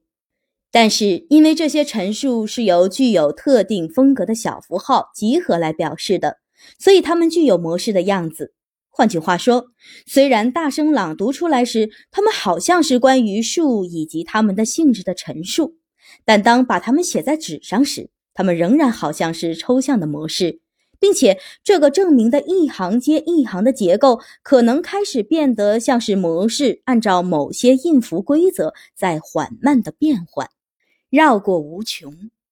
虽然欧几里得的证明是一个关于所有的数都有某种性质的证明，他却回避了分别讨论无穷多种情况中的每一个。他用像“不管是什么”或者“不论 n 是一个什么数”这样的话来绕过它。我们也可以使用“所有的 n” 这样的词再陈述一遍这个证明。知道了合适的上下文及使用这些词语的正确方式。我们就永远不需要处理无穷多个陈述，我们只要处理两三个概念，比如“所有”这个词，虽然它本身是有穷的，但它体现了无穷。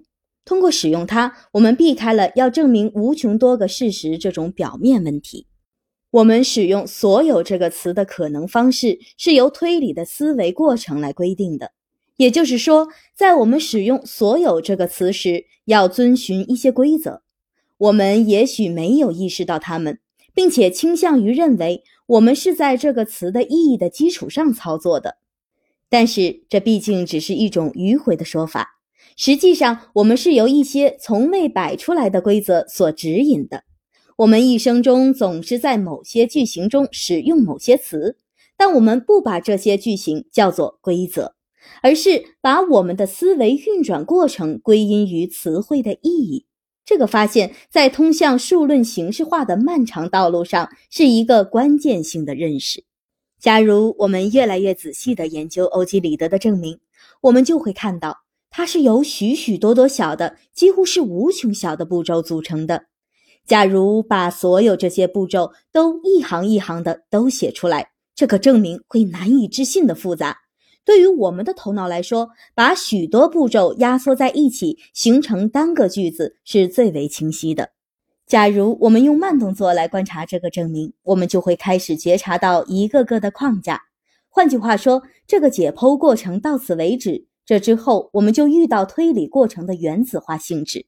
一个证明可以分解成一系列小而不连续的跳跃，但从一个更高、更便利的角度来观察它的时候。这些步骤是很平滑的过渡的。在第八章中，我们将说明一种把证明分成原子单位的方法。读者会看到，它涉及了许多步骤，多得令人难以置信。即使这样，它或许也不应该让你太惊异。当欧几里得发明这个证明时，一定有几百万个神经元、神经细胞参加了操作，其中有许多仅在一秒钟内就被激活了几百次。仅仅说出一个句子，就要涉及成千上万个神经元。假如欧几里得的想法那么复杂的话，说他的证明包含了巨大数目的步骤就有意义了。他脑中神经元的活动与我们的形式系统里的一个证明可能没有什么直接联系，但是两者的复杂程度是可以相比的。这就好像是大自然想要使素数有无穷多这个证明的复杂性保持恒定。即使涉及到的系统相互之间极其不同，在下面的几章中，我们将构造出一个形式系统：一，它包含一个具有特殊风格的词汇表，所有的关于自然数的陈述都可以通过它来表达；二，它有与所有看起来必要的推理类型相对应的规则。一个很重要的问题是，我们那时所给出的用于符号处理的规则。是否真的与我们通常的心理推理能力相等？就数论而言，或者更一般的说，用某种形式系统来达到我们思维能力的水平，在理论上是否有可能？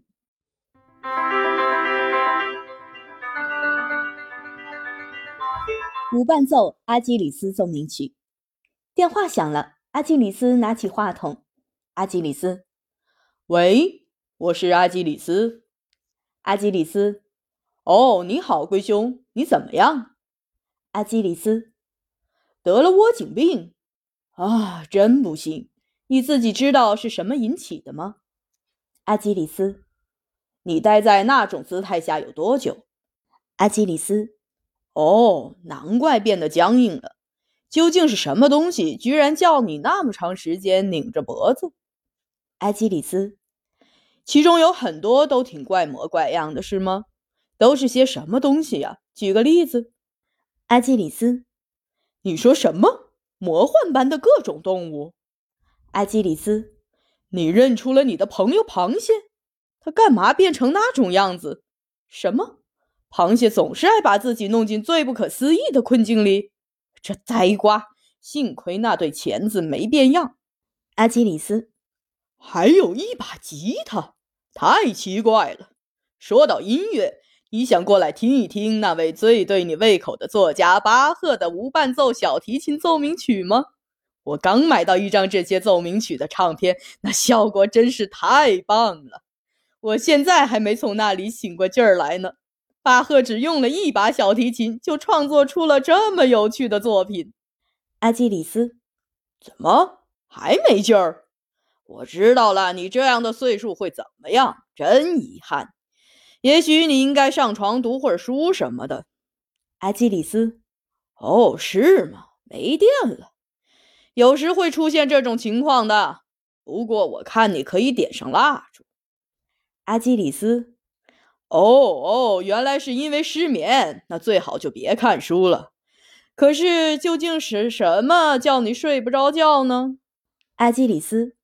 哦，是这么回事儿啊。那好，如果是这个叫你一直神不守舍，那你也许最好说给我听听，让我和你一起来研究研究。阿基里斯，一个词，其居中的两个部首依次是熄和火。嗯，秋雀怎么样？阿基里斯，的确，熄火在这个词里顺序是颠倒的。阿基里斯，一连猜了几个小时，听起来我好像一头栽进了一个非常难解的字谜里了。这个该死的字谜，你是打哪儿听来的？阿基里斯，你是说他看去像是在思索深奥的佛理，可实际上他只是在力图解开复杂的字谜，是吗？阿基里斯，啊哈，原来是那只蜗牛知道这家伙在干什么。可是你怎么想起跟那只蜗牛说话的呢？阿基里斯，听我说，我曾经见过一个字谜，跟这个有点像。你想知道吗？这会不会弄得你更加神不守舍呢？阿基里斯，我也这么想，不会有任何害处的。下面就是那个字谜：什么词以部首虫开头，又以部首虫结尾？阿基里斯，真机灵。不过这近乎赖皮了。这当然不是我心里所想的那个答案。阿基里斯，你当然很对，他满足了条件。不过这是种走捷径的解决办法，我心里另有谜底。阿基里斯，叫你猜着了，你怎么这么快就想出来了？阿基里斯，我明白了。事实上，停电不仅没有耽误你的事儿，反而帮了你的忙，太妙了。可是对于你的那个熄火谜，我这儿还是一抹黑呢。阿基里斯，祝贺你！这样一来，你也许能睡着了。告诉我吧，谜底是什么？阿基里斯，是的，我一般不喜欢提示，但是没关系。你要给我什么提示呢？阿基里斯，我不懂你在这里用图形和衬底是表示什么。阿基里斯，我当然知道《镶嵌画二》那幅画，我熟悉艾舍尔的所有作品，毕竟他是我最喜欢的艺术家。我无论到哪儿，总要在墙上挂一幅《镶嵌画二》的印刷复制品。我现在一抬眼就能看得见。阿基里斯，是的，我看出了所有的黑颜色动物。阿基里斯，对，我还看到他们中间的负空间，也就是剩下的画面是些白颜色的动物图案。阿基里斯。你所说的图形和衬底原来是这个意思啊！可是这同那个熄火字谜有什么关系呢？阿基里斯，哦，对我来说这太复杂了。我真希望能马上来个肚里点蜡烛，透心明白。阿基里斯，没听说过，这可是我最喜欢的歇后语了。阿基里斯，你现在就准备过来。可是我刚才还想，阿基里斯，那好吧，也许到那时我会想出你那个字谜的正确答案。对，用你那个图形衬底的暗示，把它同我的那个字谜联系起来。阿基里斯，我很愿意把它们放给你听。阿基里斯，你发明了一种有关它们的理论。阿基里斯，用什么乐器伴奏？阿基里斯，嗯，如果真是这样的话，他不愿写出羽管钢琴部分并把它发表，就有点奇怪了。阿基里斯，我懂了，带点随意的色彩。听他们可以有两种办法：带伴奏的或不带伴奏的。但是人们怎么会知道那伴奏听起来怎么样呢？阿基里斯，啊，对。我想那是最好的，把它留给听众去想象。况且还说不定正像你所说的那样，巴赫甚至从未想到过要有伴奏。这些奏鸣曲现在这样，似乎也确实很好。阿基里斯，没错。好吧，一会儿见。阿基里斯，再见，龟兄。第三章。图形与衬底，素数之别于合数。想想简单的音符操作，能把握概念，不免有点令人奇怪。迄今为止，我们已把握到的概念是加法，这说来还不显得有多怪。可我们现在的目标是做出一个形式系统，使定理都是 p(x) 的形状，其中字母 x 代表一个短杠符号串，并且只有当短杠符号串中的短杠数目是素数时，才能成为定理。这样，p 杠杠杠是个定理，而 p 杠杠杠杠则不是。怎么能用印符操作来做这件事？首先说清楚所谓印符操作是什么意思是很重要的。我们能用的东西都已在 WJU 系统和 PQ 系统中给出了，所以我们实际上只需列出我们所允许的种种操作：一、读入并认出有限的符号集合中任何一个符号；二、写下属于该集合的任何一个符号。三，把任何一些那样的符号从一处复制到另一处。四，删除任何一些那样的符号。五，检测一个符号是否与另一个符号相同。六，保存并使用一列以前产生的定理。这张表有点多余，不过没关系。重要的是，它很明显只涉及一些极简单的能力，它们远比区分素数与非素数的能力简单得多。那么，我们怎样才能组合这些操作，构造一个形式系统，在其中素数能与合数区别开呢？TQ 系统第一步该是试图去解决一个简单些但却与此有关的问题。我们可以做一个与 PQ 系统类似的系统，差别是这次我们表示的是乘法，我们称之为 TQ 系统。T 代表乘，英文是 times。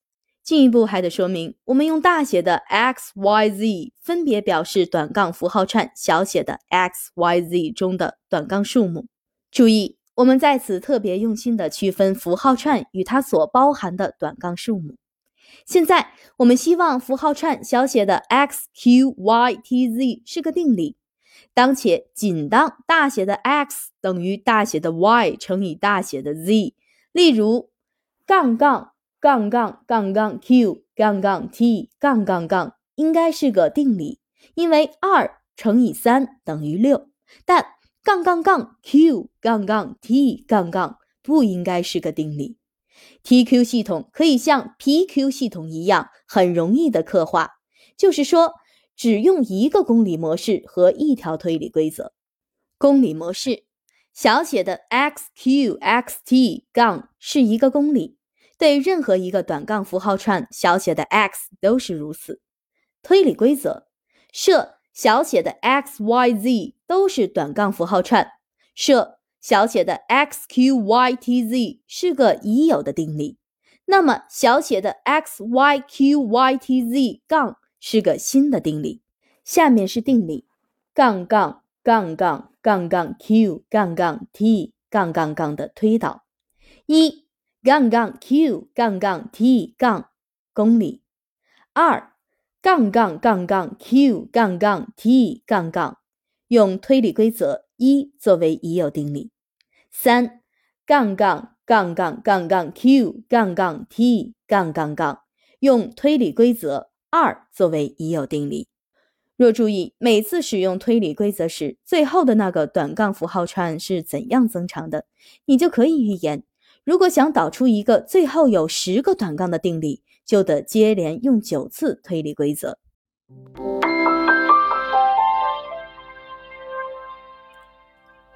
把握合数，乘法是个比加法稍难对付的概念，现在已由印符操作把握住了。就像艾舍尔的释放里的那些鸟，素数性质怎么样呢？这里有个看来聪明的计划。使用 TQ 系统定义一级形如 C 下角标 x 的新定理来刻画合数。规则设小写的 x、y、z 是短杠符号串。如果小写的 x、q、y 杠 t、z 杠是定理，则大写的 Z 下角标 x 是定理。这能行得通，因为说大写的 X 小写的 x 中的短杠数目。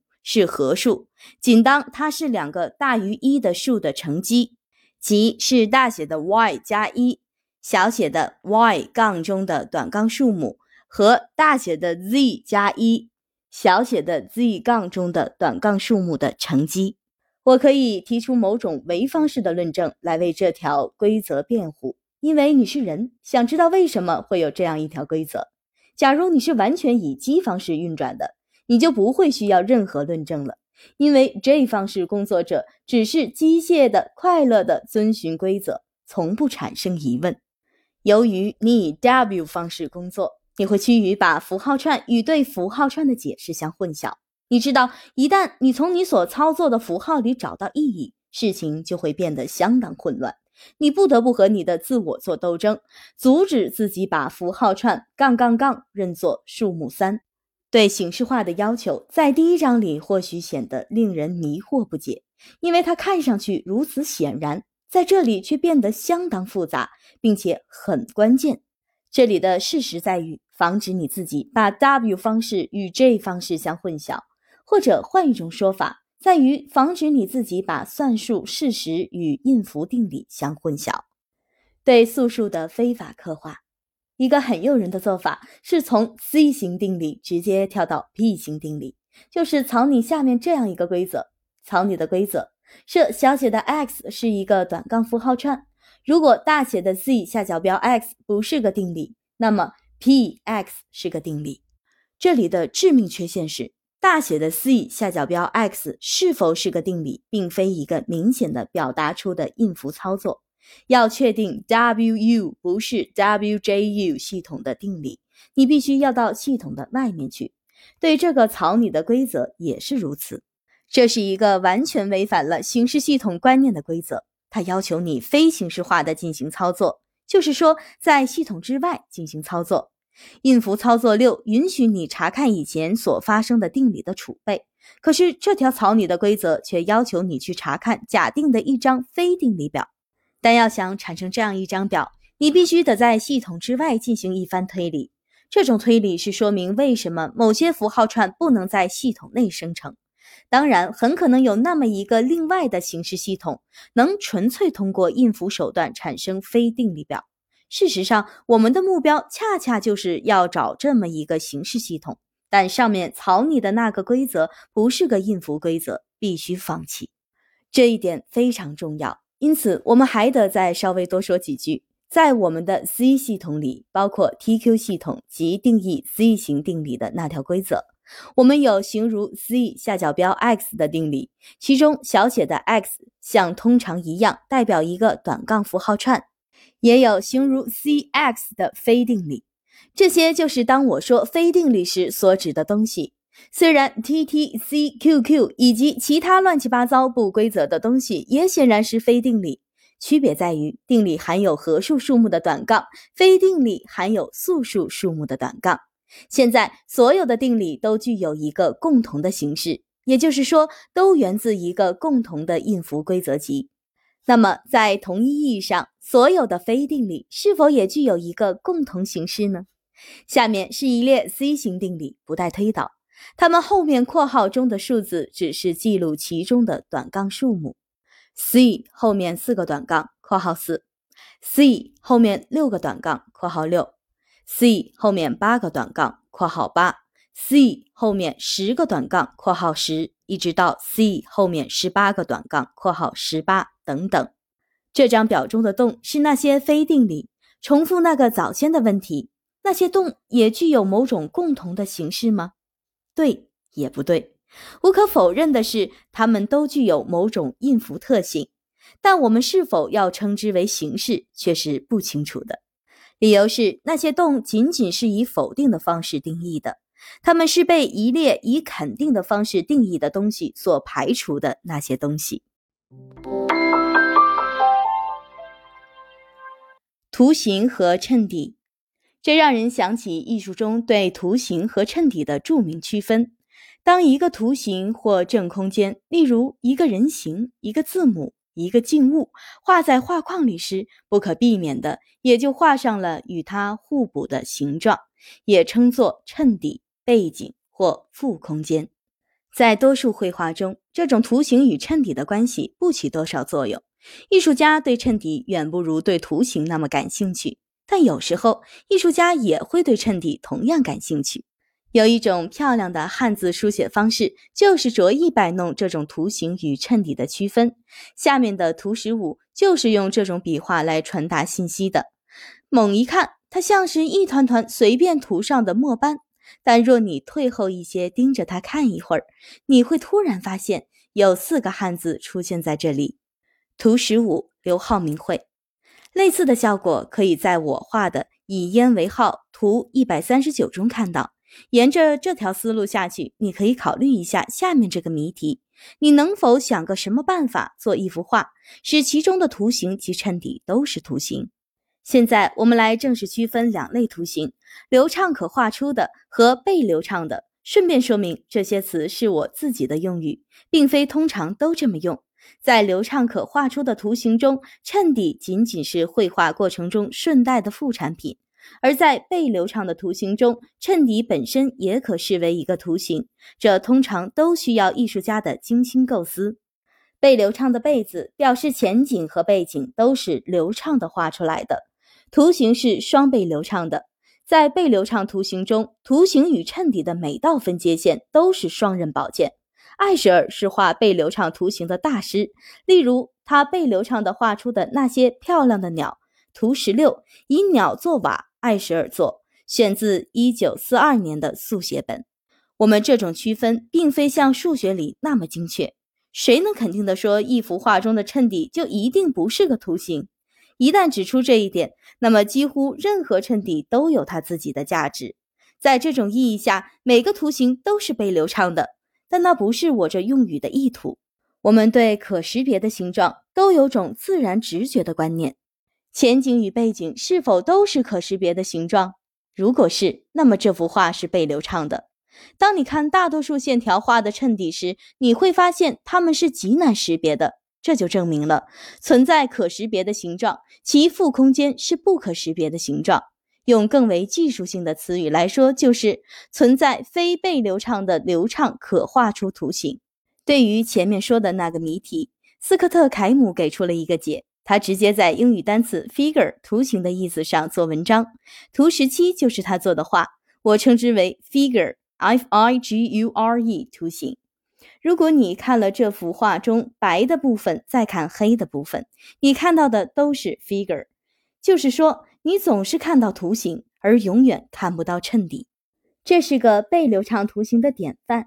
在这幅巧妙的画中，可以有两种不等价的方式来刻画黑的部分。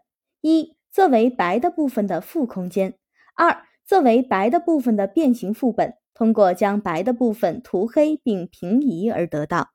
在 figure figure 图形这种特殊情况下，两种刻画确实是等价的，但在大多数黑白图画中，两者不会等价。将来在第八章，当我们构思我们的印符数论及 TNT 时，我们将希望能用两种类似的方式来刻画所有的数论假陈述的集合：一作为 TNT 的所有定理的集合的负空间；二作为 TNT 的所有定理的集合的变形副本，通过否定每个 TNT 定理而得到。但这个希望将破灭，因为一在非定理组成的集合中有真理。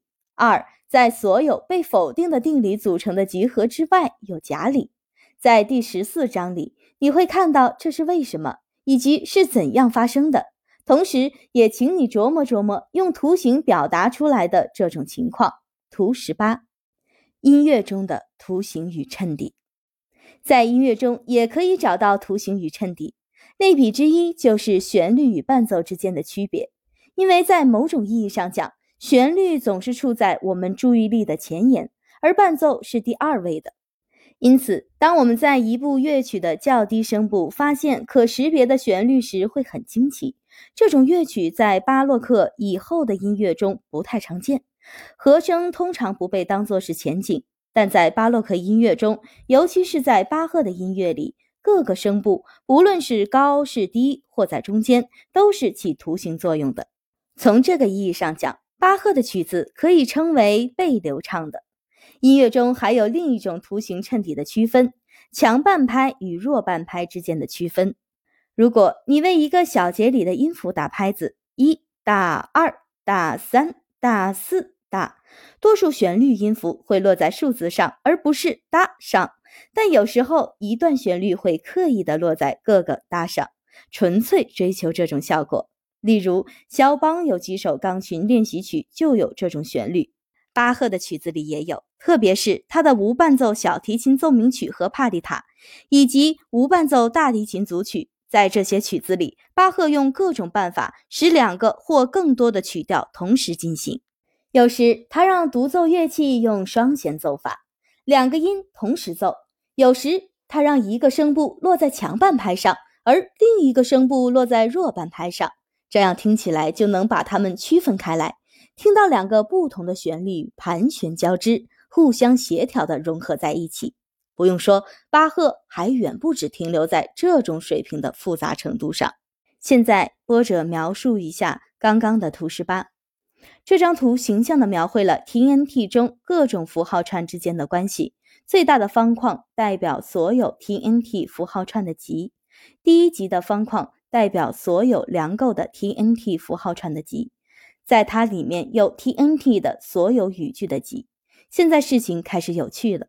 所有定理的集合化成了一棵树，树干代表公理的集合。选树来做象征，是因为它展现出来的递归生长的模式。新的枝条不断的从旧的里面生长出来，手指一样的枝条探到了约束区域真理集的各个角落，然而永远无法完全覆盖这个区域。真理和假理之间的分界线有意的提示出一种曲折随机的海岸线。无论你如何仔细的查看，总是有更细微的结构，因而不可能用有穷的方式精确的加以描述。参见孟德尔布劳特所著《碎片》，对应的数代表定理的否定集，它们都是假的，但它们整个却无法充满假陈述的空间。作者会。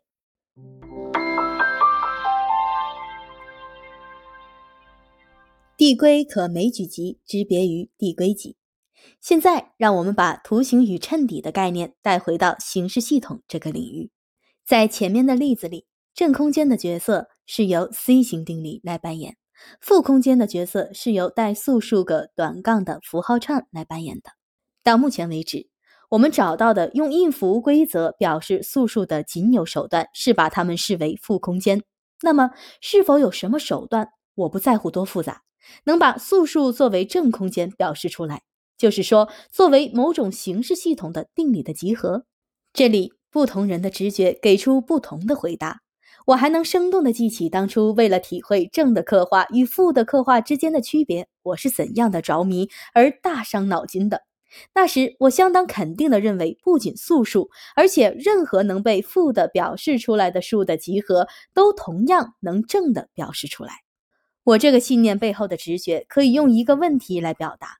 一个图形与其衬底怎么会不带有完全相同的信息？在我看来，它们体现了同样的信息，只是以互补的两种方式对信息编码而已。在你看来，正确的回答是什么？结果就素数而言，我是对的；但对一般情形来说，我错了。这使我很吃惊，而且就是到了今天，我也仍然继续感到吃惊。那是这样一个事实。存在一个形式系统，其负空间非定理集不是任何一个形式系统的正空间定理集。后来证明了这个结果与哥德尔定理具有同样的深度，因此我的直觉出错是不奇怪的。我正像二十世纪初的数学家们一样，期望着形式系统与自然数的世界比实际上更可预测。用更为技术性的术语来说，上面的结果就是存在非递归的。递归可枚举集，递归可枚举这个词通常缩解为 R-E，是我们那个艺术上的流畅可画出概念的数学对应物，而递归则是被流畅的对应物。一级符号串是 R-E 的意思是它能按照音符规则来生成，例如 C 型定理的集合、WJU 系统的定理集合。其实任何形式系统的定理集都是这样的。这可以和图形概念。作为能按照艺术规则生成的线条的集合，且不管那是些什么样的规则，做个比较。而一个递归集就像是个其衬底也是个图形的图形，不仅它 RE，它的补集也 RE。上述结果导致存在一些形式系统，它们没有用印符规则表述的判定过程。怎么会得出这样的结论呢？很简单，一个用印符规则表述的判定过程是一种分辨定理与非定理的测试方法。有了这样的测试，我们就能系统的生成所有的非定理。方法很简单，把所有的符号串排成一列，对它们逐个适用这个测试，除掉那些非良构串及那些定理，这就相当于一个生成非定理集合的印符方法了。但按照前面的那个论断，在这里我们当做信念而接受，对于某些系统这是不可能的，因此我们必须下结论。并非所有的形式系统都有用印符规则表述的判定过程。假定我们找到了一个自然数的集合 T，相应于图形能用某种形式的方法生成，就像合数那样。假定它的补集是 C，相应于衬底，就像素数那样。T 和 C 加在一起就是全部自然数了。我们知道一个产生 T 集中所有的数的规则，但我们知道没有同样的产生 C 集中所有的数的规则。了解下面这一点是很重要的。如果 T 集中的元素总能按长度递增的方式生成，那么我们总是能够刻画 C。问题在于，许多 RE 级的生成方式是以任意的次序添加元素的。因此，你永远无法知道某个数被跳过之后，过了很长时间会不会被收进来。如果你只要稍稍再等一会儿的话，对于那个艺术问题，所有的图形都是被流畅的吗？我们回答了否。现在我们看到了，对于数学中的类似问题，所有的集合都是递归的吗？我们必须同样的回答否。带着这样的观察，让我们回到那个费解的词形式。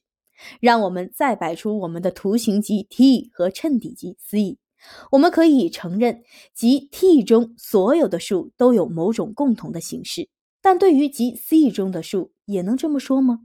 这是个奇怪的问题。当我们着手对付一个无限的集合自然数的时候，通过去掉某个子集而产生的动，大概是很难用什么显明的方式来定义的。因此，它们或许不带有任何共同的特性或形式。分析到最后，用不用“形式”这个词成了口味问题。但思考这件事是很有意思的。也许最好是不去定义形式，而把它留给灵活的直觉。这里有个供思考的谜题，它与上面谈的事情紧密相关。你能刻画出下面这样的整数集合，或者它的负空间吗？一三七十二十八二十六三十五四十五五十六六十九等等，这个序列与 figure figure 图形有何相似？素数作为图形而非衬底。最后，让我们来看看生成素数的形式系统，它是怎么做到的？技巧是跳过乘法，直接把不可整除性当做要正面表示的东西。下面是一个公理模式和一条规则，它们产生的定理可以准确地表达一个数不整除 b(z)(c) 另一个数这个概念。公理模式小写的 x y 大写的 b(z)(c) 小写的 x，其中小写的 x 和小写的 y 是短杠符号串。例如杠杠杠杠杠 b(z)(c) 杠杠，这里杠杠代替了小写的 x，而杠杠杠。代替了小写的 y 规则。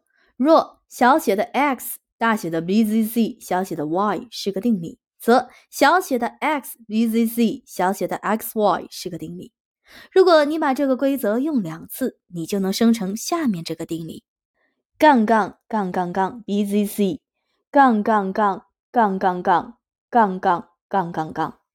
这可以解释成五不整除十二，但。杠杠杠 b z z 杠杠杠杠杠杠不是个定理。要是你试图生成它，会出现什么问题？现在，为了确定一个给定的数是素数，我们得建立某种关于它的不可整除性的知识。特别的，我们希望知道它不能被这样一些数整除：二、三、四等等，如此下去，直到比那个数本身小一的数。但我们在形式系统里不能含糊不清地说“等等”之类的话，我们必须明白地说清楚，我们大概会要有一种方式，以这个形式系统的语言来说出数 z 在直到 x 的数内没有因子，记作小写的 z，大写的 m y，小写的 x。意思是在二和大写的 x 之间没有能整出大写的 z 的数，这是能做到的，但要点技巧。如果你愿意，你可以自己想一想。下面是解决方案规则：如果杠杠 b z c 小写的 z 是个定理，则小写的 z 大写的 m y 杠杠是个定理。规则：如果小写的 z 大写的 m y 小写的 x 与小写的 x 杠大写的 y z c 小写的 z 都是定理，则小写的 z 大写的 m y 小写的 x 杠是个定理。这两条规则把握住了无因子性这个概念。我们还需要做的，仅仅就是说出素数是那住在直到比它自己小一的数内没有因子的数。规则：若小写的 z 杠大写的 m y 小写的 z 是个定理，则大写的 p 小写的 z 杠是个定理。哦，我们可别忘了，二是个素数。公理大写的 p 杠杠。到这里就算大功告成了。形式的表示素数性的要点。在于有一个对可整除性的测试，无需任何回溯就能工作。你稳步向前进展，先测试是否被二可除，然后被三、被四，如此下去。就是这种单调性或者说单向性，没有加长与缩短、增大与减小的交错出现，使我们把握住了素数性。然而，正是形式系统的那种潜在复杂性，即它包含任意多的向前、向后的干扰，才导致了诸如哥德尔定理、图灵的停机问题，以及关于并非所有递归可枚举集都是递归集的事实等等这些限制性的结果。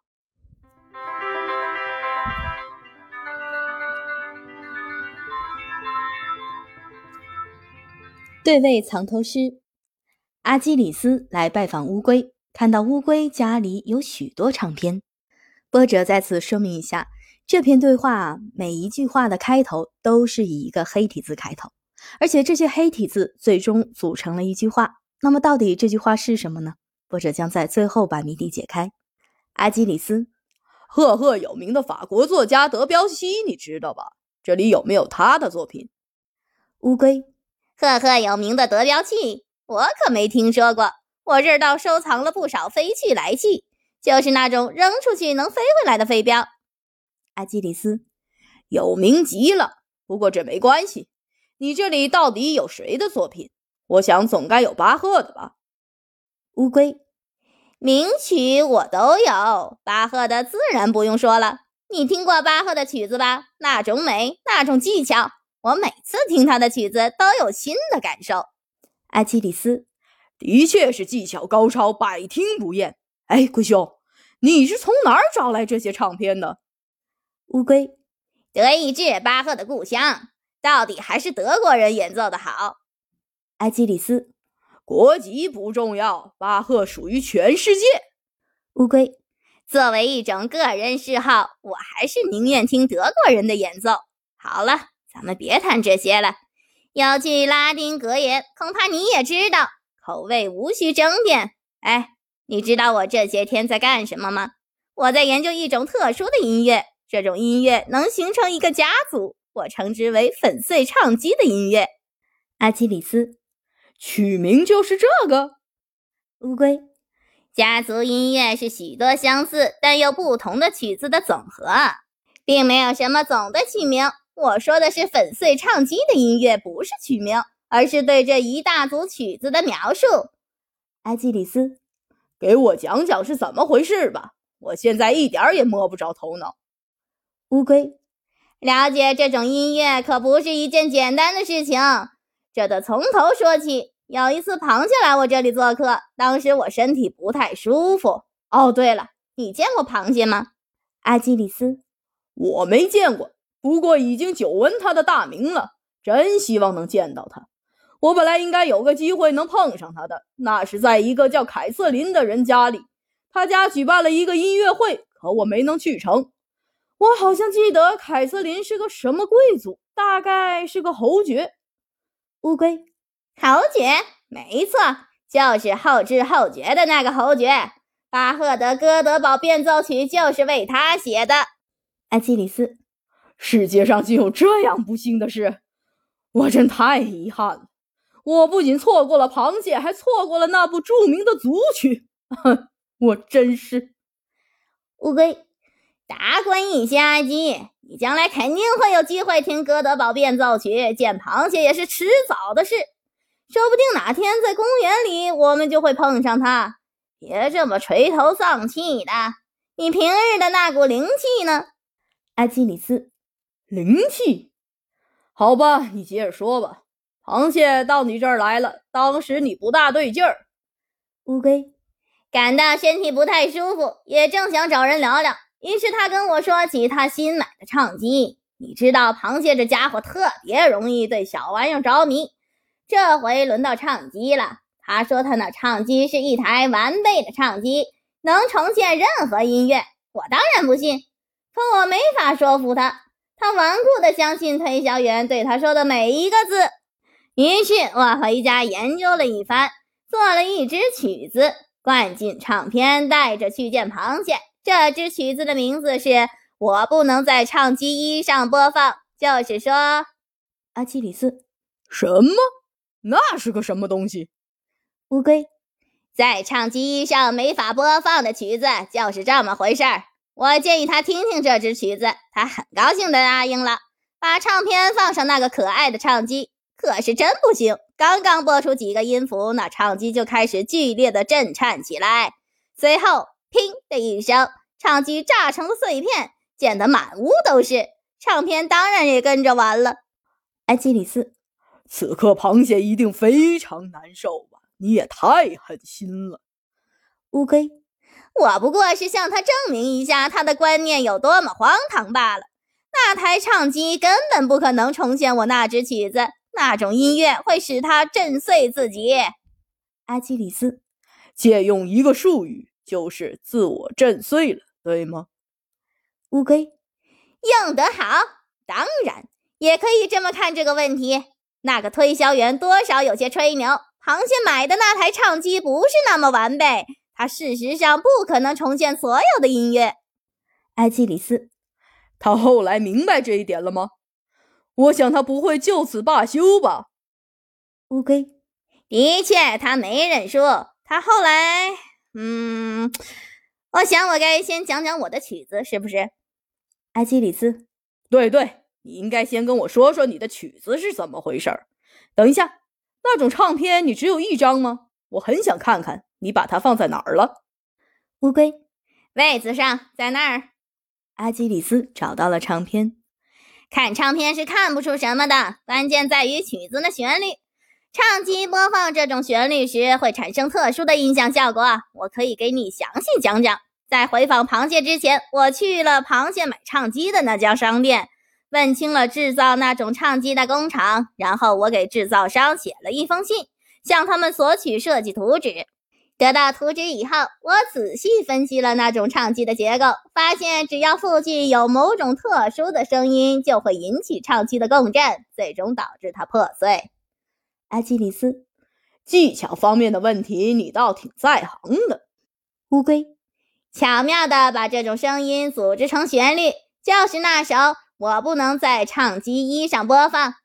埃基里斯，写上“礼物”二字送给螃蟹，这就是你干的好事儿。螃蟹真是太不幸了。后来呢？乌龟，下一次我见到他时，他说他又买了一台新的唱机。他不认输，他无论如何不相信那是唱机的问题。这台新唱机比上一台贵得多。推销员保证说，如果发现有什么音乐，那唱机无法重现，就付还他双倍的钱。螃蟹跟我说这些时兴高采烈，我答应了去看看他的唱机。埃基里斯，一定又是这么个过程。在你去之前，你写了一封信给制造商，然后你针对这个唱机的结构谱一支曲子，叫做《我不能在唱机二上播放》。到了螃蟹那儿以后，同样的事情发生了。唱机炸成了碎片，唱片也毁了，对不对？乌龟，个别时候你倒也挺聪明。你说的完全正确。看来你已经抓住了这件事的核心，阿基里斯。对我来说，这不算什么。我要是螃蟹，早就看穿你这一套了，根本不会让你钻空子。我会设计一个能对付你这花招的唱机。哎，只可惜螃蟹想不到这一点。乌龟，话可不能这么说。我和螃蟹又较量了几个回合之后，他也明白了我的手段，于是他变得聪明了，准备。阿基里斯。并不是螃蟹聪明，你那手段根本就没有什么了不起的。螃蟹可以很容易就战胜你，比如说用一台低保真的唱机，无法严格重现那种能够毁坏自己的声音，你不就没辙了？乌龟，嵌上一块亮晶晶的小牌子，标明它是个完备的唱机，对吗？你怎么这么糊涂？一开始就明确了，有些音乐不能重现，还算什么完备的唱机？你想想，埃基里斯，进一步的解释让我来做。如果一个唱机，就说是唱机 X 吧，有足够的高保真度，那么当他试图播放曲子，我不能在唱机 X 上播放时，恰恰就引起了那种粉碎他自己的共振，所以它不是完美的。然而，唯一能绕开这种打击的方法，即让唱机 X 是低保真的，却更直接地表明了它的不完备。看来，任何唱机都会有这样或那样的弱点，因此，所有的唱机都是有缺陷的。可怜的螃蟹，无论是高保真唱机还是低保真唱机，它都是注定要失败的。乌龟，它的问题不在于使用了什么有缺陷的唱机。我不认为谈论唱机的缺陷有什么意义。一台唱机本来就不可能做你希望它做的所有事情。如果一定要说什么地方有缺陷，那也不是唱机，而是你对它的期望，对于唱机能做些什么事情的期望。螃蟹恰恰就是充满了这类不现实的期望。阿基里斯，的确不应该责怪唱机。我估计螃蟹买的也一定是好唱机，名牌的。乌龟，名不名牌无关紧要，反正是高保真的，因此注定要破碎。不过螃蟹还是没认输，他知道了我谱曲的原理之后，想出了一个办法。他以为这样就能胜过我了。他写了封信给唱机制造商，描述了他自己发明的一种装置，让他们依法制造。螃蟹称之为唱机欧米茄，这是一种比一般唱机都复杂得多的唱机。复杂到以至于怎么说呢？以至于阿基里斯字斟句酌的干嘛？你就接着说吧，是什么样的？乌龟，以至于我似乎真的没办法了。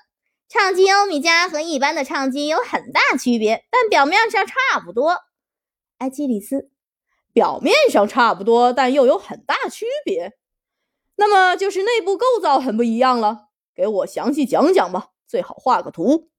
乌龟示意图是这样，画了一个图，用笔指点着。这是一部摄像机，连接着一台超微型计算机，都是嵌在唱机内部的，从外面看不出。摄像机的任务是在播放一张唱片之前扫描其文档。而计算机的任务是根据摄像机搜索的信息进行某种计算，精确地确定出这张唱片播放时会产生什么样的音响效果，判定它是否对欧米茄的唱机部分有害。阿基里斯，我想象不出判断出有害了又能怎么样。乌龟，对于那些有害的唱片，欧米茄自有一套聪明的办法，它有一个特殊的装置，能重新组织它的唱机部分。从而改变唱机的结构，使之播放那种唱片时不产生共振。这一切都在计算机的指挥下进行，精确可靠。因此，任何一张唱片它都能播放。它总能选择一种不产生共振的结构来播放一张唱片。埃基里斯，他可真有两下子。乌龟，卓绝的设计是吧？阿基里斯，越来越邪乎了。这个老螃蟹，你彻底失败了吧，龟兄？乌龟，才没有呢！你恐怕不很了解哥德尔不完全性定理吧？按照这个定理，螃蟹再怎么耍花招也赢不了。阿基里斯，能赢。我不知道什么疙瘩不歌的，反正你肯定输了。嗯，这个关于粉碎唱机的音乐的小故事还真挺有意思。好了，你也不用再讲下去了。事情的结局是非常明显的，你老老实实认输，即使你是那么不愿意，这由不得你。乌龟，由不得我。嗯，打了一个哈欠。算了算了，今天算了。你瞧，已经快半夜了，我都睡觉了。下次我再跟你说都是怎么回事吧。阿基里斯，衷心的感谢你。你的故事使我今晚上很愉快。好，我回去了。刚走到门边，突然停下来，转回身。我真糊涂，差点忘了，这是一个小小的礼物，我特地带给你的。递给乌龟一个整整齐齐的小包。乌龟打开一看，是一只高脚杯。怎么样，不错吧？乌龟的确好极了，这么奇特的一只高脚杯。哎，艾姬，你知不知道？高脚杯这玩意儿还是挺让我着迷的，只是近来境况不佳。阿基里斯，境况不佳？我不明白。乌龟，仰头看看那儿。阿基里斯仰起头，看见一个架子上摆了一排高脚杯。我收藏了这么多高脚杯，可它们总是有这样那样的缺陷。我可以告诉你我的心愿，不过你得为我保密。我一直试图找一只完美的高脚杯，它的形状必须没有任何缺陷，但我始终没能如愿。如果你送给我的这只高脚杯正是我要找的，那岂不是太妙了？告诉我，阿金，你怎么搞到它的？阿基里斯，大概不能告诉你，我很抱歉，这是我的一个小秘密。不过你应该知道这个高脚杯是属于谁的。乌龟。家里有这么多高脚杯，我不可能一一知道它们的来历。当然，这只高脚杯我就更不知道了。还是你告诉我吧，阿基里斯。也好，它属于你最喜欢的作曲家巴赫。他有许多高脚杯，这一点不太为人所知。我给你的这个是他最后的一只高脚杯。乌龟，许多高脚杯中的最后一只是吗？我的天！如果这真是巴赫的，那将是无价之宝了。可你怎么能肯定这是巴赫的？埃基里斯，都在上面写着呢。你看见刻在杯子上的那些精巧的字母了没有？乌龟，记载着巴赫的名字。这只高脚杯的确是巴赫的，不寻常啊！小心翼翼地把这只高脚杯放在了架子上。哎，埃基，你知不知道巴赫的名字？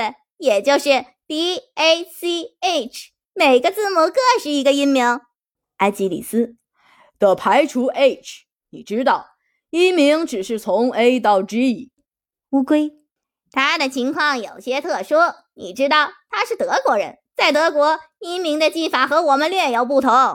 我们用 B 的地方，他们用 H；而我们用降 B 的地方，他们用 B。比如说，我们说巴赫的 B 小调弥撒曲，他们却说 H 小调弥撒曲，明白了吗？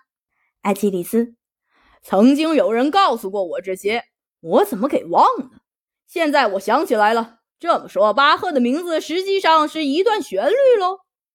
乌龟，把那四个音符连续的奏出，的的确确是一段旋律。事实上，巴赫把这段旋律用意微妙地写进了他精雕细琢的一部作品，即赋格的艺术中最后一支四声部三重赋格里。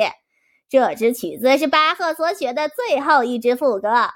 我第一次听它时，完全不知道它会如何结尾。它突然没有任何先兆，曲子戛然而止，然后死一般的寂静。我立刻体会到，巴赫就是在这儿死去的。那是一个难以名状的悲伤时刻，我的心都碎了。B A C H 是那部赋格的最后主题，它隐藏在这支曲子里。虽然巴赫没有明白地表明这一点，但如果你知道这支曲子是怎么回事，你就会很容易发现了。图十九，巴赫赋格的艺术最后一页。在原手稿上，巴赫的儿子卡尔·菲利普·艾马努尔写道：“请注意，在这支赋格中，当名字 b a c h 作为对题被引入时，作者死去了。方框标出的即是 b a c h。我把巴赫的这最后一支赋格的最后一页当做他的墓志铭。乐谱由唐纳德·伯德的程序斯马特引出，该程序是在印第安纳大学开发的。埃基里斯，他为什么要那样呢？乌龟，的确是个谜。无论如何，这是部杰作，而那段旋律也成为名句了。埃基里斯，名句有这么说的吗？乌龟。字眼不重要，我相信你明白我的意思。阿基里斯，写下来的精彩句子才称作名句，那是文字领域的事儿，你可别乱用。乌龟，进入到文学领域，你会发现更多这样的手法。比如说，在刘易斯·卡罗尔的诗中，你常常把一些词或名字藏在每行的第一个字里。用这种方式藏有信息的诗称作藏头诗。埃基里斯，一提到卡罗尔，我就会想起一个一直困扰我的问题：他是靠什么搞出了那么多妙不可言的玩意儿？小时候我读过他的《炸伯龙》，真是太绝了。乌龟，首先是靠他的天才，我看是这样。这个我们先不管他。总之，卡罗尔写过不少藏头诗。巴赫偶尔也写一点藏头诗，这并不奇怪。毕竟赋格与藏头诗都同时有好几层隐秘着的意思，在这一点上，两者颇为相似。多数的藏头诗只有一层隐含的意思，但是没有理由不让你搞出个双层结构。一首藏头诗中的藏头诗，或者也可以搞一个头尾反藏头，把一句话最后一个字和第一个字连接起来时。是一个有意义的词。天哪，形式本身具有的可能性几乎是无限的，赋格里就充满了这种技巧。埃基里斯，赋格的情况更为复杂，是吧？乌龟，格式更为多样，技巧要求更高。其实，即使是写对话，也可以使用这种技巧。嗯，我忽然有了个想法，你设想一下。一位对话作者为了表示他对巴赫卓越才能由衷的敬仰而写下一篇对话。对于这位作者来说，这样做是不是更合适？即在对话中借用巴赫的对位技巧，嵌进自己的名字或者巴赫的名字。哎，何必操那份心呢？谁愿意写这样一篇对话，就写去吧。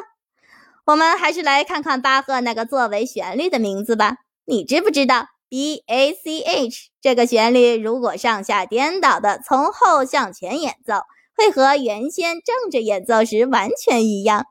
埃奇里斯，曲调怎么能上下颠倒演奏？从后向前，我倒知道怎么回事，就是 H C A B。可上下颠倒会是什么样？你一定是在跟我开玩笑。OK，的确能颠倒着演奏，真的。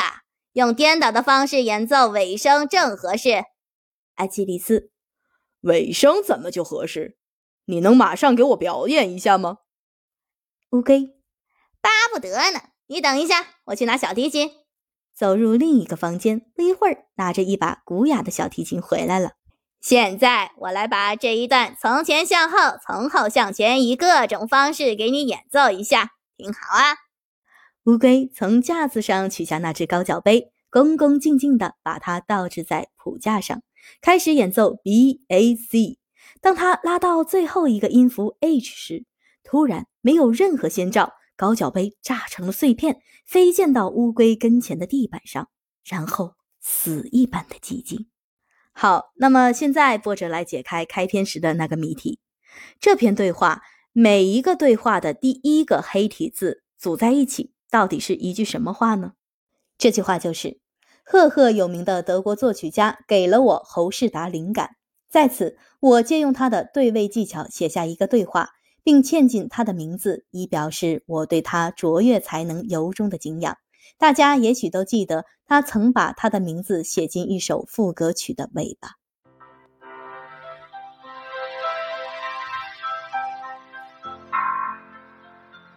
第四章。一致性、完全性与几何学。隐含意义与明显意义。在第二章里，我们看到，当规则支配的符号与真实世界中的事物之间有个同构时，意义至少在形式系统这种相对简单的语境里是如何出现的。一般说来，这个同构越复杂，为从符号中抽出意义所需的设备，硬的和软的就越多。若一个同构很简单或很熟悉，我们倾向于说它相对于我们的意义是明显的。我们不必注意这个同构就见到了意义。最明显的例子是人类的语言，人们常常把意义归于词本身，丝毫没有意识到使词具有意义的那个非常复杂的同构。这是个很容易犯的错误，把全部意义归于对象及词，而非对象与真实世界的连接。这可以与一种朴素信念做个比较，认为任何两个物体的碰撞都必须附带有声音。这是个错误的信念。当两个物体在真空中相撞时，就不会有任何声音。道理是一样的。错误来自把声音完全归于碰撞，而未看到把声音从对象带给耳朵的媒介的作用。以前我让“同构”这个词带上引号，是表明必须要留有余地，支持着对人类语言进行理解的符号操作过程，比典型的形式系统中的符号操作过程要复杂得多。因此，我们要想继续把意义当作以同构为媒介的，我们就得对于同构能是什么采取更为灵活的看法。事实上，在我看来，回答什么是意识这一问题的关键之点是揭示出作为意义基础的同构的实质。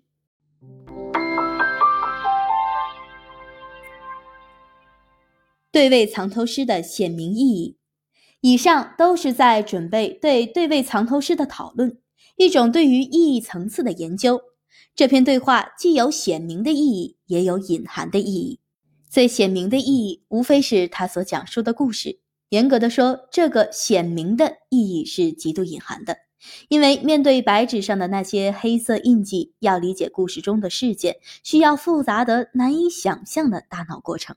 尽管如此。我们还是把故事中的事件当作对话的显明意义，并假定每位读者都多少是用同样的同构从纸上的印记中抽取出这层意义的。即便如此，我还是想把那个故事的显明意义说得更明白些。首先，我想谈谈唱机与唱片。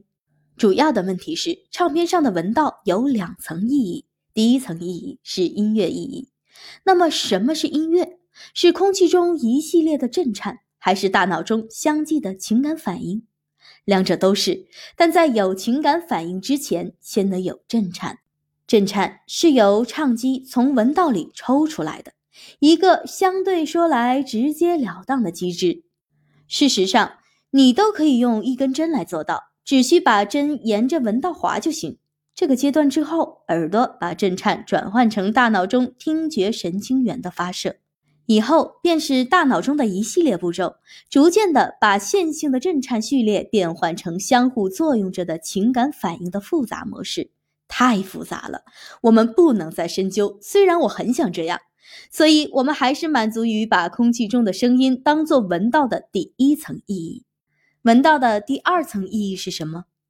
是在唱机中引起的震颤序列。这层意义只能是在第一层意义从文道上被抽取出来之后才有，因为是空气中的震颤引起了唱机中的震颤，所以第二层意义有赖于相继的两个同构：一、任意的文道模式与空气震颤之间的同构；二、任意的空气震颤与唱机震颤之间的同构。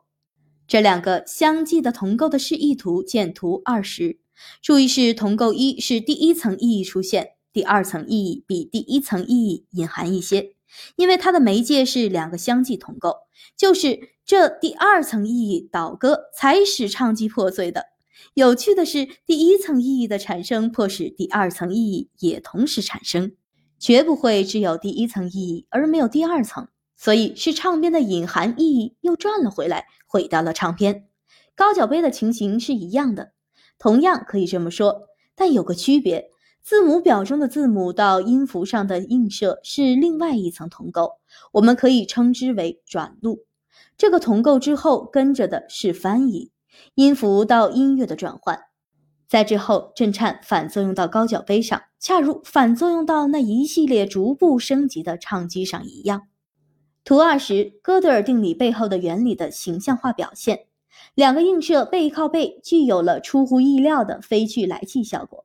第一个映射是从文道模式到声音，由一个唱机实现；第二个很平常，但却常常被忽视，是从声音到唱机的震颤。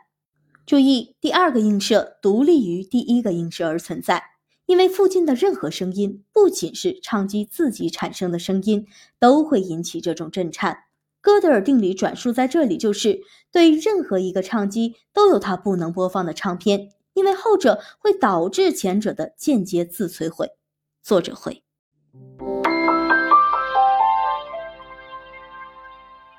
对位藏头诗的隐含意义。那篇对话的隐含意义又如何呢？是的，有不止一层。其中最简单的已在前面指出了，就是对话前半部分与后半部分大体上是同构的。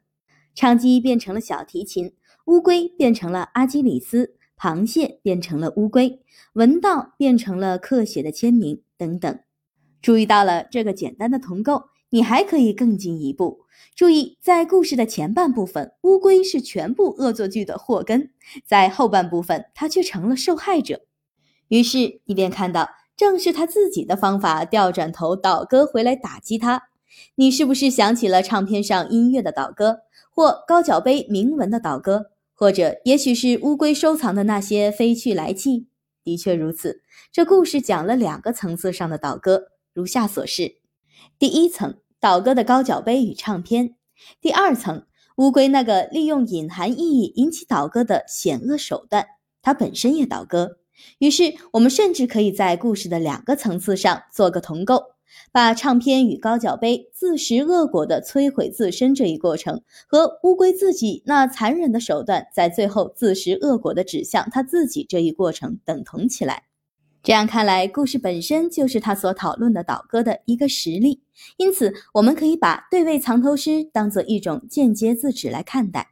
它自身的结构同构于它所描述的事件，恰恰相当于高脚杯和唱片通过播放与引起震颤这两个背靠背的同构来隐含的指向自身。当然，人们可以读着那篇对话而没有注意这一事实，但它总是在那里的。对位藏头诗与哥德尔定理之间的映射，现在你是不是觉得有点眼花缭乱了？然而最好的还没来呢。实际上，某些隐含意义的层次甚至不会在这里讨论，留着让你去找出来。写这篇对话的最深刻的原因在于阐释哥德尔定理。正如我在导言中所说的，哥德尔定理很大程度上是依赖于数论的陈述，有两个不同层次上的意义。对位藏头诗的两部分分别都是一个哥德尔定理的同构副本。由于这个映射是那篇对话的中心思想，而且相当精致复杂，所以我仔细地把它列成了下表：唱机对应数论的公理系统，低保真机对应弱公理系统，高保真机对应强公理系统，完备的唱机对应数论的完备系统，唱机的图纸对应形式系统的公理与规则。唱片对应形式系统的符号串，可以播放的唱片对应公理系统的定理，不能播放的唱片对应公理系统的非定理。声音对应数论的真陈述，可重现的声音对应系统中经过解释了的定理，不可重现的声音对应非定理的真陈述。曲名冒号对应哥德尔串的隐含意义冒号。曲名我不能在唱机 X 上播放，对应。哥德尔串的隐含意义，我不能在形式系统 X 中导出。这还不是哥德尔定理与对位藏头诗之间那个同构的全部，而只是其核心部分。如果你到现在还没有完全把握哥德尔定理，那也不必着急，还要过几章我们才见到它呢。不过读了那篇对话，你就已经尝到些哥德尔定理的味道了。但这不必就一定的理解它。现在我不再多说了，留给你去寻找对位离藏头诗中其他类型的隐含意义，蜜汁自有所获。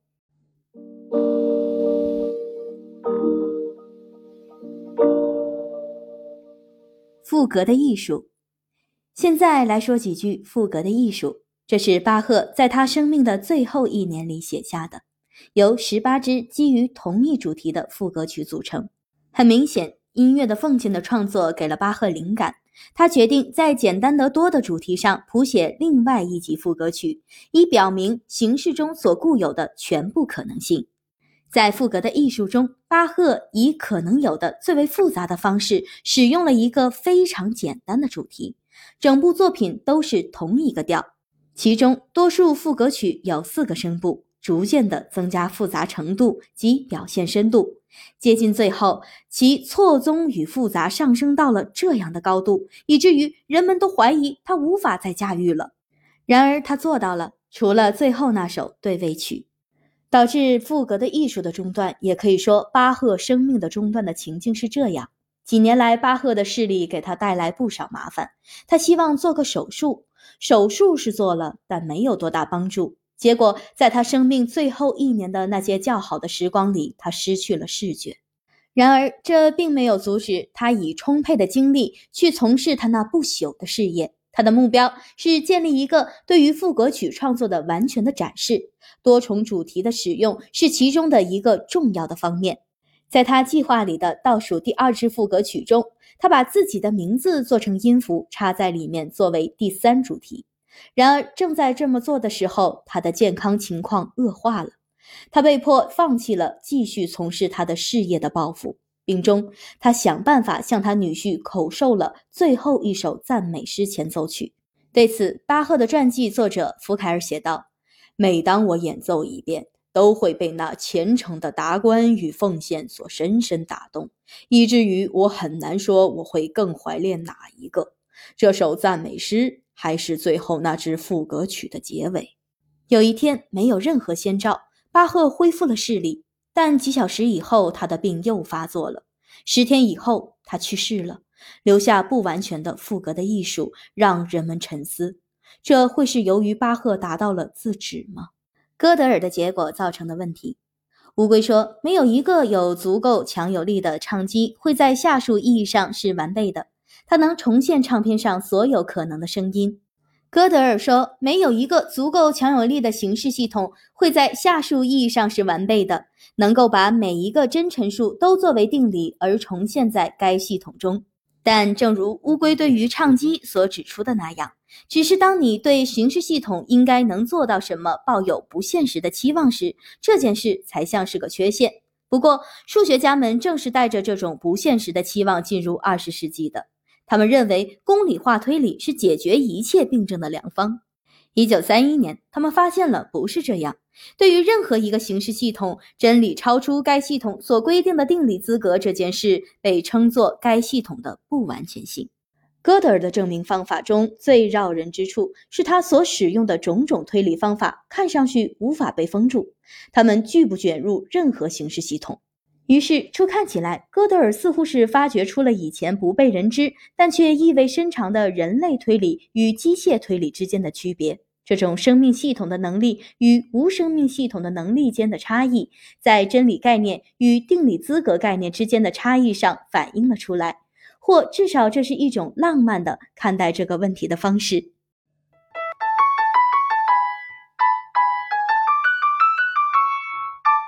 修改了 PQ 系统与不一致性。为了更现实地考察这个问题，有必要更深入地看一看，在形式系统中意义为什么以及怎样由同构来传送。但我相信这将导致更为浪漫地看待这个问题。所以现在我们来着手研究意义与形式间关系的某些进一步的方面。第一步是稍稍修改一下我们的老朋友 PQ 系统，来做出一个新的形式系统。我们另外增加一个公理模式，保留原来那个以及那唯一一条规则。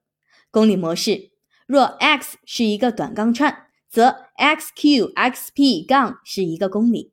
于是很清楚，杠杠 q 杠杠 p 杠在新系统中是个定理，杠杠杠 q 杠杠 p 杠杠也是。像从前一样，它俩的解释分别为二等于二加一和三等于二加二。可以看出，我们这个新系统将包括很多假陈述。如果你把符号串当作陈述的话，这样我们的新系统与外部世界是不一致的。好像这还不够糟，我们的新系统还有内部问题，它包含有彼此不协调的陈述，诸如杠杠 q 杠 p 杠一条旧公理和杠 q 杠 p 杠一条新公理。因此，我们的新系统在第二种意思上也是不一致的，内部的不一致。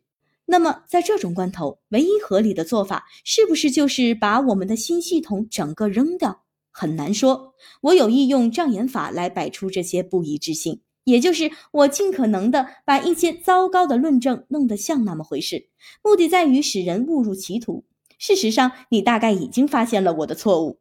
关键的错误发生在我不加思索的对新系统采用了同样的解释方法，和我对旧系统所使用的解释方法完全一样。回想一下，在上一章里用这种解释方法的时候，唯一的理由是这种解释使得符号操作同构于它们所对应的概念。如果你修改了支配系统的规则，你注定会无可挽救地破坏那个同构。这样看来，前面几段里的那些令人沉痛的问题是虚构的。只要重新解释系统中的某些符号，那些问题马上就消失了。注意，我说的是某些，并不一定所有的符号都得映射到新的概念上。一部分符号可以完全的保持它们的意义，而其他的符号则改变了意义，重新获得一致性。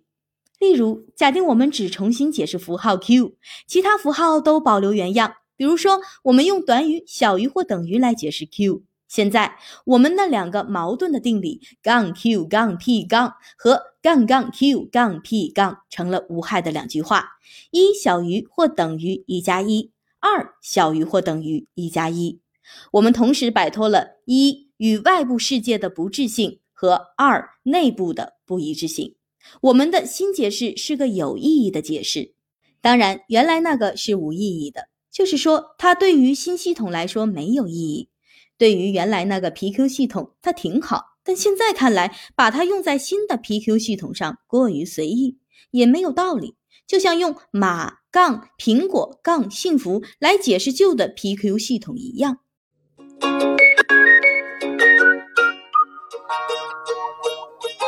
欧几里得几何的历史，虽然我力图使你在没有戒备的情况下，对怎样用语言来解释符号感到了意外。但看来似乎是一旦你掌握了其中的要领，学会这种技术并非难得不得了。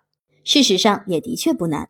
然而这却是整个19世纪数学的最深刻的教训之一。那种数学起源于欧几里得，大约在公元前300年左右，他系统化的整理了他那个时代人们所知道的关于平面和立体几何的知识，其结果就是欧几里得的几何原理。这个几何学系统是如此稳固，几乎成了两千多年来几何学的圣经，所有时代维持最长久的著作之一。这是为什么呢？主要原因在于欧几里得是数学中严格性的创始人。几何原理从非常简单的概念、定义等开始，逐渐地建立起许多结果，形成了一个庞大的体系。这个体系是精心组织的，其中给出的任何一个结果都仅仅依赖于出现在它之前的结果。这样，这种数学工作就有了一个确定的格式，其建构的艺术使之强壮并坚实。不过，这种建构的艺术是另外一种类型，不同于比如说摩天大楼的建筑。对于后者来说，能够矗立在那里，就足以证明它的各个结构要素是紧密组合起来的。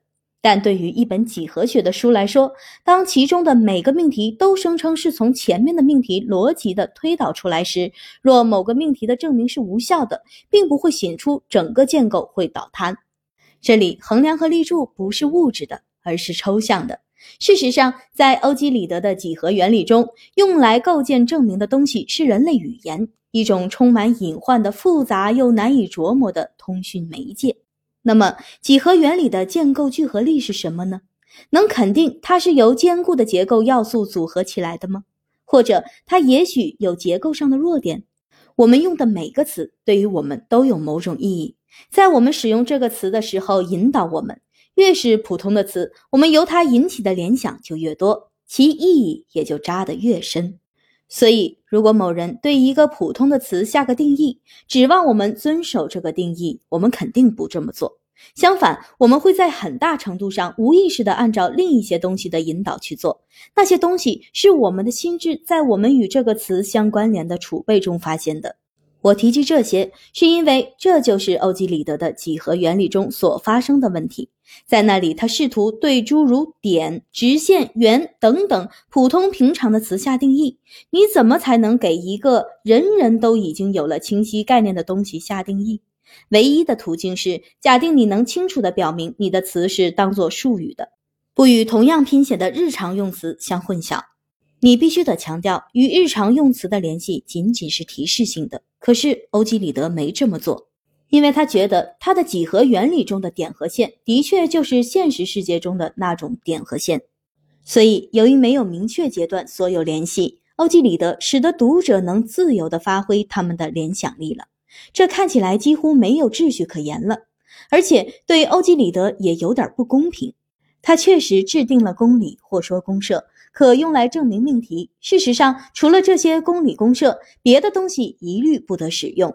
而就是在这里，他失误了。他使用那些日常用词的一个不可避免的后果，就是那些词生出的一些意象潜入了他给出的证明。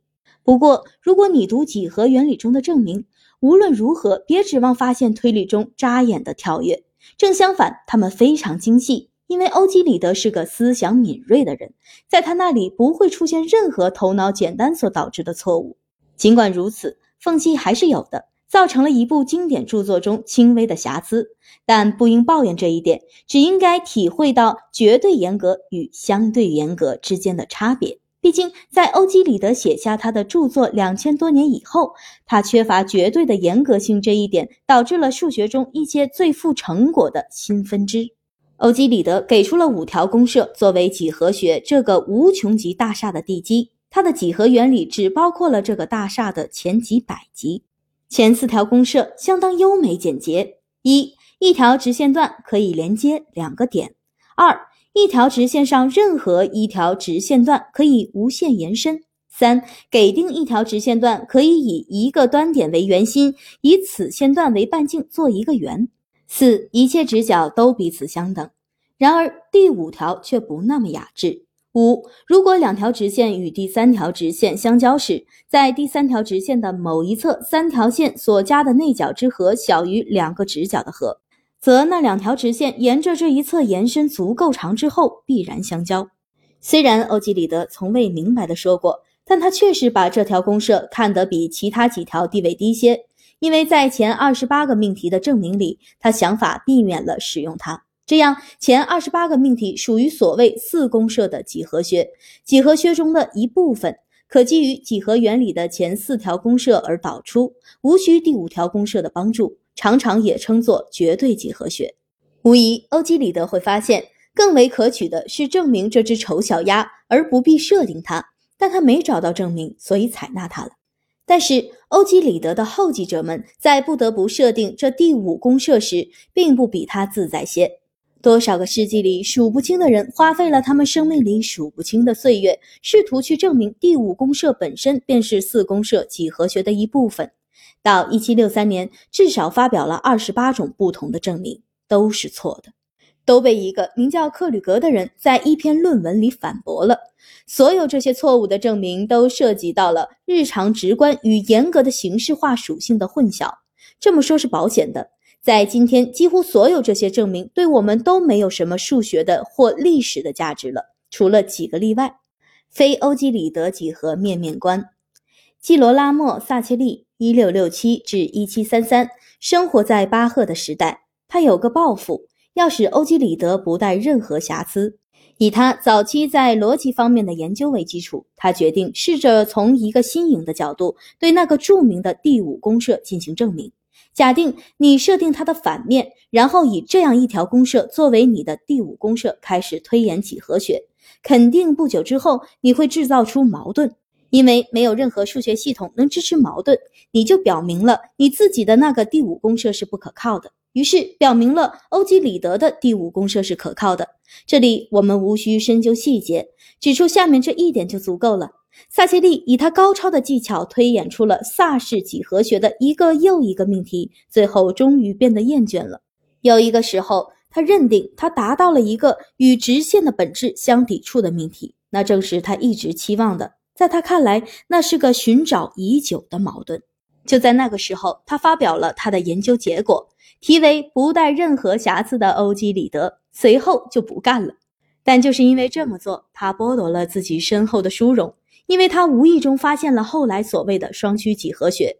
五十年以后，兰伯特重复了这种失之交臂。这次，假如能这么说的话，甚至更接近了。最后，兰伯特之后四十年，也即萨奇利之后九十年，非欧几何学被认可了。一个真正的几何学新品种，这是自古以来单一的数学的一个分叉点。一八二三年，作为那种无从解释的巧合之一，非欧几何同时被两个人发现了。他们是匈牙利数学家亚诺或约翰·鲍耶，二十一岁，和俄国数学家尼古拉伊·罗巴切夫斯基，三十岁。具有讽刺意味的是，在同一年，法国伟大的数学家阿德里安·玛丽·勒让德想出了他认定是对欧几里得第五公设的一个证明。他在相当程度上是沿着萨切利的路子。顺便指出，鲍耶的父亲法卡斯或奥夫冈·鲍耶，伟大的高斯的一个亲密朋友，投入了大量精力，试图证明欧几里得的第五公设。在一封给他儿子亚诺的信中，他努力劝阻他不要去思考这种东西。你一定不要去探究平行公社。我深知这条路通向哪里。我曾横穿于这无尽的黑夜，湮灭了我生命中所有的光明与欢乐。我恳求你放下平行公社的研究。我曾想为了真理而牺牲自己。我准备好成为一个殉教者。除去几何学的瑕疵，使之纯净而奉还给人类，我进行了巨大的、难以估量的努力。我得到的结果远比其他人好得多，却依然没达到完全的满意。当一个人彻底离开日常之琐碎，他就转向了崇高之最。当我看出没人能达到这黑夜的尽头时，我转回身了。我转回身来，没有慰藉，却带着对自己以及全部人类的怜悯。我历经了这地狱般的死海里的所有暗礁，总是翻破围折的回来。就是那时，我开始衰老，性情也毁了。我不加考虑地用我的生命和幸福去冒险，或者光荣如凯撒，或者一无所有。但是后来，当他确信他的儿子的确有了东西，他便催促他发表，正确的迎来了那个同时性。这种同时性在科学发现上真是屡屡发生。当时机成熟时，那些东西在不同的地方出现，就像早春时的紫罗兰。非欧几何学的情形真真确确就是这样。在德国，高斯自己和其他一些人都多少独立地触及了非欧几何观念，其中包括一个律师施外卡特。他于1818年寄给高斯一篇文章，描述了一种新的星际几何学。施外卡特的侄子陶利努斯做出了非欧几里得三角学。高斯的学生瓦赫特尔，他发现了非欧几何学的几个很深的结果。死于一八一七年，当时二十五岁。理解非欧几何的线索是率直对待来自像萨切利和兰伯特的几何学里的命题。只是当你没能摆脱先入为主的直线观念时，萨氏命题才与直线的本质相抵触。而你若能使自己摆脱那些先入的印象，只让直线是那种满足新命题的东西，那你就达到了一个崭新的试点。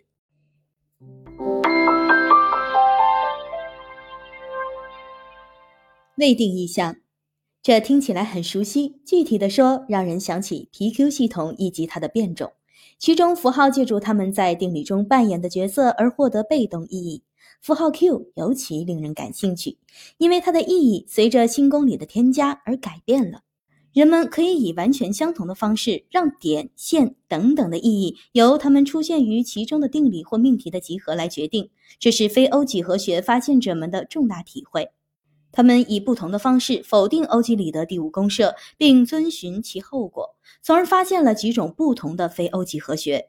严格的说，他们包括萨切利，并不是直接否定第五公设，而是否定了一个等价的公设，它被称为平行公设。其叙述如下：给定任意直线和不在直线上的一点存在有一条且仅仅存在一条通过那个点且永不与前一条直线相交的直线，无论两条直线延伸多远。第二条直线就称为与前一条直线平行。如果你断言没有这样的直线存在，那么你得到的是椭圆几何学；如果你断言至少有两条这种直线存在，你得到的是双曲几何学。顺便指出，这样的变种还被称为几何学的理由是核心要素——绝对的或四公设几何学嵌入其中，就是由于这种最小限度的核心，把它们当作对某种几何空间性质的描述才有意义。尽管这种几何空间不像平常的空间那么直观，实际上椭圆几何学是很容易视觉化的。所有的点、线之类东西都可以认作是普通球面上的东西。让我们来规定一下。作为术语时，我们写点，这个点是黑体字；作为日常用语时，我们写点，这个点是普通字体。现在我们可以说，一个点黑体字由一对球面上的对径点，球的一条直径的两端点组成。一条线（括号黑体字表示术语）是球的一个大圆，一个圆像赤道那样以球心为其圆心。在这种解释下，椭圆几何学的命题虽然也含有点、线之类的词，说的却是球面上发生的事情，而不是平面上的。注意，两条线总是相交于两个点，两个在球面上对称于球心的点，也就是恰好相交于一个点。这个点是黑体字，而且正向两条线黑体字决定一个点黑体字，两个点黑体字也决定一条线黑体字。这种对待点和线这些词的方法，即认为它们仅有的意义是那些它们出现于其中的命题灌注进去的，使我们向几何学的完全形式化前进了一步。这种半形式化的版本仍然使用了汉语中的许多词，带有它们通常的意义，像一个、如果、和、连接、有等词。虽然特殊的词如黑体字的点和黑体字的线，其日常意义已被抽掉了。后者于是称作未定义项。未定义项像 PQ 系统中的 P 和 Q，在某种意义上是有意义的，它们被隐含的定义了，由它们出现于其中的那些命题全体定义，而不是在一个定义中显明的定义。人们可以主张说，未定义项的完整定义仅贮存于公设中，因为导出的命题已是隐含于公设中了。在这种观点下，公设隐含的定义了所有未定义项。这些定义体现于全部未定义项的相互关系之中。多重解释的可能性，几何学的完全形式化需要一个激烈的措施，使每个词项都成为未定的，就是把每个词项都变成形式系统中没有意义的符号。我在没有意义上加上引号，是因为你也知道，那些符号自动的具有了从它们出现于其中的定理而来的被动意义。不过，人们是否发现了那些意义，却是另外一个问题了，因为那将要求寻找这样一级概念：他们能通过同构联系于形式系统中的符号。如果一个人带着把几何学形式化的目的起步，他大概是对每个符号都有了一个意象中的解释，使被动意义注入系统。这就是我开始构造 PQ 系统时对 P 和 Q 所做的。但也许还有其他潜在的可接受的被动意义未被人注意，例如在原来那个 PQ 系统中，令人意外的把 P 解释成等于，把 Q 解释成减。虽然这个例子很平凡，却包含了这样一个想法的核心：符号可以有许多有意义的解释，寻找它们是取决于观察者的。我们可以用术语一致性来概括到目前为止我们的考察。我们的讨论开始于虚构一个显得不一致的形式系统，内部不一致，同样与外部世界也不一致。但过了一会儿，我们就撤回了这种说法。我们意识到了我们的错误，我们为符号选择了不幸的解释。改换了解释以后，我们重新获得了一致性。现在很清楚了，一致性不单是形式系统的性质，还依赖于未知提出的解释。同理，不一致性也不是任何形式系统的固有性质。各种各样的一致性，我们一直在谈论一致性和不一致性，却还没定义它们。我们只是依靠古老悠久的日常观念。现在，让我们来严格的定义一个形式系统，加上一个解释的一致性。这是指其中每个定理经解释后都成为一个真陈述。如果至少有一个经解释后的定理是假陈述，我们就说出现了不一致性。这个定义似乎是在谈论系统与外部世界的不一致性。那么内部的不一致性怎么样呢？大概是，如果一个系统含有两个或更多的定理，其解释是彼此不相容的，那么它是内部不一致的；而若所有经解释后的定理彼此相容，则是内部一致的。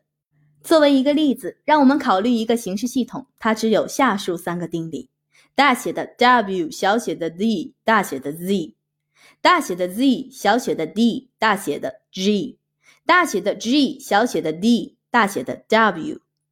如果大写的 W 解释成乌龟，大写的 Z 解释成芝诺，大写的 G 解释成吉士达，而小写的 XDY 解释成 X 总是在下棋时打败 Y，那么我们就有了下列经解释后的定理：乌龟总是在下棋时打败芝诺，芝诺总是在下棋时打败吉士达，吉士达总是在下棋时打败乌龟。陈述本身并非不相容，虽然他们描述了一个相当怪诞的棋手圈子，所以在这个解释下，以那三个符号串为定理的形式系统是内部一致的。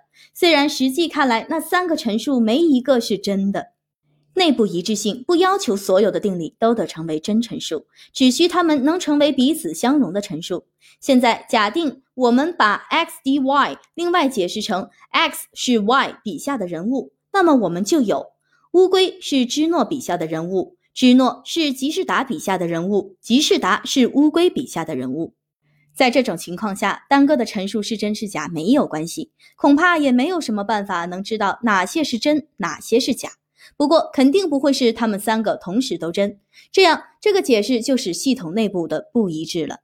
这个内部的不一致性不取决于对那三个大写字母的解释，而仅仅取决于对 D 的解释。同时还取决于那三个大写字母是循环的排列于 D 的各自出现周围这一事实。于是人们可以不必解释形式系统的所有符号而找到内部不一致性。在这个例子里，单解释一个符号就够了。到了足够多的符号都有了解释的时候，可能就会清楚地看出，没有什么解释其余符号的办法能使所有的定理成为真的。但这不仅是真假的问题，这是个可能性的问题。如果我们把大写字母都解释成真人的名字，三个定理就都成了假的。但那不是把系统称作内部不一致的理由。我们的根据是循环性，再加上对字母 D 的解释。顺便提醒一句，你会在第二十章再见到这个作者三角形。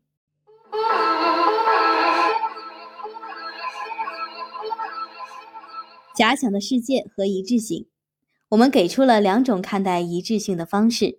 前一个说，如果每个定理经解释后成为真的，则系统加上解释是与外部世界一致的；后一个说，如果所有的定理经解释后成为彼此相容的，则系统加上解释是内部一致的。这两种类型的一致性之间有亲切的关系。为了决定几个陈述是否彼此相容，你得设法想象一个世界，在其中它们能同时都真。所以，内部的一致性有赖于与外部世界的一致性。只是现在，外部世界允许是任何想象的世界，而不必是我们生活于其中的那个世界。但这是一个极其模糊的、无法令人满意的结论。一个想象的世界都有些什么东西？是否可能想象一个世界，在其中三个人物是循环的、互相创造出来的？是否可能想象一个世界，其中有方的圆？这样一个世界是不是可想象的？其中是牛顿定律而非相对论成立？是否可能想象一个世界，其中有绿的，并且又不是绿的东西？或者这样一个世界，其中的动物不是细胞组成的？在其中，巴赫在腓德烈大帝的主题上即兴演奏了八声部赋格曲；在其中，蚊子比人更聪明；在其中，乌龟能踢足球或谈论足球。当然了，一只谈论足球的乌龟的确有点反常。这些世界里有一些似乎比另一些更可想象，因为有些世界似乎包含了逻辑矛盾，例如绿的并且又不是绿的；而另一些似乎是找不到更好的词说得通的，例如巴赫即兴演奏八部赋格曲，存在不是由细胞构成的动物，甚至可以设想一个有不同物理定律的世界，因此大体上该是有可能建立不同品种的一致性。举个例子来说，最宽松的会是逻辑一致性，对事物不加任何制约，只对逻辑有所要求。更具体的说，就是一个系统加上解释是逻辑一致的，仅当它其中没有任何两个定理在解释成陈述时直接的互相矛盾。数学一致的，仅当经解释后的定理不违背数学；物理学一致的，仅当所有经解释后的定理与物理法则相容；生物学一致的，如此等等。在一个生物学一致的系统里，可以有这样的定理。其解释是陈述莎士比亚写了一部歌剧，但不会有定理。其解释是陈述存在无细胞动物。一般来说，这类悬想出来的不一致性没什么人去研究，原因是很难把它们一个个理清楚。举例来说，三个人物循环的互相创造这个问题涉及的不一致性，应该说是哪一种？逻辑的、物理学的、生物学的、文学的？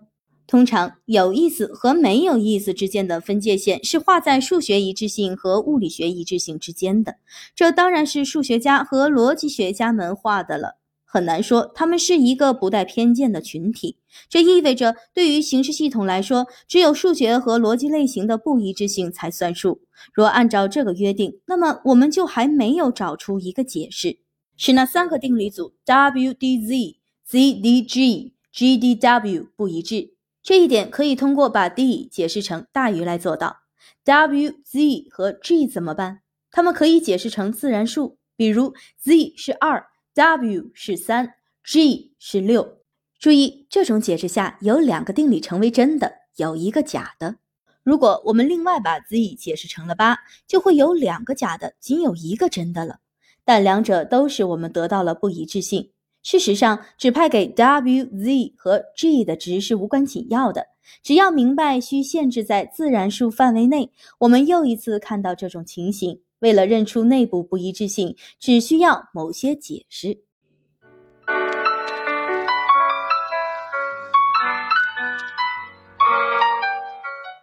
形式系统中嵌入形式系统。前面那个例子，其中某些符号可以在其余符号没有解释的情况下具有解释，让人想起在自然语言里构造几何学时使用的某些词是未定义项。在这种情况下，词就可以分成两类：一类词有固定不变的意义，另一类词的意义有待调整，直到系统成为一致的。这一类是未定义项。用这种方式构造几何学，要求第一类词的意义已经在几何学之外制定好。这些词构成一个刚性的骨架，赋予系统一个基础结构。填充那个骨架的是其他材料，它们是可以改变的，欧式或非欧几何学。形式系统常常就是以这种相继的或者说分层的方式构造出来的。举例来说，形式系统一设计好了，有一些规则和公理，它们赋予符号以某种意象的被动意义。然后，形式系统一完全合并到一个有更多符号的更大的系统里——形式系统二。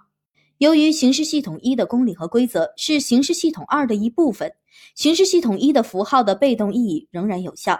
它们构成一个不变的骨架，随后并在决定形式系统二的新符号的被动意义时起很大的作用。然后，或许会轮到第二个系统对第三个什么系统起骨架的作用，如此下去。也可能几何学就是个很好的例子。有一个系统，例如绝对几何学，它部分的固定住其中的未定义项的被动意义，并能对其添加另外的规则或公理，以进一步限定那些未定义项的被动意义。这就是欧式与非欧几何学的情形，是知觉中的稳定性层次。我们获得新知识、新词汇或感知不熟悉的事物，都是以与此类似的分层方式进行的。尤其有趣的是理解艾舍尔的化石的情形，比如相对性中出现了简直是不可能的景象。你也许认为我们会一遍又一遍地力求重新解释这幅画，直到我们把它的各个部分解释成没有矛盾的。但我们根本不那么做。我们坐在那里，看着那些通向各处的楼梯和那些在同一楼梯上沿着不一致的方向走动的人们，又愉快又困惑。那些楼梯是些确定性的岛屿。我们对整幅画的解释就以它们为基础。一旦确定了它们，我们就试图扩展我们的理解，去探求它们彼此之间的关系。就是在这一步骤，我们遇上了麻烦。但如果我们想要回溯，就是说对确定性的岛屿质疑，我们也会遇上麻烦，只不过是另一种麻烦而已。没有什么通过回溯否认它们是楼梯的办法，它们不是鱼、鞭子或手，它们就是楼梯。实际上有另外一个办法，让画中的所有线条都完全没有解释，就像形式系统中的没有意义的符号。这种彻底的逃避途径是 U 方式反映的一个例子，一种对待符号表示的禅宗式态度。由于我们知觉过程的层级性质，我们被迫或者看到一个疯狂的世界，或者看到一簇毫无意思的线条。相似的分析可用于艾舍尔的许多画，他们都大量的依赖于对某些基本形状的识别，然后再以非标准的方式组合在一起。到观众在高层上看出悖谬的时候，就已经太晚了。他无法再回去，对怎样解释较低层次的对象改换想法。艾舍尔的画与非欧几何学的区别在于，对于后者能找到对未定义项的可理解的解释，得出一个可理解的完整系统；而对于前者，无论盯着画看多长时间，最后的结果与人们关于世界的概念仍不可调和。当然，人们仍然可以虚构假想的世界，在其中，艾舍尔的那类事件能够发生。但是在那样的世界里，生物学、物理学、数学，甚至逻辑的法则会在一个层次上被违反，而同时在另一个层次上被遵循，使之成为一个极其古怪的世界。例子之一是瀑布，那里面正常的引力适用于流动的水，但空间的性质却违反了物理学原理。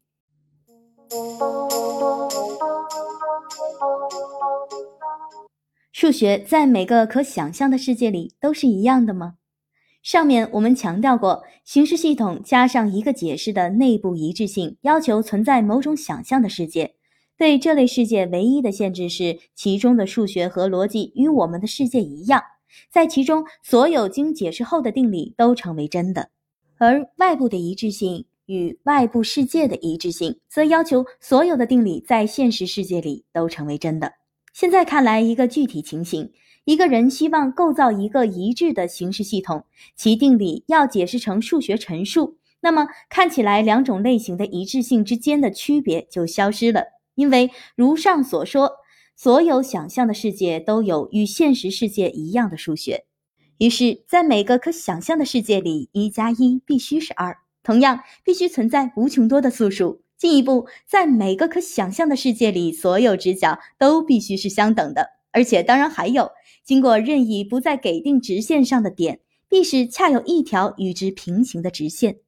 但等一下，那可就是平行公设，断言其普遍性将是个错误。这我们刚刚说过，如果所有可想象的世界都遵循平行公设，那就是断言非欧几何是不可想象的。我们又回到了萨切利和兰伯特的心理水平了。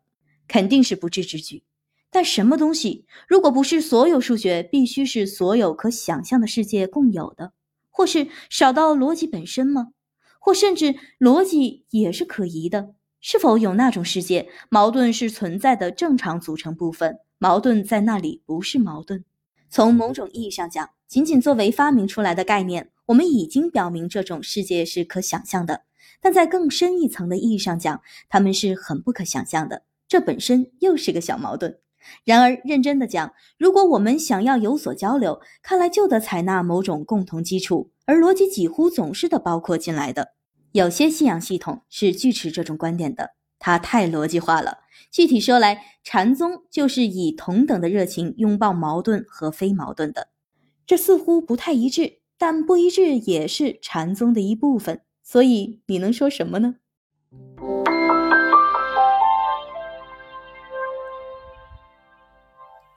数论在每个可想象的世界里都是一样的吗？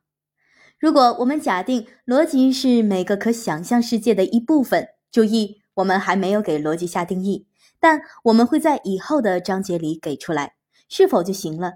真的能想象某些世界没有无穷多素数吗？所有可想象的世界里，数应该遵循同样的法则，这难道不是必要的吗？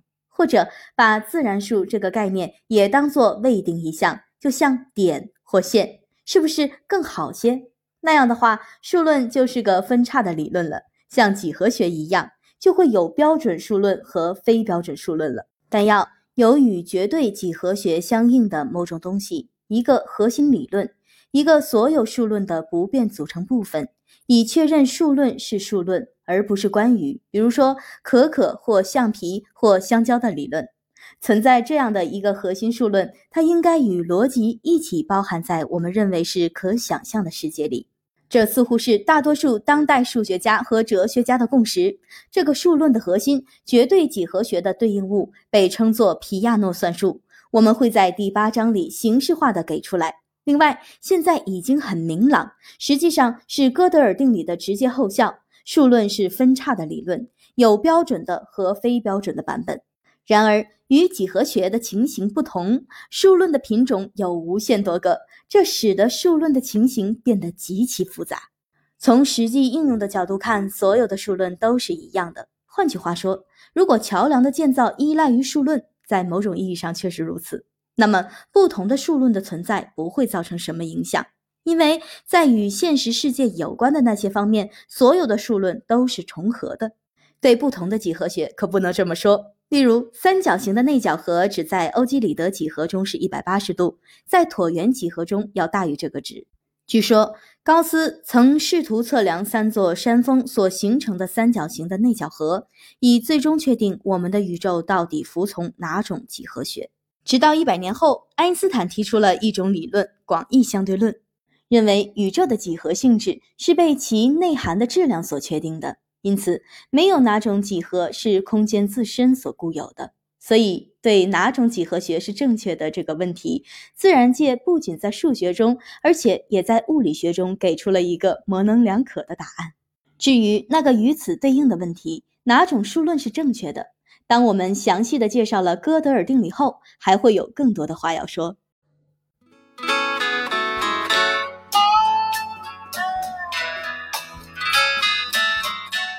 完全性，如果一致性是符号获得被动意义的最低条件，那么与之互补的概念完全性是那些被动意义的最高确认。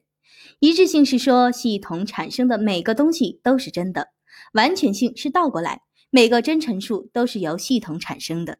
现在稍稍修饰一下这个概念，我们不会是指世界上所有的真陈述，我们指的仅是这样的陈述。他们所属的领域是我们力图用该形式系统去表达的，所以完全性的意思是每个能由系统中的概念表示出来的真陈述都是系统中的定理。一致性，每个定理经解释后都成为真的（括号在某个想象的世界里）。完全性，所有真的（括号在某个想象的世界里）且可表示成系统中的量构符号串的陈述都是定理。最初那个 PQ 系统以及它原来那个解释是这种形式系统的一个例子。它在自己那谦逊的水平上是完全的。任何两个正整数的正确的加法式子都可以表示为系统中的定理。我们也可以换一种方式来说：任何两个正整数的加法式子都是在系统内可证的。小心。当我们开始用可证的陈述而非定理这种说法时，表明我们开始混淆形式系统与其解释之间的区别。这是可以的，只要我们清楚地意识到这种混淆出现了，并且记得多重解释有时是可能的。PQ 系统加上它原来那个解释是完全的，同样也是一致的，因为没有假陈述。用我们的新说法是在系统内可证的。有人可能会争辩说，这个系统是不完全的。根据是三个正整数的加法式子，如二加三加四等于九，没有被 PQ 系统的定理所体现。尽管能翻译成系统中的概念，例如杠杠杠杠杠杠杠杠杠 Q 杠杠 P 杠杠杠 P 杠杠杠杠。然而，这个符号串不是量构的，因此我们认为它就像 PQP 杠杠杠 QPQ 一样缺乏意义。三个数的加式用系统中的概念根本不可表示，所以系统还是有完全性的。尽管 PQ 系统在这种解释下有完全性，离完全的捕捉数论中的真理当然还差得远。比如 PQ 系统就没有办法告诉我们有多少素数存在。哥德尔不完全性定理说的是任何足够强有力的系统，由于其能力较强，因而是不完全的。即存在量构的符号串，表示了数论中的真陈述，但不是定理。有属于数论的真陈数在系统内不可证。PQ 系统这样的系统是完全的，但能力不强。它们更像是低保真的唱机，太贫乏了，很明显做不了我们想要他们做的，即告诉我们数论中的每一件事情。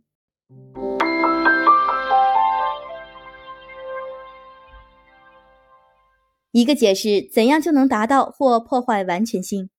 那么，所谓完全性是被动意义的最高确认。我在前面这么说过，是什么意思呢？意思是，如果一个系统是一致的，但不完全，符号和其解释之间就会错配，系统没有能力为那样的解释做辩护。有时，如果把解释稍稍修剪一下，系统就会变得完全。为说明这个思想，让我们来看看修改的 PQ 系统。还有公理模式二及我们对它的解释。修改了 PQ 系统之后，我们把 Q 的解释从等于修改为小于或等于。我们看到修改的 PQ 系统在这种解释下是一致的，但新解释却有些令人不太满意的地方。问题很简单，现在有许多可表示的真陈数不是定理，例如一。小于或等于二加三，表示成非定理杠 q 杠杠 p 杠杠杠。这个解释实在是太不彻底了，它没有精确地反映出定理在系统中的作为。我们可以这样来纠正：或者一向系统添加新规则，使之增强能力；或者二紧缩解释。在这里，明智的选择看来是紧缩解释。不把 q 解释成小于或等于，而代之以等于或加一后等于。现在修改后的 PQ 系统变得既是一致的，又是完全的，而完全性确保了这个解释是恰当的。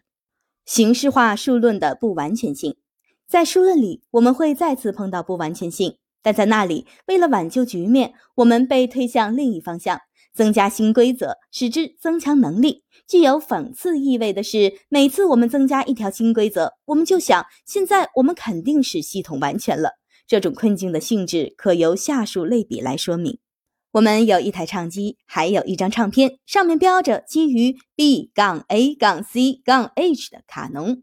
然而，当我们把唱片放在唱机上播放时，由反馈引起的震颤与乌龟的唱片引起的震颤一样，干扰的太厉害，以至于我们甚至都辨不清曲调了。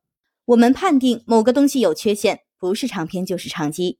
为了检测我们的唱片，我们就得到朋友的唱机上去播放，听它的质量；为了检测我们的唱机，我们就得用朋友的唱片在其上播放，看看我们听到的音乐是否符合标签。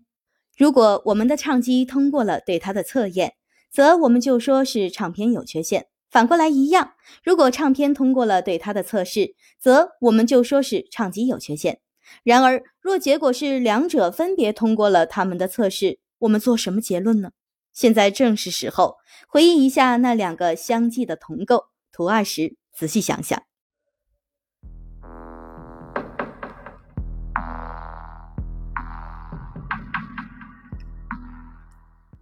和声小迷宫，乌龟和阿基里斯在游乐场玩了一天。他们先买了一对棉花糖，然后决定去乘大风车玩。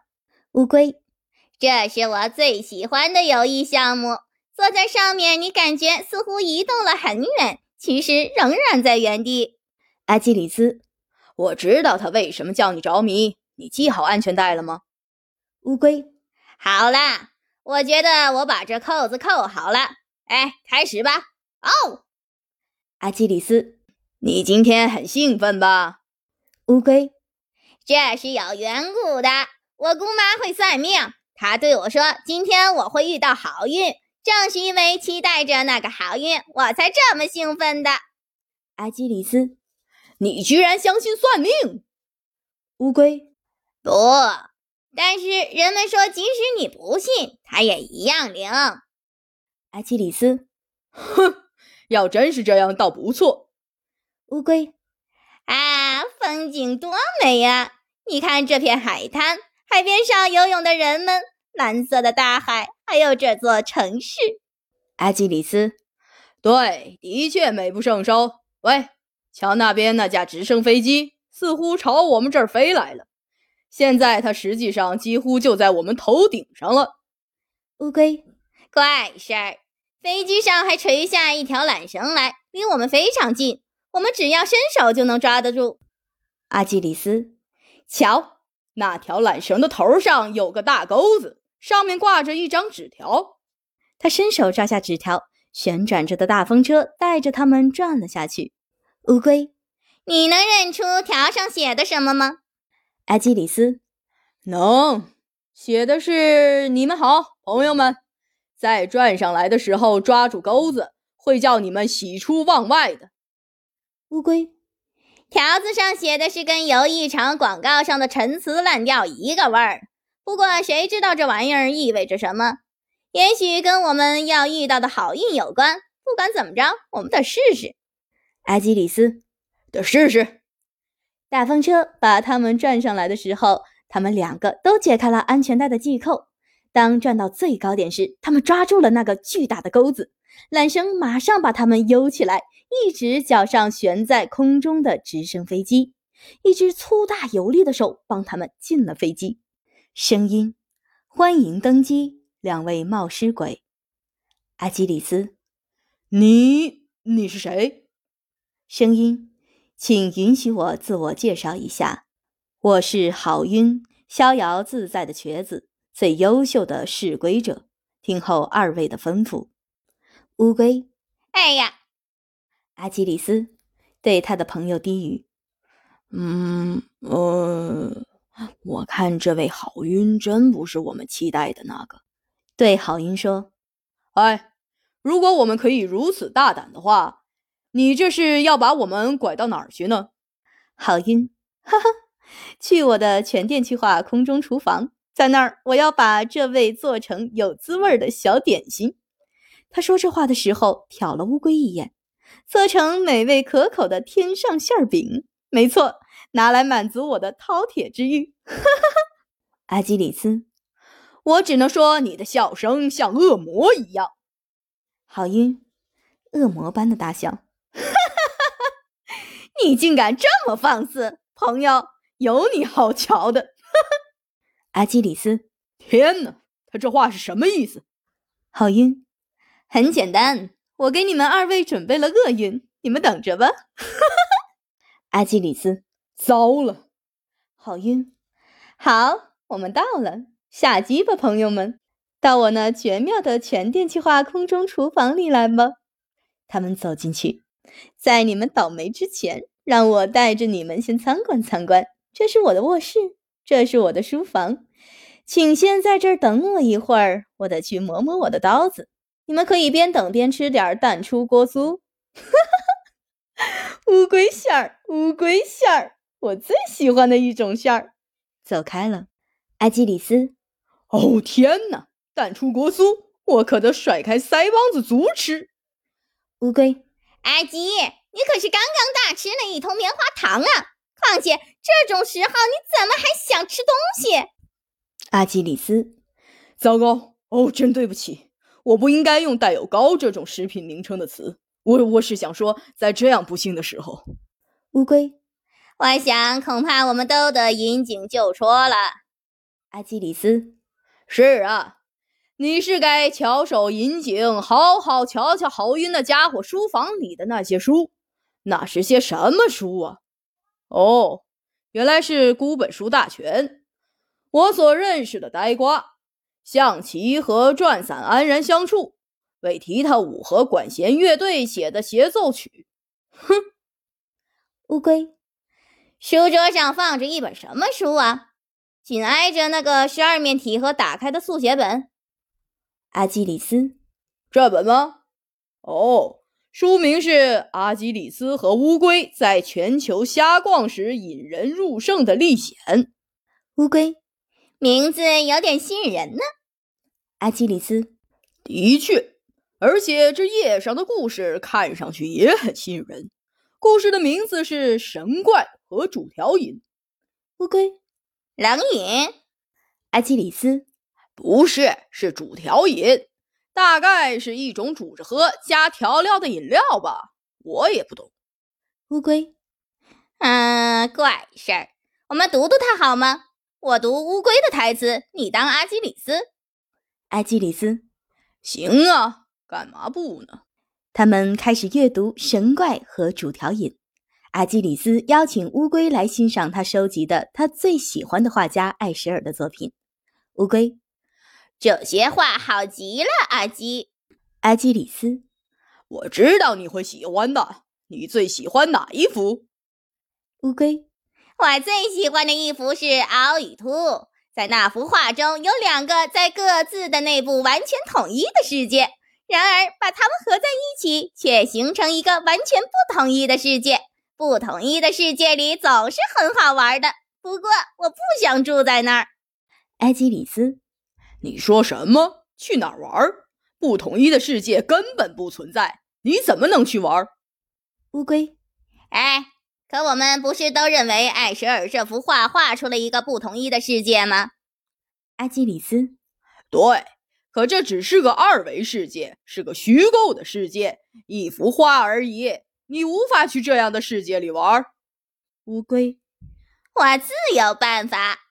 阿基里斯，你怎么能把自己弄进一幅平面上的画里去？乌龟，喝上一小杯推入露，这个戏法就变成了。埃基里斯，推入路，这是种什么鬼东西？乌龟。是种装在陶瓷小瓶里的液体。一个人若是在看着一幅画时喝它，它就能把那个人推入到那幅画的世界里。那些不了解推入路魔力的人，经常会因为他们周围环境的突变而惊讶不已。阿基里斯，没有解药吗？一旦被推入，就无可挽回了吗？乌龟，在某种情况下，事情没有那么糟。事实上，还有另外一种路，嗯，实际不是一种路，而是一种制剂啊，不，不是什么制剂，是一种，呃，一种乌龟。他可能是想说主条引，阿基里斯，主条引，乌龟，正是我要找的那个词，它就是被称作弹出主条引的那种东西。如果你喝推入路时想着在你右手里拿上这么一瓶弹出主条饮，那它也可以被推入图画。这样一来，无论你何时想弹出，回到现实生活中来，你只需喝一口弹出主条饮，接着，叽，就回到现实世界了，恰好回到你把自己推入的那个地方。阿基里斯，听起来挺有趣。要是你在此之前没把你自己推入一幅画里，却喝了弹出主调音，会怎么样呢？乌龟，这我不太清楚，阿基。不过摆弄这些奇异的推入弹出药水一定要小心。我曾经有个亲戚一直憋，就是因为像你所说的那样做了，从那以后再也没见过他。阿基里斯，真不幸。你能把一瓶推入路也带在身上吗？乌龟。哦，当然啦，左手拿着它，它就会跟你一起被推入你在看的画里。阿基里斯，要是你在你已经进入的那幅画里再发现一幅画，那会怎么样呢？再喝一大口推入路吗？乌龟，正像你所设想的那样，你会进入画中的画。阿基里斯，我想你得弹出两次。这样，你才能从你所在的两幅叠套的画中解脱出来，重新浮现在现实世界。乌龟，对你推入一次，也得弹出一次，因为一次推入使你进入一幅画，而一次弹出则会解除它。阿基里斯，我觉得所有这一切都不太对劲儿。你不是在测验我多容易上当受骗吧？乌龟，我发誓不是。瞧。这是两只药水瓶，就在我兜里。把手伸进翻领口袋，拿出两只挺大的无标签的药水瓶，晃动它们时，可以听出一种药水是红的，另一种是蓝的。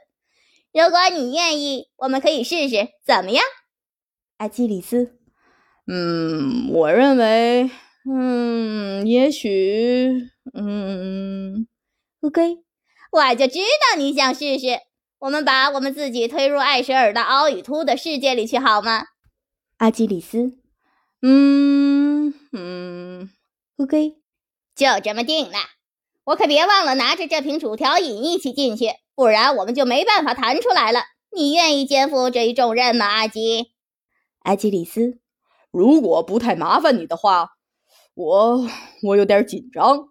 嗯哼，我更愿意让你，呃，你你你有经验，你来负责这件事儿吧。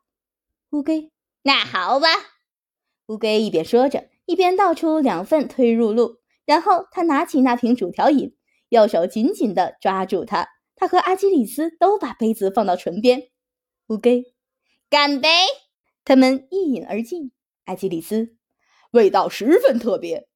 乌龟，会习惯的。阿基里斯，主条饮的滋味也这么特别吗？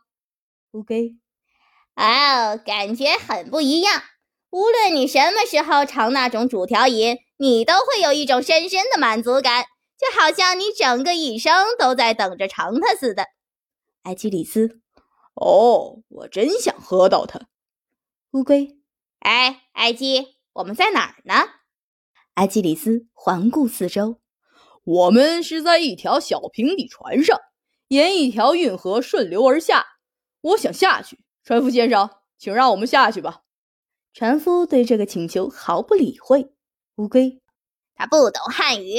如果我们想离开这儿，我们最好还是在他进入前面那条罪恶的爱之隧以前，赶紧从河道爬出去。阿基里斯的脸色有些苍白，霎时就爬到了河岸上，然后他把那位动作缓慢的朋友也拽了出来。阿基里斯，我有点不喜欢那隧洞的名字。我们能逃出来，我真高兴。哎，你怎么会对这些地方这么熟悉？你以前来过这儿吗？乌龟，来过很多次。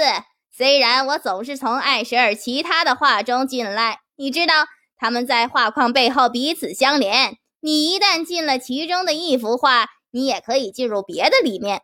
埃吉里斯，真的？要是我不是在这儿亲眼看到了这些事儿，我肯定不会相信。他们穿过一座小拱门走了出来。哦，瞧着两只逗人喜爱的蜥蜴、乌龟，逗人喜爱？他们可不逗人喜爱。只要一想到他们，我就不寒而栗。他们是两个邪恶的卫士。负责守护悬挂在那边天花板上那个有魔力的黄铜灯，只要被他们的舌头碰一下，任何生物都会变成肉酱。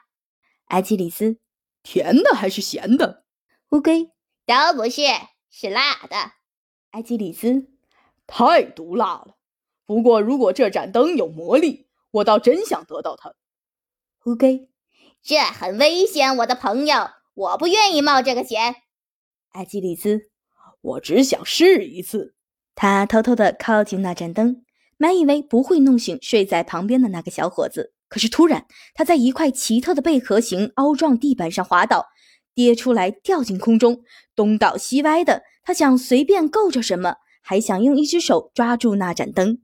由于他这么猛烈的摇晃，那两只蜥蜴嘶嘶叫着，迅猛地朝他伸出了舌头，而他却吊在空中，无法脱身。阿基里斯。救命啊！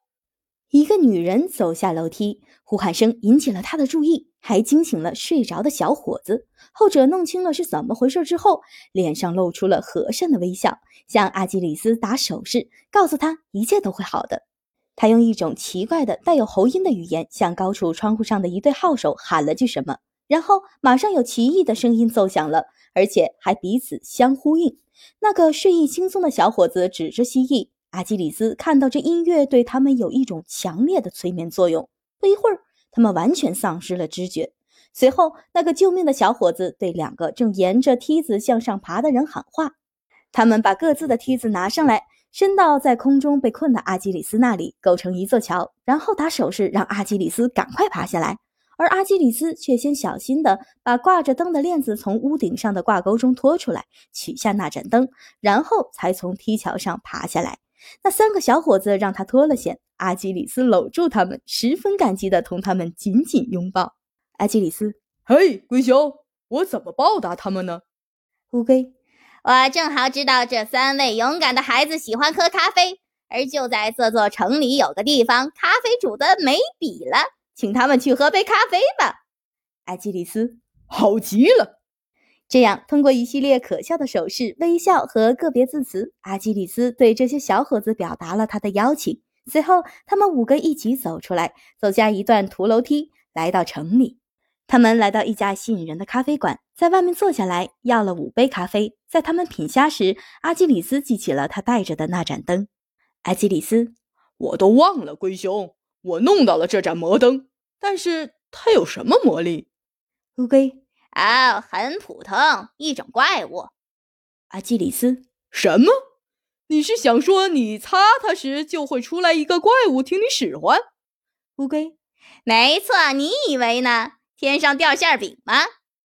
阿基里斯，嗯，这是挺神的，我可以随心所欲。嗯，我总是希望我碰见这种事。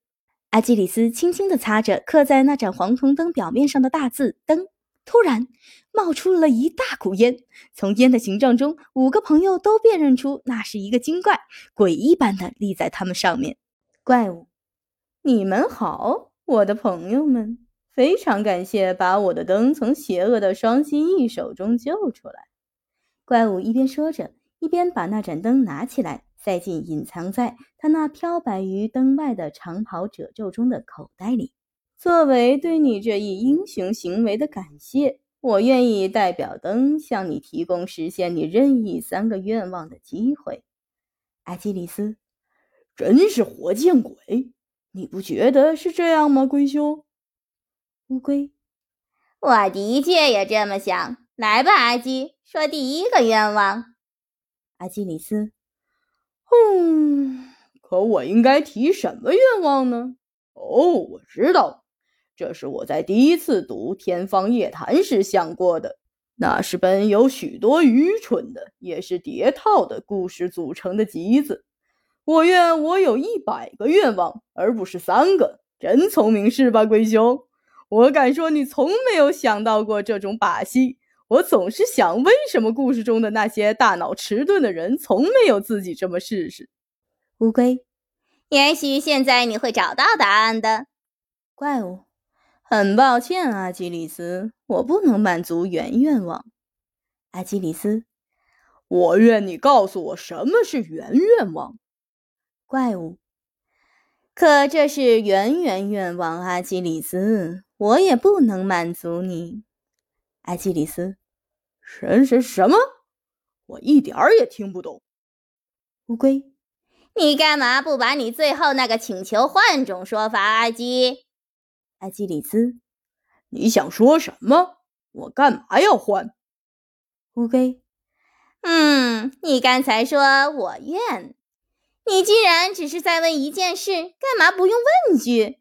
阿基里斯。好吧，虽然我不明白为什么，告诉我，怪物，什么是原愿望？怪物，就是关于愿望的愿望。我不能满足原愿望，我只能满足简单的普通愿望，比如想要十箱啤酒了，月里嫦娥了，两吨黄金了，环球旅行了。你明白吗？类似这样的简单事物，而我无法满足原愿望。造物神不允许我这么做，阿基里斯。造物神？谁是造物神？他为什么不让你满足原愿望？这看起来比你刚才提到的那些事要容易得多嘛？怪物。嗯，这事儿挺复杂的。你为什么不来讲讲你那三个愿望呢？或至少说一个。我不能总待在这个世界里，阿基里斯。哦，真糟糕！我真的希望有一百个愿望。怪物，唉，我不愿看到任何人这么失望。而且原愿望也是我最喜欢的一种愿望。让我想想，我是否可以做点什么？请等一分钟。怪物从他袍子上的一簇褶皱里拿出一样东西，那东西看上去像他拿走的那盏黄铜灯一样。只是这盏是用白银做的，以前的那盏上刻有“灯”字，而在这盏灯上，同样的地方却刻有小一些的字“圆灯”。阿基里斯，那是什么？怪物，是我的圆灯。他擦擦圆灯，他便冒出一股烟来，在翻滚着的烟云中间，他们全都看到了，他们上面立着一个魔鬼般的形体。圆怪物，我是圆怪物。你叫我吗，怪物阁下？你有什么愿望？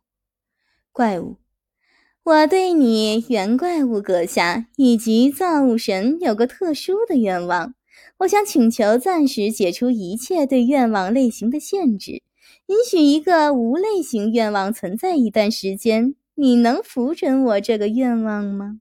原怪物，我会把它通过层层机构发送出去的，这没有问题，请等半分钟。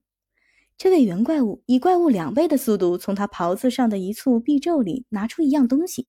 那东西看去就像那盏白银圆灯一样，只是这盏灯是用黄金做的。以前的那盏上刻有“圆灯”字样，而在这盏灯上，同样的地方却刻有更小一些的字“圆圆灯”。阿基里斯，他的声音比以前高了八度。那是什么？圆怪物，这是我的圆圆灯。他擦擦圆圆灯。他便冒出一股烟来，在翻滚着的烟云中间，他们全都看到了，他们上面立着一个魔鬼般的形体。圆圆怪物，我是圆圆怪物，你叫我吗？圆怪物阁下，你有什么愿望？圆怪物，我对你圆圆怪物阁下以及造物神有个特殊的愿望，我想请求暂时解除一切对愿望类型的限制，请求允许一个原类型愿望存在一段时间。你能符准我这个愿望吗，圆圆怪物？我会把它通过层层机构发送出去的，这没有问题。请等十五分钟。这位圆圆怪物以圆怪物两倍的速度，从他袍子上的一簇褶皱里拿出一样东西。那东西看去就像那盏黄金圆圆灯一样，只是这盏是用造物神。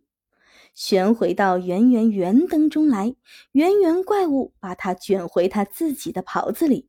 这一动作只有圆圆圆怪物的一半那么快。你的愿望被批准了，圆怪物阁下。圆怪物，谢谢你，圆圆怪物阁下以及造物神。这位圆圆怪物像所有比他更高的那些神怪一样，旋回到圆圆灯中去。圆怪物把它卷回他自己的袍子里。这一动作只有圆圆怪物的一半那么快。你的愿望被批准了，怪物阁下。怪物，谢谢你，圆怪物阁下以及造物神。这位圆怪物像所有比他更高的那些神怪一样，旋回到圆灯中去。怪物把它卷回他自己的袍子里，这一动作只有圆怪物的一半那么快。你的愿望被批准了，阿基里斯。从他说“请等一分钟”到这时，正好过了一分钟。阿基里斯，谢谢你，怪物阁下以及造物神。怪物，我很高兴通知你，阿基里斯，你可以有一个无类型愿望，这就是说，一个愿望，一个圆愿望。或一个圆圆愿望，你愿意有多少圆都可以，甚至可以有无数多个，如果你愿意。阿基里斯，哦，非常感谢怪物阁下。不过我的好奇心给逗起来了，在我说出我的愿望前，你能不能告诉我谁或者说什么是造物神？怪物，行啊。造物神是代表造物神物色的神怪这个短语中几个词的词首字组合。神怪这个词一般指怪物、圆怪物、圆圆怪物等等，这是个无类型词。阿基里斯，可是，可是这个由几个词的词首字组合而成的造物神怎么会是一个词呢？这不会有任何意思。怪物。哦，你没见过递归的词首字组合吗？我以为人人都知道呢。你瞧，造物神代表造物神物色的神怪，而它又可以被展成造物神物色的神怪物色的神怪，它还可以依次被展成造物神物色的神怪物色的神怪物色的神怪，它还可以依次被进一步展开。你可以想展多开就展多开，因为在每种情况下，最前面的三个字总是造物神，而这最前面的三个字总可以被展开。阿基里斯，可我将永远不会展完。怪物，当然不会，你永远也不会把造物神全部展开。阿基里斯，哼，真叫人费解。你对原怪物说：“我对你原怪物阁下以及造物神有个特殊的愿望。”这是什么意思呢？怪物，我是想不仅向原怪物发出请求，而且也向他之上的所有神怪发出请求。地龟词首字组合很自然地完成了这一任务。你瞧，当原怪物接受了我的请求时，他就不得不把它向上传给他的造物神，所以他向圆圆怪物送去一个同样的信息。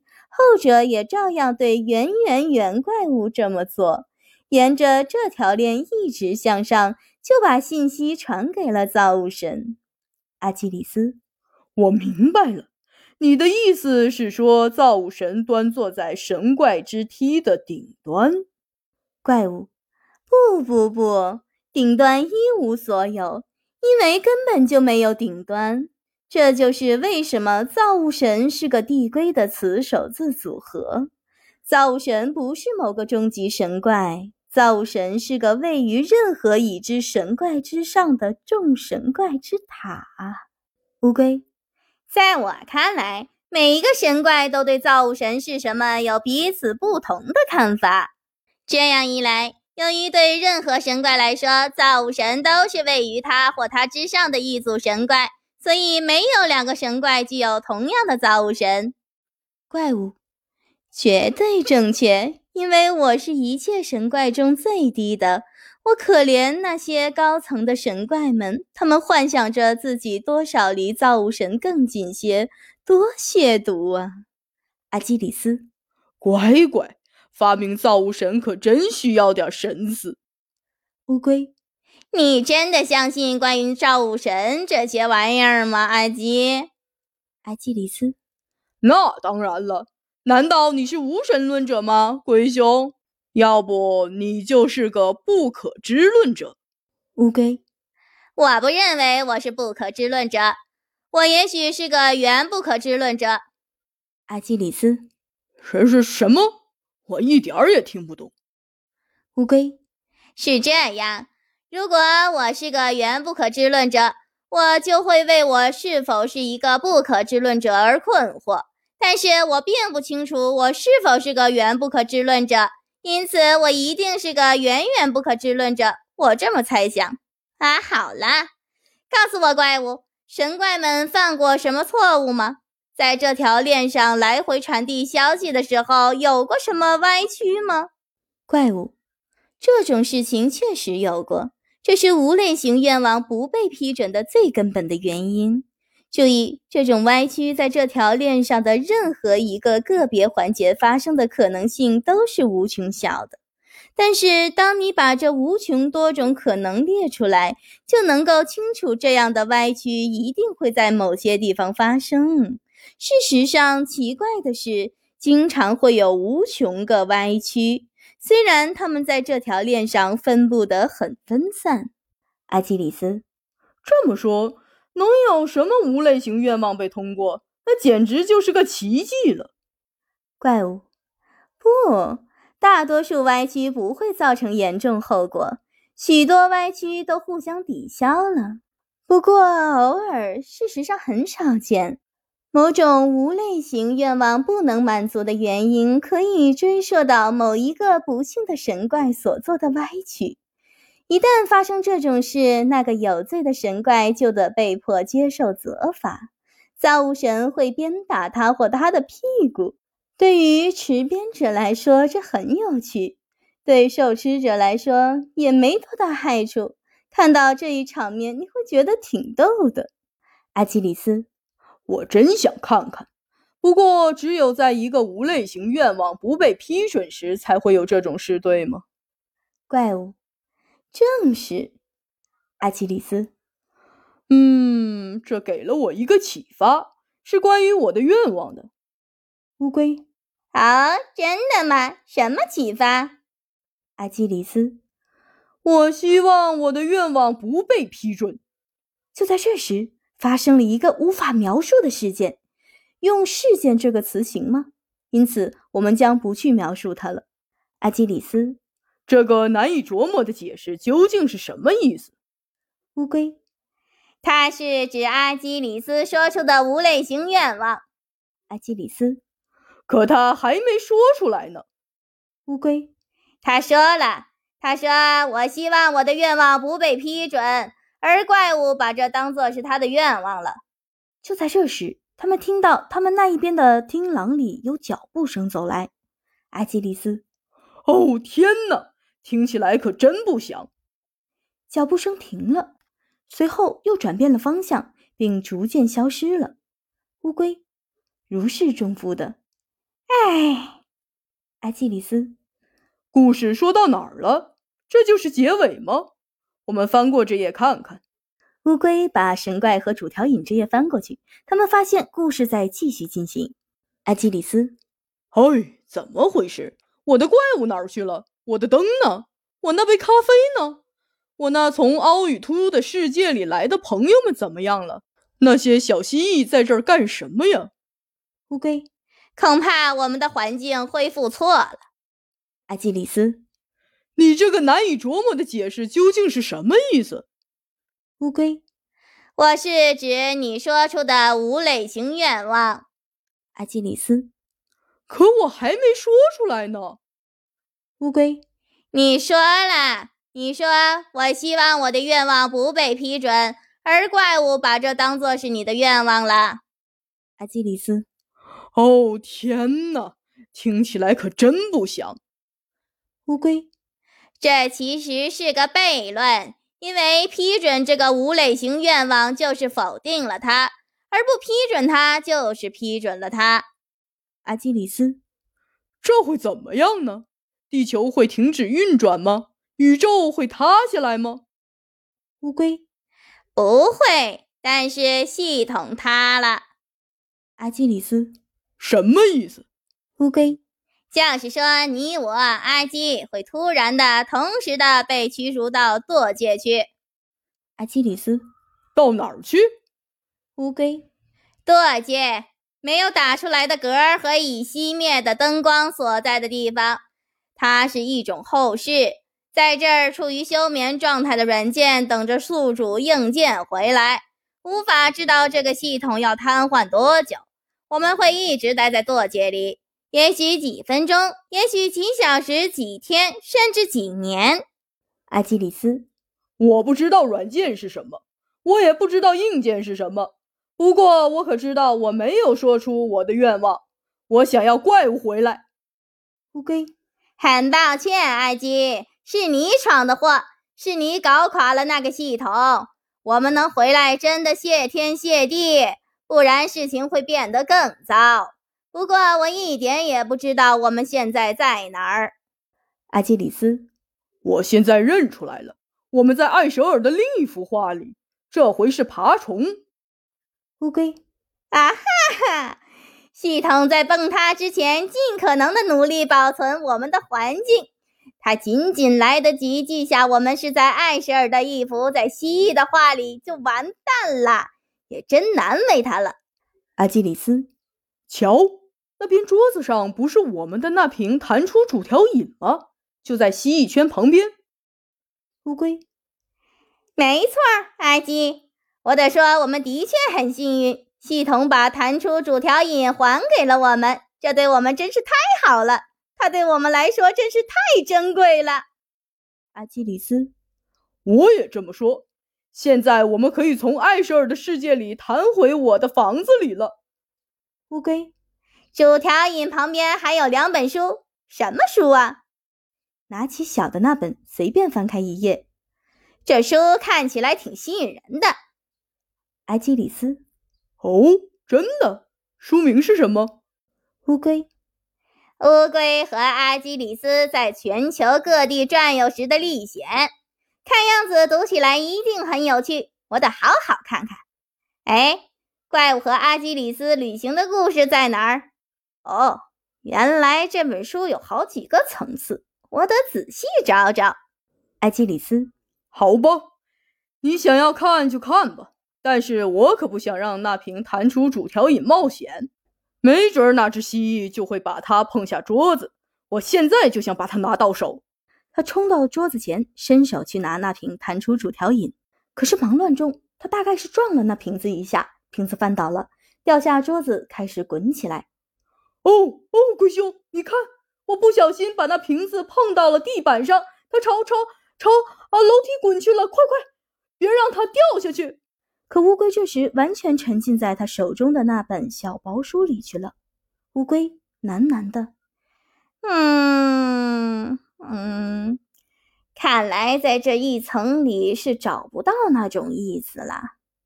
阿奇里斯，龟兄，龟兄，帮帮忙，帮忙抓住那个瓶子。乌龟，干嘛这么大惊小怪的？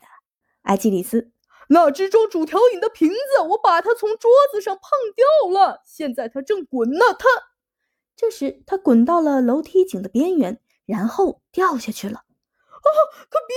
这可怎么办，龟兄？你怎么还跟没事儿一样？我的药水没了，掉到楼梯下面去了。只有一个办法了，我们得下一层。乌龟，下一层没问题，请跟我来。他开始大声朗读，一时间阿基里斯进退两难，最后终于安定下来，充当了乌龟的角色。阿基里斯，这儿真黑，龟兄，我什么都看不见。哎。我撞在墙上了，当心！乌龟，来，我这里有两只俄国手杖，拿上一根吧，你可以用它探路，这样你就不会碰东撞西了。阿基里斯，好主意。他拿了手杖，你觉出我们走的这条路有点往左拐吗？乌龟，对，有一点点。阿基里斯，我不知道咱们到哪儿了。我们还能重见天光吗？我当时真不该听你的，喝下了贴着喝我的那瓶东西。乌龟，我向你保证，这没什么不好。我干过无数次了，一点也没有后悔过。放松点，享受一下变小后的感觉。阿基里斯，变小？龟兄，你都对我干了什么呀？乌龟，别怪我，你这样做是你自愿的。阿基里斯，你把我缩小了吗？那么我们待在其中的这个迷宫，实际上是个小的可以被一脚踏过去的玩意儿了。乌龟，迷宫，迷宫可能吗？难道我们是在那个著名的、有可怕的大雕所占据的和声小迷宫里吗？阿基里斯，天哪，那是什么？乌龟。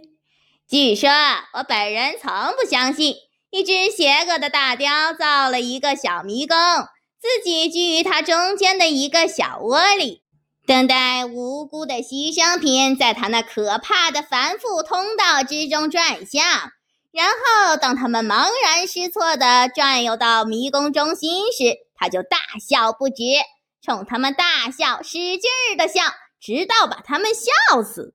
阿基里斯。太可怕了，乌龟。不过这只是个神话。勇敢些，阿基。这坚强的一对艰难地走着。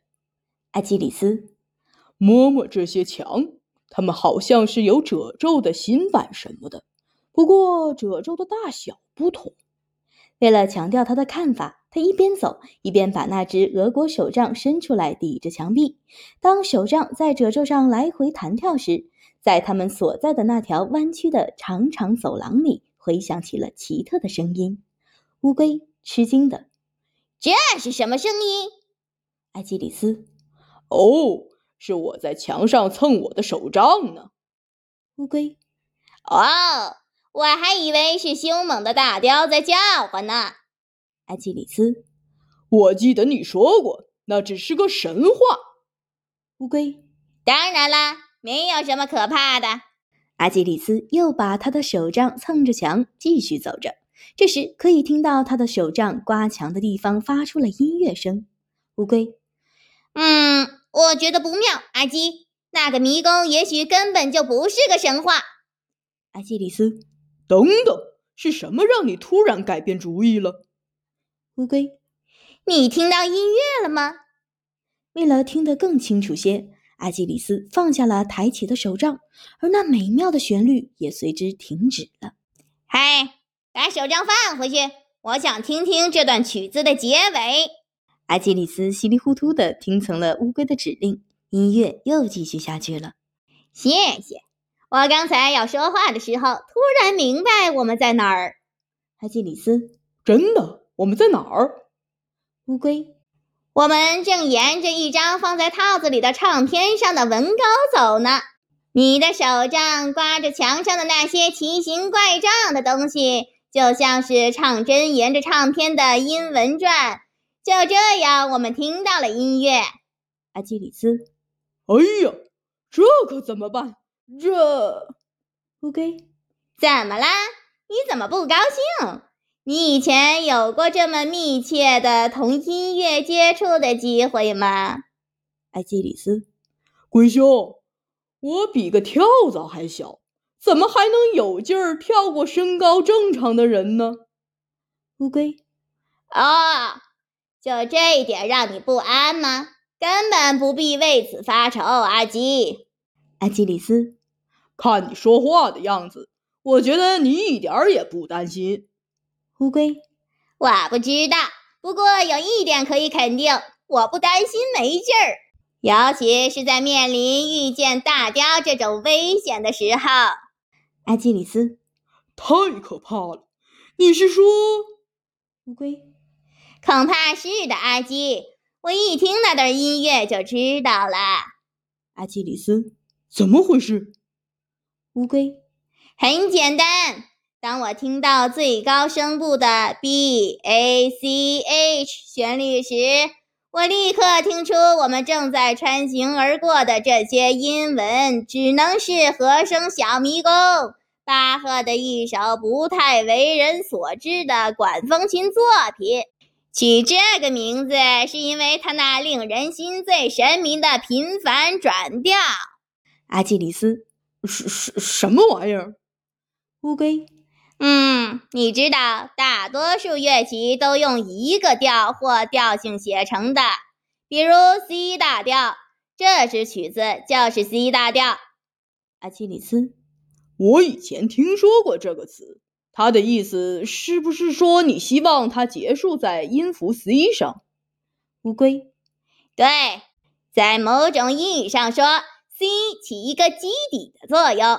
实际上，通常叫它主调音。阿基里斯，是不是离开了主调音，就是为了最后回到主调音？乌龟，正是这样。随着乐曲的发展，运用了模棱两可的和弦旋律，他们都离开了主调音。渐渐的，期待形成了，你越来越渴望回复听到主调音。阿基里斯。这就是为什么我在一支曲子结束时总是感到那么满足，就像我全身心都在等待着听到那个主调音似的，是吗？乌龟，没错。作曲家运用他的和声进行来控制你的感情，使你产生渴望听到主调音的愿望。阿基里斯，可是你该给我讲讲转调。乌龟，啊，对，作曲家可以做的一件非常重要的事，就是在一支曲子中转调，其目的在于建立一个暂时的终结，而不是一种主调音的解决。阿基里斯，我想我明白了，你是说某组用不同音调反复演奏的和弦，改换了和声的紧张点。这样一来，就使我实际上期待着在一个新的调上把不协和音转变为协和音。乌龟，对极了，这就是情况更复杂了。因为虽然一时你期待在一个新调上把不协和音转变为协和音，但在你内心深处一直存在着一个渴望，即要到达原来那个终结。在这支曲子里，就是大调的 C，而当次要终结到达时，就会有。阿基里斯突然热情地打着手势。哦，听听这华美的突然上升的和弦，这是和声小迷宫结尾的标志。乌龟，不，阿基，这不是结尾，这只是阿基里斯。它肯定是哦，多么强有力的结尾啊！真让人有如释重负之感。这才是个解决呢，妙极了。确实，音乐就在这里停止了。他们走出来，到了一块没有墙壁的空地上。你瞧，它确实完了。我说什么来着？乌龟，真邪了！这张唱片是音乐界的耻辱。阿基里斯，什么意思？乌龟，就是我刚告诉你的意思。这里巴赫从 C 调转到 G 调，建立起听 G 的第二个目的。这意味着你同时体验到两种张力，等待着向 G 转变，可同时心里还埋藏着那个最大的渴望：成功的转到 C 大调。阿基里斯，你为什么听一支乐曲时一定要苦思冥想呢？音乐只是一种智力游戏吗？乌龟，不，当然不是。这些音乐是极富于智慧的，不过大多数音乐不是。多数的时候，你的耳朵或大脑为你估算，使你的情感知道他们想听什么。你不必有意识的去想它。但是在这支曲子里，巴赫在耍手腕，想把你引入歧途。而在你身上，埃及，他成功了。阿基里斯，你是指我对复调解决的反应？乌龟，正是。阿基里斯，可我还是觉得它像个结尾。乌龟，巴赫有意那么安排的，你恰好落入他的圈套了。他故意被设计得像个结尾，但是如果你仔细品味那个和声的进行，你会发现它的调性不对。显然，不只是你，连这个蹩脚的唱片公司也落入了同样的圈套。他们过早截断了这支曲子。阿基里斯，巴赫可把我给涮了。乌龟，这就是他的全部花招，让你在迷宫里迷路。大雕跟巴赫是同谋，你瞧，如果你不小心，他现在就会把你给笑死的。没准儿连我也给烧上呢，阿基里斯。哦，让我们赶快离开这儿吧！快，咱们沿着阴纹往回跑，在大雕发现我们之前跑出这张唱片。乌龟，天哪，不行！我的感觉太脆弱，受不了倒叙演奏时那古怪的和声进行。阿基里斯。哦，鬼兄。要是我们不能顺原路回去，我们怎么才能离开这里呢？乌龟，是啊，阿基里斯有点绝望，开始在黑暗里乱跑。忽然间，出现了一声轻微的喘息，接着“砰”的一声。阿基，你怎么了？阿基里斯，有点错位，不过还好，我掉进了一个大洞里。乌龟。你掉到邪恶大雕的窝里去了！我在这儿呢，我来帮你出来。我们得赶紧走。阿基里斯，小心龟兄，我不想让你也掉进来。乌龟，别怕，阿基，一切都会。突然间出现了一声轻微的喘息，接着“砰”的一声。阿基里斯，龟兄，你也掉进来了，你怎么样？乌龟。只是伤到了我的自尊心，不过还好。阿基里斯，我们崴泥了是吧？突然，一声隆隆的笑声响起，并吓人的靠近了。乌龟，当心，阿吉，这可不是玩笑的事儿。大雕，嘿嘿嘿，哈哈哈哈哈哈！阿基里斯，我开始顶不住了，龟兄。乌龟。千万别理他的笑，阿基，这是你唯一的希望。阿基里斯，我尽力而为吧，只要我的肚子不那么饿。乌龟，哎，我闻到什么了？附近有一碗糖出锅酥吧？阿基里斯，我也闻到了，从哪儿飘来的？乌龟，我想就在附近。哦，我碰到一个大碗一样的东西上了。对，没错，像是一大碗弹出锅酥。阿基里斯，哦天哪，弹出锅酥，我可得甩开腮帮子阻止。乌龟，可别是推入锅酥，推入锅酥和弹出锅酥可真不好分清呀。阿基里斯，焚琴？你说什么呢？乌龟，我什么也没说呀。你大概是有点风声鹤唳了吧？阿基里斯，还煮鹤？我真的不喜欢鹤肉。好了，我们就吃这个吧。两个朋友开始大嚼弹出锅酥，或者推入锅酥。可突然，弹的一声，我猜他们吃的到底还是弹出锅酥。乌龟，多有趣的故事啊！你喜欢它吗？阿基里斯，一般。我想知道的只是他们离开那邪恶大雕的窝没有？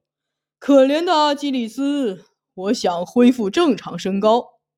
乌龟，别担心，他们出去了，他也恢复了正常身高。这就是刚才为什么有一声弹。阿基里斯，哦，我没听出来。嗯，我现在的确想找那瓶主调饮了，不知为什么。我的嘴唇都要裂了，没有什么比弹出主调饮更好喝的了。乌龟，这种饮料以消燥解渴著名，在有些地方人们对它着了魔。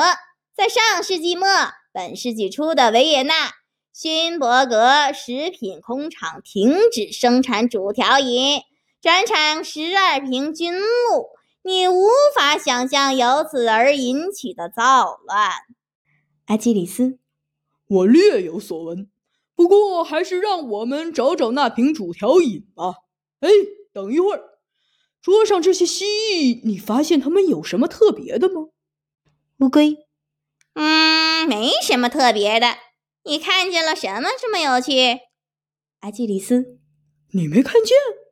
他们没喝什么弹出主调饮，就从那张平面上的画里跑出来了。他们怎么做到的？乌龟，我没告诉你吗？要是你没有弹出主调饮的话，你头画面呈直角的方向移动，也能从里面出来。这些小蜥蜴知道，要想从两维的画中世界里出来，就得向上爬。阿基里斯。我们要从艾舍尔的这幅画中出来，也得做同样的事吗？乌龟，当然，我们只需要上一层。你想试试吗？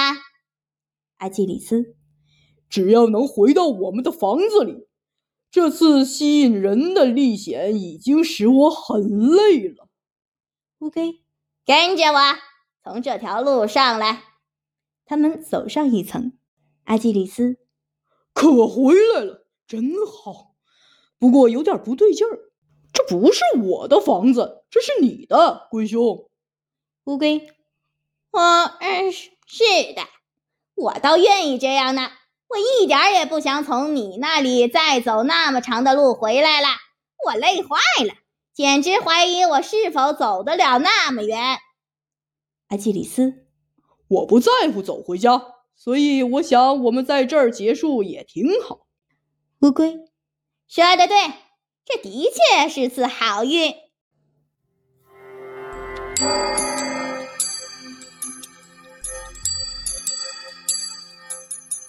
第五章：递归结构和递归过程。什么是递归？什么是递归？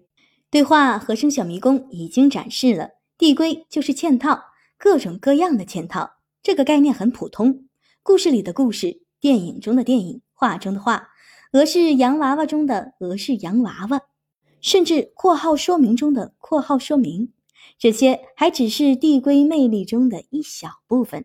然而，读者应该注意，本章中递归的含义与第三章中的含义只是稍有关联，它们之间的关系在本章末会清楚的。有时递归似乎与悖论很接近，例如递归定义。这样的定义可能会给粗心的人一种印象，即事物自己定义自己，那就会出现绕圈子了。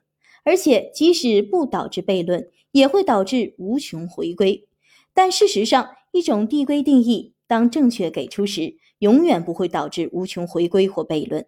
这是因为递归定义从来不以某一事物自身来定义这一事物，而总是用比其自身简单一些的说法来定义这个事物。下面我给出一些关于递归定义的例子，我的意思很快就会清楚了。在日常生活中，递归出现的最常见方式之一就是由于有另一项更简单的工作而拖延完成正在进行的一项工作，通常是同类型的工作。这里有一个很好的例子：一个秘书有一部奇特的电话机，可以接许多电话。他正与 A 通话的时候，B 打来电话，于是他对 A 说：“您不介意稍等一会儿吧？”当然，他并不在乎 A 是否介意，他只是按一下电钮转到 B。现在 C 又打来电话，于是 B 也同样被耽搁了。照这样可以无限进行下去。但我们对此还是别过于热衷。假定和 C 的通话结束了，我们这位秘书弹回到 B，继续刚才的通话。这时，A 坐在电话线的另一端，手指敲着桌子，听着电话里让人心烦的宛如背景音乐的杂音，克制着自己的恼火。现在最平淡的情况是，与 B 的谈话顺利结束，这位秘书最终回到与 A 的通话中。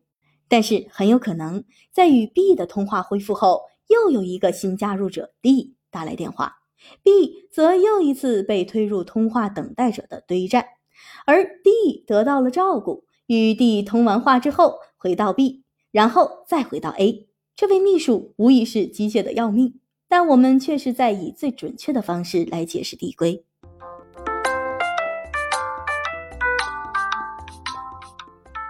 推入、弹出和堆栈。前面的例子里介绍了递归的一些基本术语，至少在计算机专家们的眼中是术语。这些术语就是推入、弹出和堆栈，或者更准确的说是下推堆栈。它们都是相互关联的。这些术语作为人工智能的早期语言之一 （IPL 语言）的一部分，第一次出现于二十世纪五十年代后期，在对话中。读者已经遇到了推入和弹出，但我还是要做些详细说明。推入即是暂停目前正在进行的工作，记住在什么地方停下的，并开始一项新的工作。这项新的工作通常被认为是此前一项工作低一个层次，而弹出则与此相反，即结束这个层次的操作，在上一层暂停之处恢复操作。但是，怎样才能准确记住你在每一个层次中停在什么地方呢？回答是：你把有关的信息存储在一个堆栈里。因此，堆栈起着表格的作用，它使你了解这样一些事情：一，在那些未完成的工作中，你是在何处被打断的？行话返回地址。二，在被打断处，你要记住的有关事项。行话变量约束。当你弹回去恢复某项工作时，堆栈保存着你的环境行话现场，所以你不会感到丢掉了什么。在打电话的例子中，堆栈告诉你在每个不同的层次谁在等待，以及你们被打断时你们的谈话进行到了什么地方。这里顺便说一下，推入、弹出和堆栈这几个词都来自自助餐厅中一摞托盘的视觉形象。通常在下面有一个弹簧，将最上面的托盘几乎保持在一个固定的高度。当你把一个托盘推到这摞托盘上时，这一摞就往下陷一点儿；而当你从那一摞上拿下一个托盘时，整个一摞又都往上弹一点儿。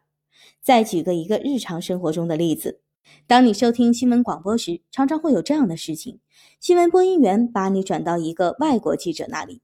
现在，请听赛利斯瓦波利从英国皮罗格发来的消息。而赛利有一盘地方新闻报告人同某人会见的磁带。在介绍了一些背景情况之后，他开始播放录音带。我是尼格尔·坎特瓦拉德，这里是皮罗格郊外发生大抢劫的地方。我在与某某谈话。现在你降了三个层次。也许这个被会见的人也会放一盘某次谈话的磁带。在实际新闻报道中，降三个层次这种事并不少见，但令人吃惊的是，我们几乎没有被悬置的感觉。我们在下意识中很容易地把握了回溯机制。这么简单，也许是因为每一个层次都与其他层次有着截然不同的味道。如果它们都相似，我们立刻就弄乱了。关于更复杂的递归，本章前面的对话就是一个例子。在那个对话中，阿基里斯和乌龟在各个不同的层次中都出现了。有时，作为角色出现在他们正在阅读的故事里。这时，你可能对正在发生的事情有点糊涂，必须高度集中注意力才可能弄明白。咱们来看看，真正的阿基里斯和乌龟仍然在好运的直升飞机上，但是第二层次的阿基里斯和乌龟是在艾舍尔的某张画中，然后他们发现了一本书并读了起来。所以，和声小迷宫中在文道上漫游的是第三层次的阿基里斯和乌龟。不，等一等，我在什么地方遗漏了一个层次？要想把握对话中递归的回溯机制，你的意识中必须得有一个心理堆栈。见图二十六。图二十六，对话和声小迷宫结构示意图。垂直下落是推入，上升是弹出。注意，此图与对话中缩进格式的相似之处。从这个图可以清楚地看出最初的紧张。好晕的恫吓从未解决，阿基里斯和乌龟还在空中悬着。